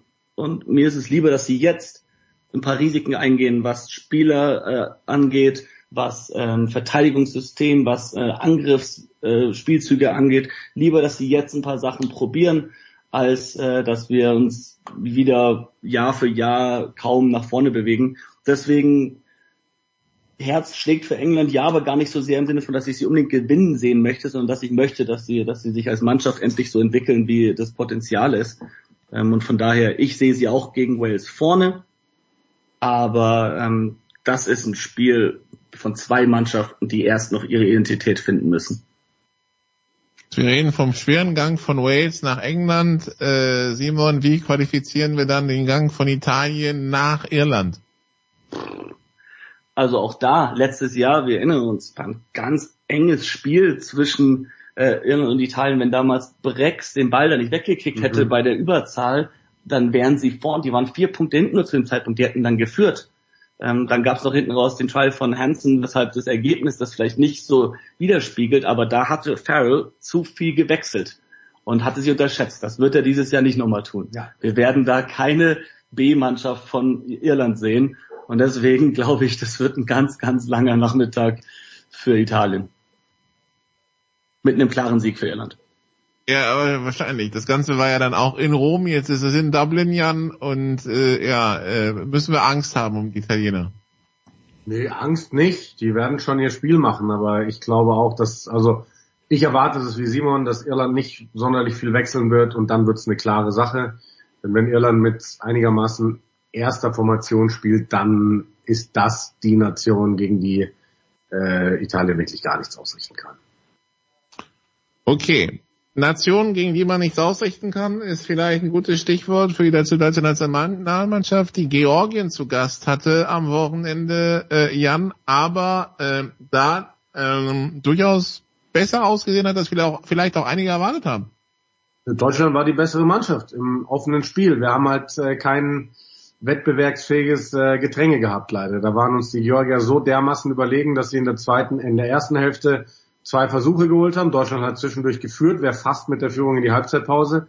In der zweiten Hälfte ähm, legen die Georgier zwei Versuche, wo wir absolut überzeugt sind, dass es Vorpässe waren. Die hätte der Schiedsrichter zurückpfeifen müssen.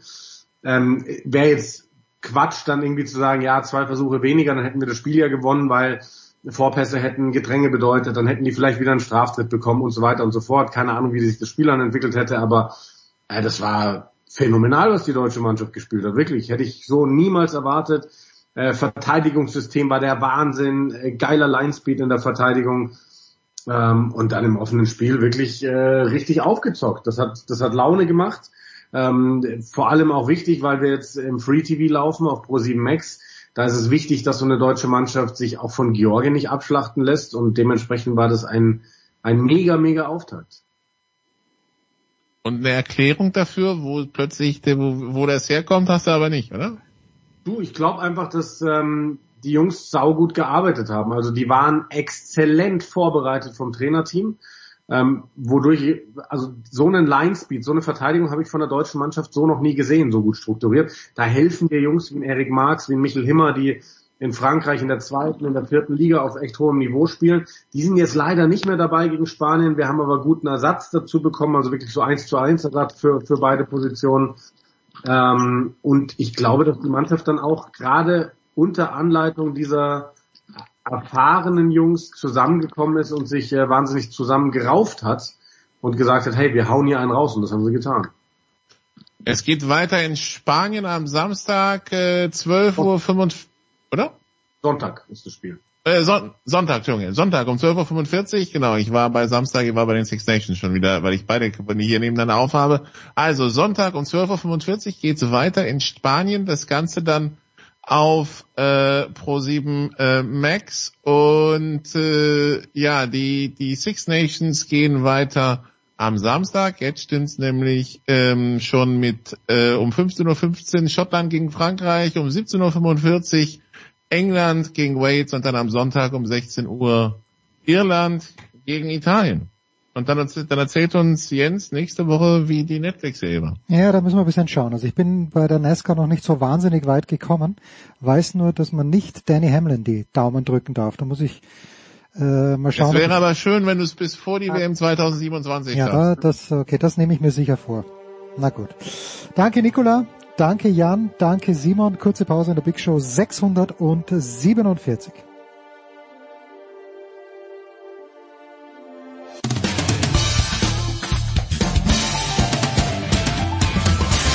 Hallo, hier ist Roger Feder. Ihr hört Sportradio 360.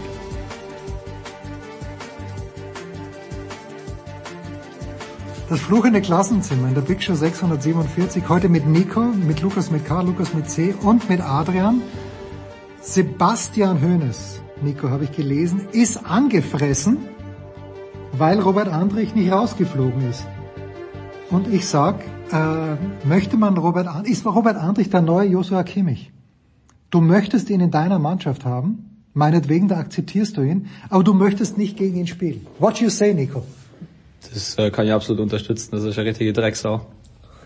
Schöner Sprechen hier in der Big Show, ist okay. Also wir sind uns einig, äh, das muss der Schiedsrichter, oder muss da der VR vielleicht sogar eingreifen, wenn es der Schiedsrichter nicht sieht, weil der hat, ist immer klar auf den Haxen gestiegen. Ja, sehe ich auch so, aber dann ist die Frage, dann muss er beim vielleicht Elfmeter gegen Frimpong auch eingreifen dann es gleicht irgendwo wieder aus, aber ich weiß nicht, ob man das äh, so akzeptieren sollte. Mir äh, beim Elfmeter bin ich mir nicht sicher, aber ich glaube, Frimpong ist davor schon, hat schon sehr drum gebettelt. Er, ja? wollte, er wollte den Elfmeter auf jeden Fall haben. Ich meine, wenn der Verteidiger wegbleibt, dann äh, passiert genau gar nichts, weil der Ball ins Ausgeht. Da wäre er nicht mehr hinterherkommen, aber klar, er darf da eigentlich auch nicht so reingehen, meiner Meinung nach. Aber der Schiedsrichter hat so entschieden, VR hat nicht eingegriffen, aber ärgerlich für die Leverkusener vielleicht. Aber natürlich ehrlich für Stuttgart, weil Marin ist immer gesagt, sie waren beeindruckt von dem, was Andrich dann in der zweiten Halbzeit gemacht hat. Ja, hat den mit einer Leichtigkeit in den Winkel versenkt. Also das war ein richtiger Dienstagsschuss, glaube ich, aber es war gut aus. Schon, aber die Leichtigkeit ist wirklich, das aus, dem, aus dem Fußgelenk heraus, irgendwie Fußgelenk ohne weit richtig. auszuholen. Richtig, das, also sie haben eigentlich alles damit gesagt, ja. So, jetzt weiß ich, dass an diesem Tisch nicht viele Leverkusen angeschaut haben, aber natürlich aufmerksam beobachten vor dem Spitzenspiel am Samstag um 18.30 Uhr in Leverkusen, wie mich Lukas völlig richtig berichtigt hat. Leverkusen hat schon sehr lange nicht mehr verloren, aber Lukas, ist das nicht genau so ein Spiel, wo man immer sagt, das gewinnen die Bayern dann halt? Oftmals ist es so. Die schon, richtigen ja? Spiele, dann sind sie da. Ich kann jetzt nicht viel dazu sagen, weil ich, wenn ich ehrlich bin, ein anderes Thema im Kopf habe als dieses. Ja, Spiel. da kommen wir ja gleich. Aber deswegen bin ich am Wochenende eher, ist mir das ziemlich wurscht. Aber normalerweise ist es schon so, gerade in den letzten Jahren gegen Dortmund, wenn es drauf ankam, waren die Bayern immer da. Wie ist die Situation? Äh, jammert Ihnen Thomas Tuchel auch ein bisschen zu viel, wie Matthias, Lothar Matthäus gesagt hat, oder jammert er völlig legitim, dass so viele Leute verletzt sind? Ja, mal, er hat schon irgendwo recht. Das ist trifft. Also zurzeit ist es schade, haben die beiden schon die Scheiße am Fuß. Aber ich finde es jetzt nicht wirklich schlimm. Ich krieg's auch nicht so viel mit, weil ich mir die Interviews nicht anschaue. Aber Schön sprechen. Nein, nein, nein, nein, das Scheiße am Fuß darf man sagen, ja. Okay. Was hat man vorhin? Arschloch? Oder das, Nee, das ist schwierig. Drecksau. Drecksau. Ja, Drecksau ist auch okay, sage ich auch. Sage ich auch manchmal. Sie als, äh, als objektiver Beobachter, Leverkusen, an diesem Samstag gegen die Bayern 18.30 Uhr, Marien Vorschau, was, was kann man unseren Wettfreunden empfehlen? Äh, definitiv Handicap Leverkusen. Wirklich? Wirklich. Warum? Leverkusen wird die zerlegen in der Bayer Arena. Glauben Sie es mir. Sie haben doch auch zu mir gesagt, dass Saarbrücken gegen äh, Bayern untergeht und dann hat Saarbrücken auch die Bayern geschlagen. Okay, ich war, glaube ich, nicht der Einzige deutschlandweit, der gesagt hat, dass Saarbrücken gegen Bayern untergeht. Entschuldigung. Doch, ich schon. Ja, warum, warum? Weil, Ich weiß nicht, ich hatte einfach im Gefühl, dafür sind die anderen Wetten nicht aufgegangen, aber ich hatte es da im Gefühl. Okay, ihr seid ganz üble Zocker. Lukas, Gefühl für den Samstag? Ja, als Bayern-Fan sage ich natürlich, dass Bayern da komplett wieder da ist und das Spiel gewinnen wird. Äh, zufrieden mit den Neueinkäufen. Eric Dyer hat, äh, der, der Nico hat gestern, glaube ich, eine ganz, oder was der Lukas, irgendjemand hat mir eine interessante Statistik, die Lukas Sievans, glaube ich, oder? Was war das nochmal? Ballkontakte 67,7 Ja. und er hat aber nur zwei Spiele gemacht und die Frage ist, wie kommen, wo kommen die 0,7 Ballkontakte her? Ganz, ganz spannend. Also Dyer haben sie eingekauft, den Rechtsverteidiger, dessen Namen ich nicht mehr nicht merken kann. Bowie, genau. Ich finde, das eigentlich, der Dyer macht das bis jetzt souverän. Der ist da, macht keine groben Schnitzer. Vom Bowie hat man jetzt, wie viel waren das, 20, 25 Minuten gesehen. Geht noch nichts. Da war auch relativ solide, aber eigentlich zufrieden für den Winter. Okay. Und Alexander Pavlovic. Ich glaube, haben Sie ihn damals live gesehen gegen Union Berlin? Was kann der Junge? Gegen Stuttgart habe ich ihn live gesehen. Stuttgart, ja. Ich finde den, ja, also ich, ich finde es beeindruckend, muss ich ganz ehrlich sagen. Der Junge, wie alt ist er jetzt? Hat 19. Ist er, Mhm. glaube ich, oder so. Der macht einfach meiner Meinung nach sehr souverän für sein Alter. Der hat eine wahnsinnige Ruhe am Ball, der macht nicht, äh, nicht mehr, als er machen muss. Er macht einfach seinen Job und den macht er sehr gut. Und wir haben gestern geschaut, für wen kann er nochmal spielen? Deutschland oder Serbien, oder? Deutschland, Serbien. Und Marin sagt als erstes, ganz klar, weil wir, wir hatten auch Kroatien im Verdacht, aber Sie sagen, Pavlovic, weiß man sofort, serbischer Name. Wie, wie, wie? Ich glaube, er ist mit Vornamen Alexander, oder? Ja? Also ähm, Alexander hätte ich schon erkannt und dann am Pavlovic. Also es ist schwer zu beschreiben, aber das kann man schon irgendwie unterscheiden, wenn man aus der Gegend kommt. Okay. Belassen wir es mal dabei. Okay, ja, hier ja. keine Rassentheorie bitte, aber ist okay. So, Lukas liegen liegt ein großes Thema äh, am, am Herzen, es ist völlig klar, ja. Also es ist, glaube ich, 0.30 Kickoff. 0.30 Kickoff, aber plötzlich kitzelt ja auch ein kleines bisschen die Formel 1, Lukas. How and why? Nee, schon immer. Also ich Ah, schon, schon, verfolge okay. die Formel 1 schon immer. eigentlich. Und natürlich gerade, wenn man sowas, so einen spektakulären Wechsel nach der nächsten Saison mit Hamilton zu Ferrari, das Ist das noch spektakulär? Also der Name natürlich Lewis Hamilton, klar, siebenfacher Weltmeister, alles, alles klar. Ich finde es spektakulär, weil man einfach, nie, also ich hätte nicht erwartet, dass er nochmal von Mercedes weggeht. Und dann zu Ferrari, das ist ja schon, also, wär, ich bin einfach überrascht gewesen, weil ich mir gedacht habe, nee, also wenn er nochmal weggeht, also ich bin, habe gedacht, er geht nie weg. Und dann noch zu einem vermeintlichen momentanen Anwärter auf den Titel, kommt davon, was jetzt bei Red Bull passiert, ist es für mich schon überraschend. Was glauben Sie, was Mercedes machen wird? Wird Mercedes 3,50 Euro in die Hand nehmen und Max Verstappen abwerben? Ich glaube nicht, dass ein Max Verstappen von Red Bull weggehen wird. Zumindest nicht jetzt. Solange er weiß, er kann mit dem Auto am ersten Weltmeister werden. Es kommt jetzt darauf an, was Adrian Newey macht. Wenn Horner wirklich geht, gibt es angeblich eine Vereinbarung, wenn der eine geht, darf der andere auch gehen. Kommt darauf an, wenn er nicht, wenn Adrian Newey geht, dann wird schwierig für Red Bull, weil er einfach ein Mastermind ist in dem, was er tut. Und ja, aber ich glaube nicht, dass es in den nächsten ein, zwei Jahren oder drei Jahren ein Verstappen von Red Bull wegzieht. Das wird spannend werden. Also die neue Saison geht ja im März erst los. Ich glaube, es hat sich nicht wahnsinnig viel verändert vom Reglement her. Ähm, wir haben ja vorhin, haben ja vorhin im Formel 1 Teil ausführlich darüber gesprochen. Wen, wen in dieser Runde holt die Formel 1 noch ab? Nico? Schon. Ich schaue, ja. Fahrer des Herzens. Welcher Fahrer hat Sie abgeholt? ja. Damals natürlich Sebastian Vettel. Schon. Natürlich. Mich auch. Warum? Weil der Vettel so herrlich grantig ist. Ich, ich mag den Vettel einfach.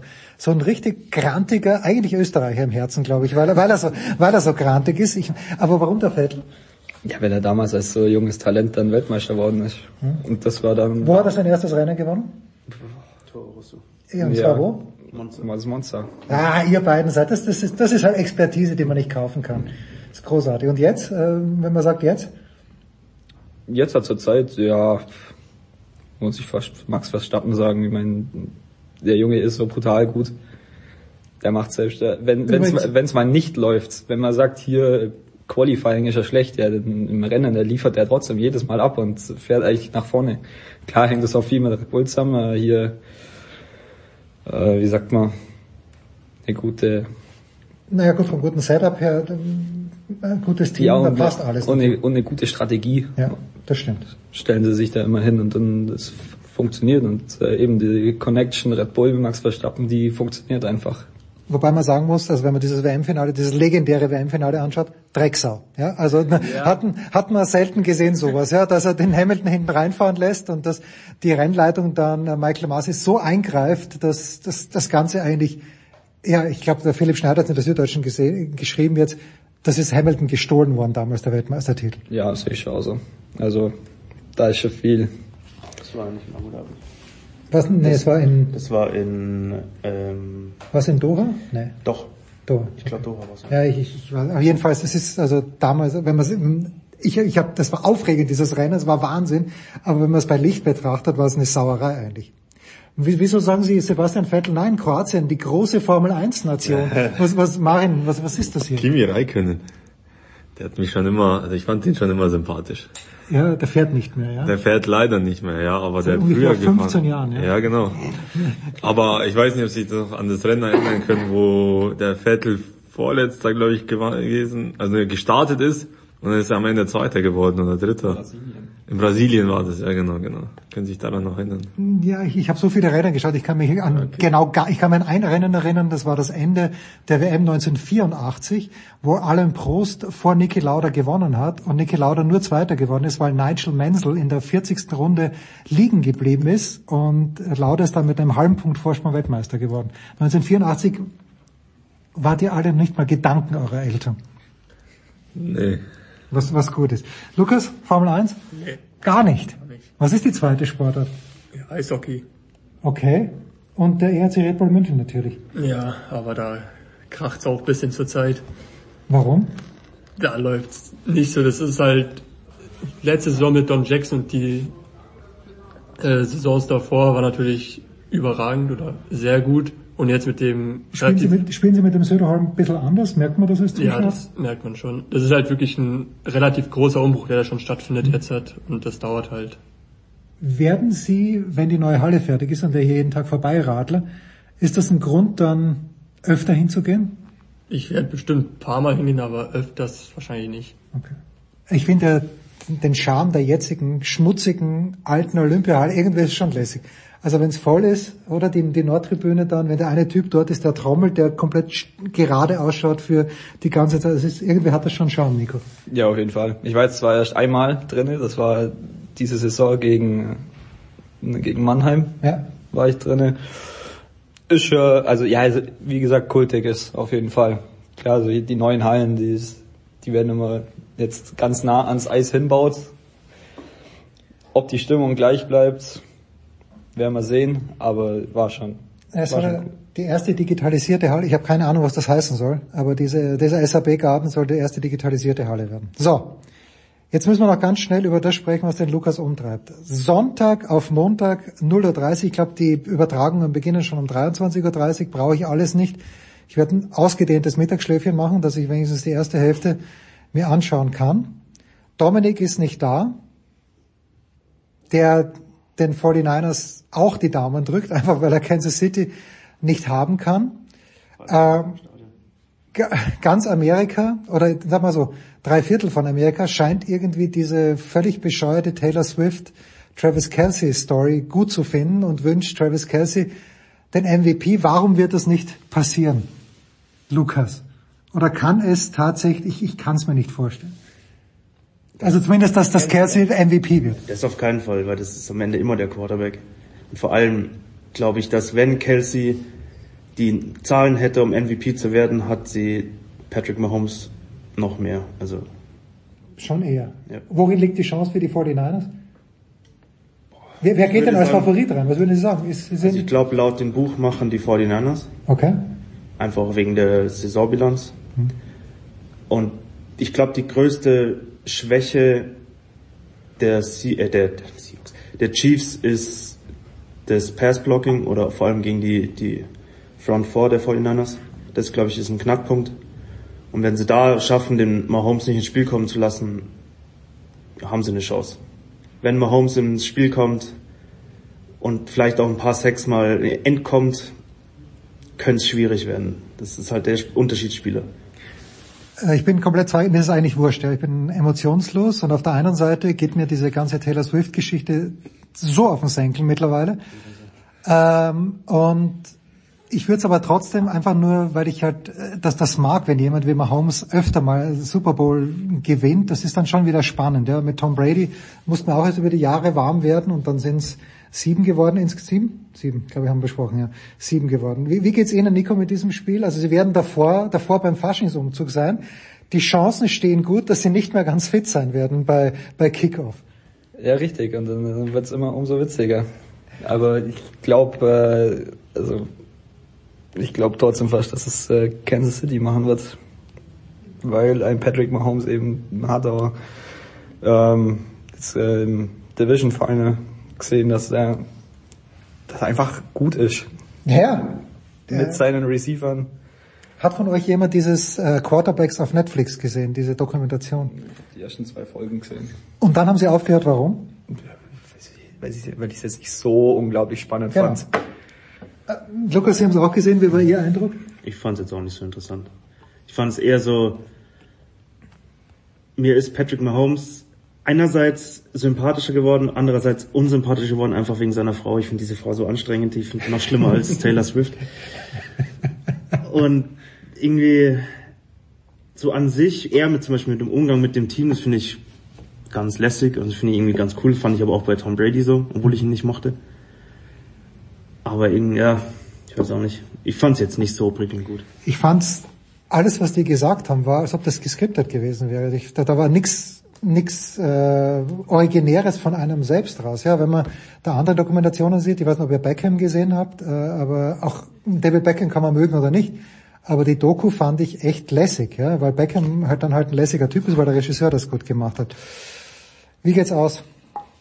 Tipp jetzt, also wir, machen, wir, wir loben jetzt was aus hier in dieser Runde. Wer am nächsten drankommt, bekommt ein Sportradio 360 Goodie nach den, den Ferien. So, also äh, wir, ihr könnt noch ein bisschen überlegen, weil ihr ja nicht so, die, so tief im Thema drin seid. Nico, Mm, Ich sag 26, 20 Chiefs. 26, 20 Chiefs, Nico. Lukas? Ich brauche noch einen Moment. Marin, Sie sind komplett unbeleckt. Sie werden, Sie, werden Sie es anschauen? 3-1 Leverkusen. okay, und dann äh, beim Football ist es so, da äh, passieren ein paar Punkte mehr. Also Ja. äh, 3 Leverkusen ist notiert. Also wenn Sie das auch richtig haben, dann kriegen Sie zwei Goodies. Okay, und wenn Sie es am nächsten sehen. So, San Francisco gegen Kansas City. Ihr Bauchgefühl. Kansas City. Mit wie viel Punkten Vorsprung? Was ist denn so üblich? Sieben oder sechs oder drei? 14. 14 Punkte Ja. Vorsprung. Äh, können wir sie festlegen auf ein 28 zu 14 für Kansas City? Ja. Okay, ist notiert. Lukas. Da ich genauso wenig Ahnung habe davon. Sie müssen was anderes sagen, das geht nicht. Das, das ist mir schon klar. Aber da ich im Internet so mehr von den Kansas City Chiefs mitbekomme, tippe ich auch einfach da drauf. Und Ergebnis, sagen wir mal, ja, 19 zu 25. 19 zu 25. Bevor Lukas jetzt seinen Tipp abgibt, also 25 Kansas City, jetzt überlege ich mal, wie 25 Punkte zusammenkommen könnten. Es ist alles möglich, es ist alles möglich. Es sind äh, sechs Field Goals und ein Touchdown. Wären 25 Punkte. Ein Field Goal, zwei Touchdowns mit Mit äh, Extra Point und ein Touchdown mit Two Point Conversion. Okay, alles ist möglich. So, gen genau so hat sich Lukas vorgestellt. So, und Lukas, also das werden natürlich die 49ers werden. Das muss es sein. Äh, 24, 21. Ihr hört it here first. Das fluchende Klassenzimmer. Burschen, ich freue mich drauf. Ich werde wirklich versuchen, mir das auch anzuschauen.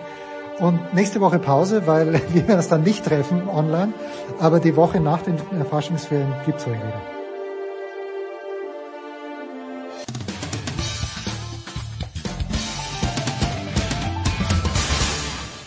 Ja, hallo, grüße euch. Hier spricht Franco Foda und ihr hört Sportradio 360.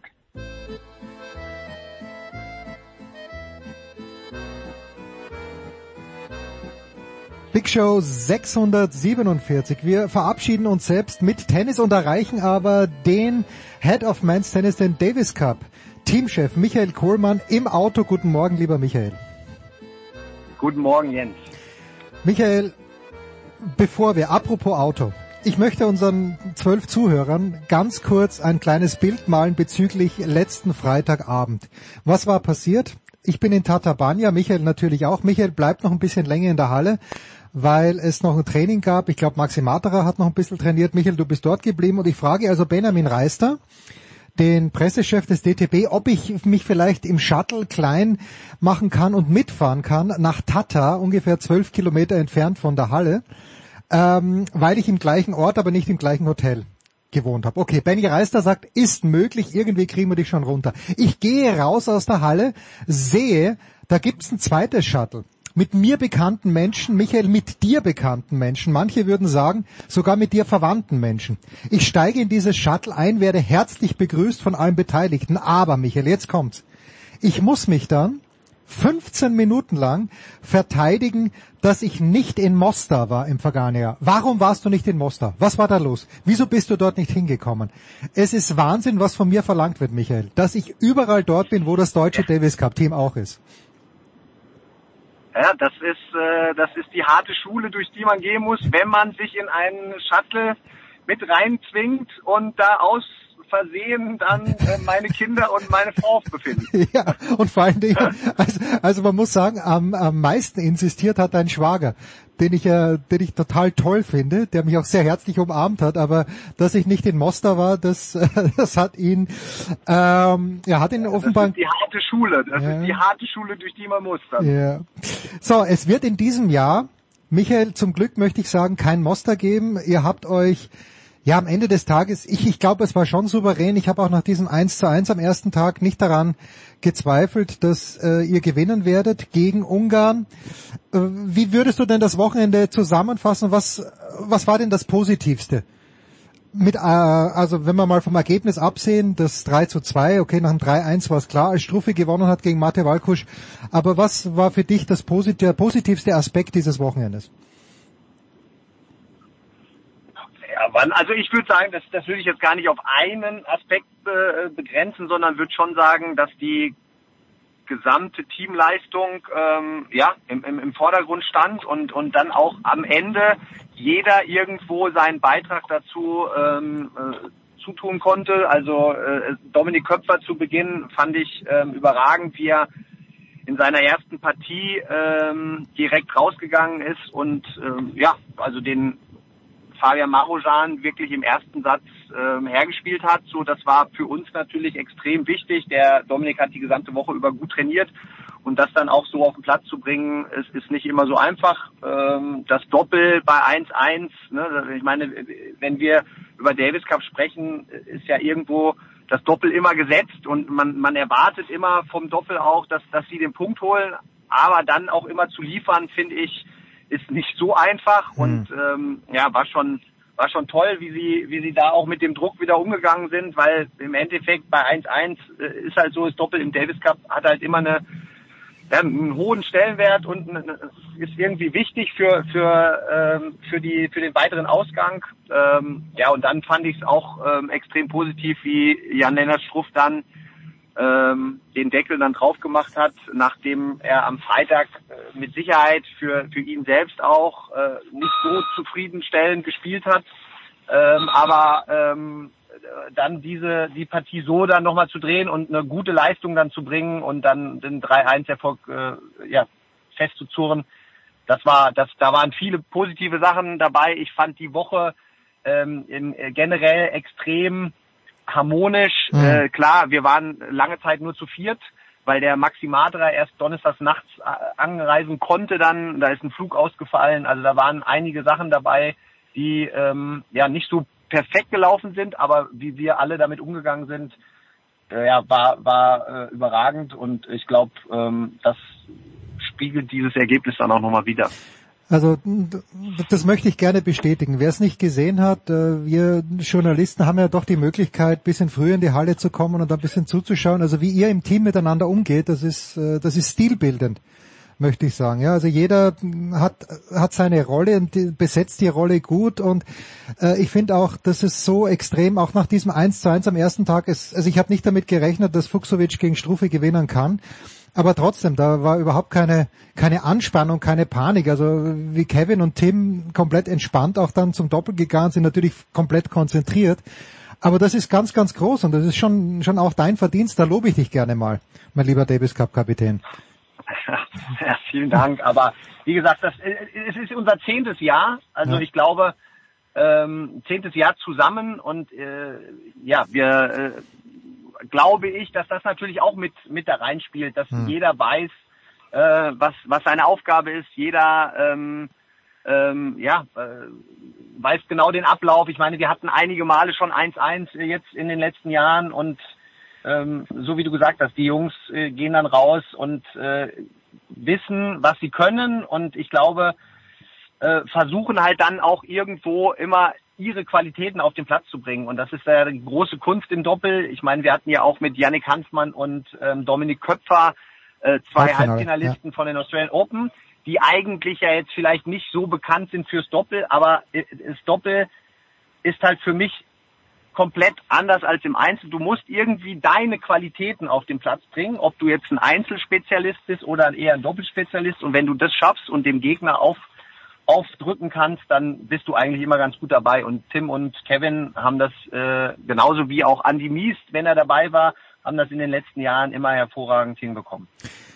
So, Frage zum Doppel, die ich mir wirklich schon vor, nicht vorbereitet hatte, aber äh, du warst ja selber ein herausragender Doppelspieler und äh, ihr habt trainiert, äh, Dirk dir auf einer Seite, ich glaube mit Kevin, du warst mit Tim auf der anderen Seite. Aber die Art und Weise, wie Tim, Kevin und auch Andy Mies, wie heutzutage Doppel gespielt wird, das ist doch komplett anders als zu deiner Glanzzeit, oder? Ich meine nur einfach der Umstand, wie nah die Doppelspieler jetzt am Netz stehen. Also wenn man sieht, äh, wie, wie Tim und wie Kevin, wie alle Doppelasse vorne abvolieren, das hat sich doch geändert oder nicht, Michael? Selbst zu einer Zeit von Melzer Petschner, ich denke, die haben auch noch ein anderes Doppel gespielt, oder? Ja, also äh, es wird, es, es geht vor allen Dingen, es wird immer extremer, finde ich. Also ja. ähm, es, es gab ähm, auch zu meiner Zeit schon so die ersten Anzeichen mal von einigen Teams, die äh, vielleicht darauf oder das so ein bisschen verändert haben. Ne? Die, äh, durch diese nahe Platzposition äh, werden die Winkel oder die freien Felder halt viel geringer. Der, die, die beste Variante ist eigentlich mit dem Lob über mhm. den Netzmann äh, zu kommen, um diese Hürde erstmal zu überwinden. Ähm, und es kommt viel weniger der erste Volley. Also wie viel äh, erste Volleys haben wir in dem Match gesehen? Eigentlich gar nicht. Entweder ist man hinten geblieben oder der äh, vorne am Netz hat den Ball abgefangen.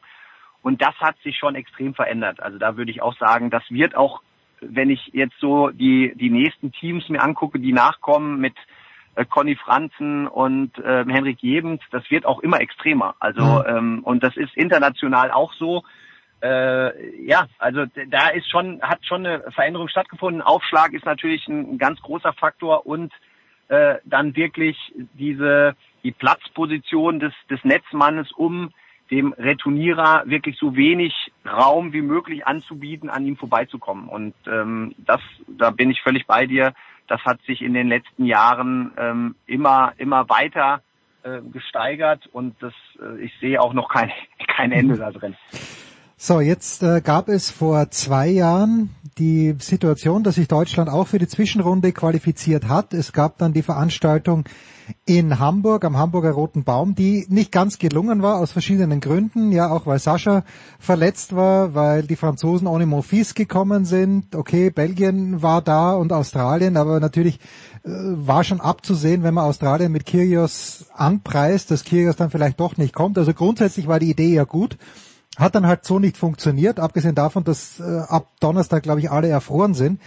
Dennoch hätte ich mir schon erwartet vom Deutschen Tennisbund, und du musst jetzt gar nichts Kritisches sagen, aber ich hätte mir schon erwartet vom Deutschen Tennisbund, dass man sagt, okay, so eine Zwischenrunde, wir versuchen es einfach nochmal. Und jetzt äh, zitiere ich, glaube ich, den Präsidenten Dietler von Arnim fast wörtlich, der gemeint hat, naja, in der Kürze der Zeit haben wir keine Halle gefunden. Jetzt ist das Ganze findet im September statt. Ähm, Gibt es vielleicht doch noch einen kleinen Ausweg? Äh, hättest du dir, es sind, wären ja doch dann drei Heimspiele für Deutschland geworden. Jetzt gehe ich davon aus, dass die Italiener was machen, die Spanier werden was machen. Da wären noch zwei übrig geblieben. Ist dieser Zug komplett abgefahren? Also so wie wir es jetzt verstanden haben als Mannschaft, äh, ja. Mhm. Ähm, ich glaube auch England ist relativ sicher, ja, okay. Äh, dadurch, dass die eine Wildcard wieder bekommen haben und in den letzten zwei Jahren auch Veranstalter waren ähm, gehen wir davon aus, dass auch England noch als Standort feststeht. So ähm, ist dann im Endeffekt nur noch ein ein Platz frei. Ähm, ja, also das war auch, äh, das waren die ähm, Sachen, die wir genauso wie du es jetzt gerade vom Präsidenten zitiert hast, mitbekommen haben, dass wir keinen Standort gefunden haben, der diese Veranstaltung, das ist ja dann nicht nur eine Halle, sondern du musst dann auch ähm, Trainingsplätze ja, ja. Äh, direkt in der An äh, Umgebung noch anbieten. Also da, da, da sind schon noch ein paar andere Faktoren, die da mit reinspielen. Ich glaube auch, ähm, dass du eine finanzielle Sicherheit hinterlegen musst. Also mhm. da, da sind schon, da, da spielen schon viele Sachen mit rein. Klar, wir als Mannschaft ähm, hätten uns natürlich unglaublich gefreut, wenn wir die Möglichkeit gehabt hätten, im, im September in Deutschland zu spielen. Äh, klar, auch so wie du gesagt hast, in Hamburg waren mit Sicherheit nicht alle Sachen optimal, aber für uns jetzt als Mannschaft war es eine unglaubliche Woche. Ähm, klar, äh, es waren vielleicht teilweise nur drei, viertausend Zuschauer da bei unseren Spielen, also nur in Anführungszeichen, aber es war eine Wahnsinnsstimmung. Ich meine, wir haben alle drei Partien im entscheidenden Doppel gewonnen. Ähm, äh, und und so, solche Erlebnisse, die hast du halt nicht so häufig. Und ähm, dieses Erlebnis, äh, jetzt waren ja auch ein paar dabei mit Kevin, Tim und Struffi, ähm, davon erzählen sie noch den anderen Spielern und das hätte ich mir natürlich gewünscht, dass, dass das vielleicht auch noch der eine oder andere mit hätte, hätte erleben können. Ja.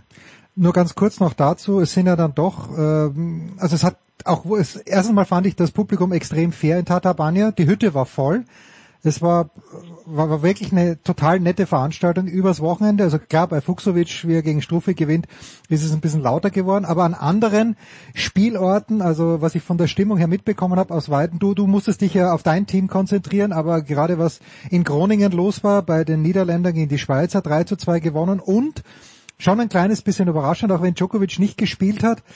Ähm, die Slowakei gewinnt in Serbien äh, und was auch, was ich überraschend fand, Kroatien verliert zu Hause gegen Belgien. Spekuliert man da schon ein kleines bisschen, naja, okay, das sind jetzt zwei hm, zumindest unangenehme, unangenehme Gegner rausgeflogen. Oder, Achtung Michael, hat der Davis Cup, egal wo er gespielt wird, seine eigenen Gesetze? äh, ja, hat er. Hat er auf jeden Fall. Aber ähm, jetzt, klar, sind ein paar Mannschaften, die unglaubliches Potenzial haben, so muss man es ja immer sagen, mhm. ähm, rausgeflogen. Auf der anderen Seite ähm, sind auch noch Teams wie USA, ähm, Argentinien äh, hat sich dann ja, an der ja glaube ich mit 7-6 im entscheidenden äh, Spiel im dritten Satz noch qualifiziert. Also da sind schon viele Mannschaften dabei, äh, ja, wo, wo einfach, glaube ich, enge Matches erwartet werden können. Jetzt die Auslosung äh, dadurch, dass die Rangliste sich ja jetzt nochmal verändert hat, äh, er gibt ja auch einige Konstellationen, die es nicht geben kann, aber dafür natürlich auch viele, die es geben kann. Hm. Ähm, und da müssen wir jetzt abwarten, was, was, was es bringt. Ähm, für, für uns jetzt, so wenn man, wenn man das jetzt so auch ein bisschen durchspinnt und egal wo das dann stattfindet, eine Gruppe mit äh, den Niederlanden, äh, Belgien, Frankreich und uns irgendwo vielleicht in einem dieser vier Länder. Klar, es ist, wird nicht Deutschland sein, das wäre schon, glaube ich, was Besonderes. Äh, auch stimmungsmäßig kann ich mir vorstellen, dass das ähm, klappen könnte, so eine Veranstaltung. aber äh, klar, jetzt müssen wir erstmal abwarten, ähm, was die Auslosung bringt und dann können wir weitersehen. Michael, du hast dann, glaube ich, im Resümee, ich habe es äh, im, äh, von der lieben Kollegin Christina Puck gelesen in der DPA, ich glaube im Resümee hast du dann aber auch gesagt, naja, es wird schon langsam Zeit. Äh, Tim, Kevin, auch Struffi sind ja nicht mehr die Jüngsten, dass die nächste Generation nachrückt. Überspringen wir mal die nächste Generation und gehen wir zur übernächsten Generation. Du bist jetzt gerade, ich erwische dich, möglicherweise bist du schon in Oberhaching. Da gibt's gerade ein Jugendturnier und da spielt ein junger Mann, den du mir im vergangenen Jahr schon ans Herz gelegt hast, nämlich Diego de Dura Palomero. Ist, glaube ich, ein, korrigier mich bitte, ein 2008er Jahrgang. Oder ist das nee, so? richtig? Ja. Ähm, nee, richtig? Richtig. Was ja gut, was kann der Junge? Was sind seine Perspektiven? Ich glaube, der liegt in der Junioren-Weltrangliste schon auf Platz 47. Heißt natürlich, ich meine, es ist mal toll, dass er es so weit geschafft hat. Wir wissen, Jugend-Weltrangliste ist nicht gleich, der Übergang zu den Erwachsenen ist schwierig, aber ist das äh, alles in allem äh, Top 5 Hoffnungsträger, Top 3 Hoffnungsträger, Top Hoffnungsträger, was die Jungen angeht, was die wirklich Jungen angeht? Ja, ich, ich sage jetzt mal aus der Vergangenheit, wirst du wissen, dass ich jetzt nicht immer nur einen herausstelle. Ich weiß, das, ich, ich weiß. Finde immer, das ist so ein, äh, das ist immer so ein äh, vielleicht nochmal extremer Druck, auch spezieller Druck, der dann entsteht. Also wir haben mit Diego de Dura Palomero mit Sicherheit ähm, einen der Hoffnungsträger, äh, der ist äh, in seinem Jahrgang jetzt aktuell weltweit auch äh, die Nummer eins. Also sprich, äh, da ist einer, der außergewöhnlich spielen kann, hinzukommen, aber dann auch noch mit Justin Engel und Max Schönhaus, zwei 2007er, Hm. die, ähm, ja, der Justin Engel ist Europameister letztes Jahr unter 16 geworden, der Max Schönhaus ist aktuell der äh, Weltranglistenbeste in der Jugendweltrangliste und die drei stehen jetzt ähm, alle hier auch bei unserem ITF-Jugendturnier im Halbfinale. Ähm, hinzu kommt noch ein Schweizer, also das drei von vier im, äh, unter den letzten vier. Da, das, das zeigt schon, dass die drei aktuell, das muss man ja immer sagen, es ist immer noch ein weiter Weg, aber äh, unsere äh, ja, besten Jugendlichen sind, die äh, auch wirklich ein großes Potenzial haben und gleichzeitig muss man immer wieder dazu sagen, es ist trotzdem noch ein weiter Weg, es muss weiter hart gearbeitet werden, aber mit den, mit den Möglichkeiten und mit dem Ent- Entwicklungspotenzial, was die äh, drei haben und gleichzeitig mit der Qualität, die sie schon mitbringen, ähm, äh, machen wir uns da natürlich große Hoffnungen, dass die sich auch in den nächsten Jahren jetzt ähm, nicht nur in der Jugendweltrangliste noch weiter nach oben spielen, sondern dann auch schon den Übergang zu den Herren ähm, ja schnell hinbekommen. Ne? Das, also schnell hinbekommen heißt immer, dass das jetzt nicht eine Sache von Monaten ist, sondern eher von ein, zwei Jahren auch. Aber äh, da haben wir auf jeden Fall die Hoffnung, dass das ähm, welche sind, die, die wirklich äh, sich in den nächsten Jahren da nach oben spielen können. Kann man da, das ist wirklich die letzte Frage jetzt, aber kann man da irgendwie Anleihen nehmen bei Spielern wie Jakub Menschik oder Tino Brismic, die ja jetzt nicht mehr Jugendliche sind, das sind glaube ich zwei Fünfer Jahrgänge, aber die ja schon relativ weit sind. Menschik hat jetzt für die Tschechische Republik auch wieder Davis Cup gespielt, Brismic hat glaube ich für Kroatien letztes Jahr schon gespielt. Oder sind das, sind das äh, Einzelausnahmefälle? Über Alcaraz wollen wir gar nicht reden. Jetzt, jetzt muss ich ja, jetzt muss ich wirklich aufpassen. Aber also jetzt äh, Jakub Mensik und äh, Dino Prisic sind äh, super Spieler, die jetzt zwei Jahre älter beziehungsweise drei Jahre älter Mhm. natürlich auch schon viel weiter sind. So deswegen, Ja, ja, wenn, ja, ich, wenn, wenn, ne, wenn unsere drei äh, weiterhin so so gut arbeiten und sich auch weiterhin so entwickeln in, und und das heißt nicht übermäßig, sondern dann glaube ich geht das so in diese Richtung, ne? Oder Okay, kann es so ja, gehen? Ne? Ähm, das heißt jetzt nicht, dass sie es alle drei schaffen, aber äh, jetzt hat man die zwei natürlich so, wie du sagst, ja auch vor Augen. Der eine hat gerade ein unglaubliches Match in Australien schon gespielt. Körperlich fand ich, ist der Prismic halt, hat wirklich der Oberschenkel, also da, da, da hat man das Gefühl, äh, der ist seit 20 Jahren schon auf der Tour. Also äh, da, da sind viele Faktoren bei den beiden, ähm, die äh, mit Sicherheit außergewöhnlich sind, aber also ich würde jetzt nicht sagen, dass unsere drei das nicht schaffen können. Ne? Hm. Nicht, dass sie es schaffen müssen, aber das ist definitiv auch was, was auch äh, unsere Jugendlichen, unsere Nachwuchshoffnungen definitiv schaffen können. The Great Michael Kohlmann. Michael, ich danke dir ganz, ganz herzlich. Das war's, die Big Show 647, äh, wieder aufgenommen in aller Herren Länder. Nächste Woche gibt's uns wieder. Morgen vielleicht ein Daily, am Sonntag auf jeden Fall Musikradio 360. Das war die Big Show auf sportradio360.de.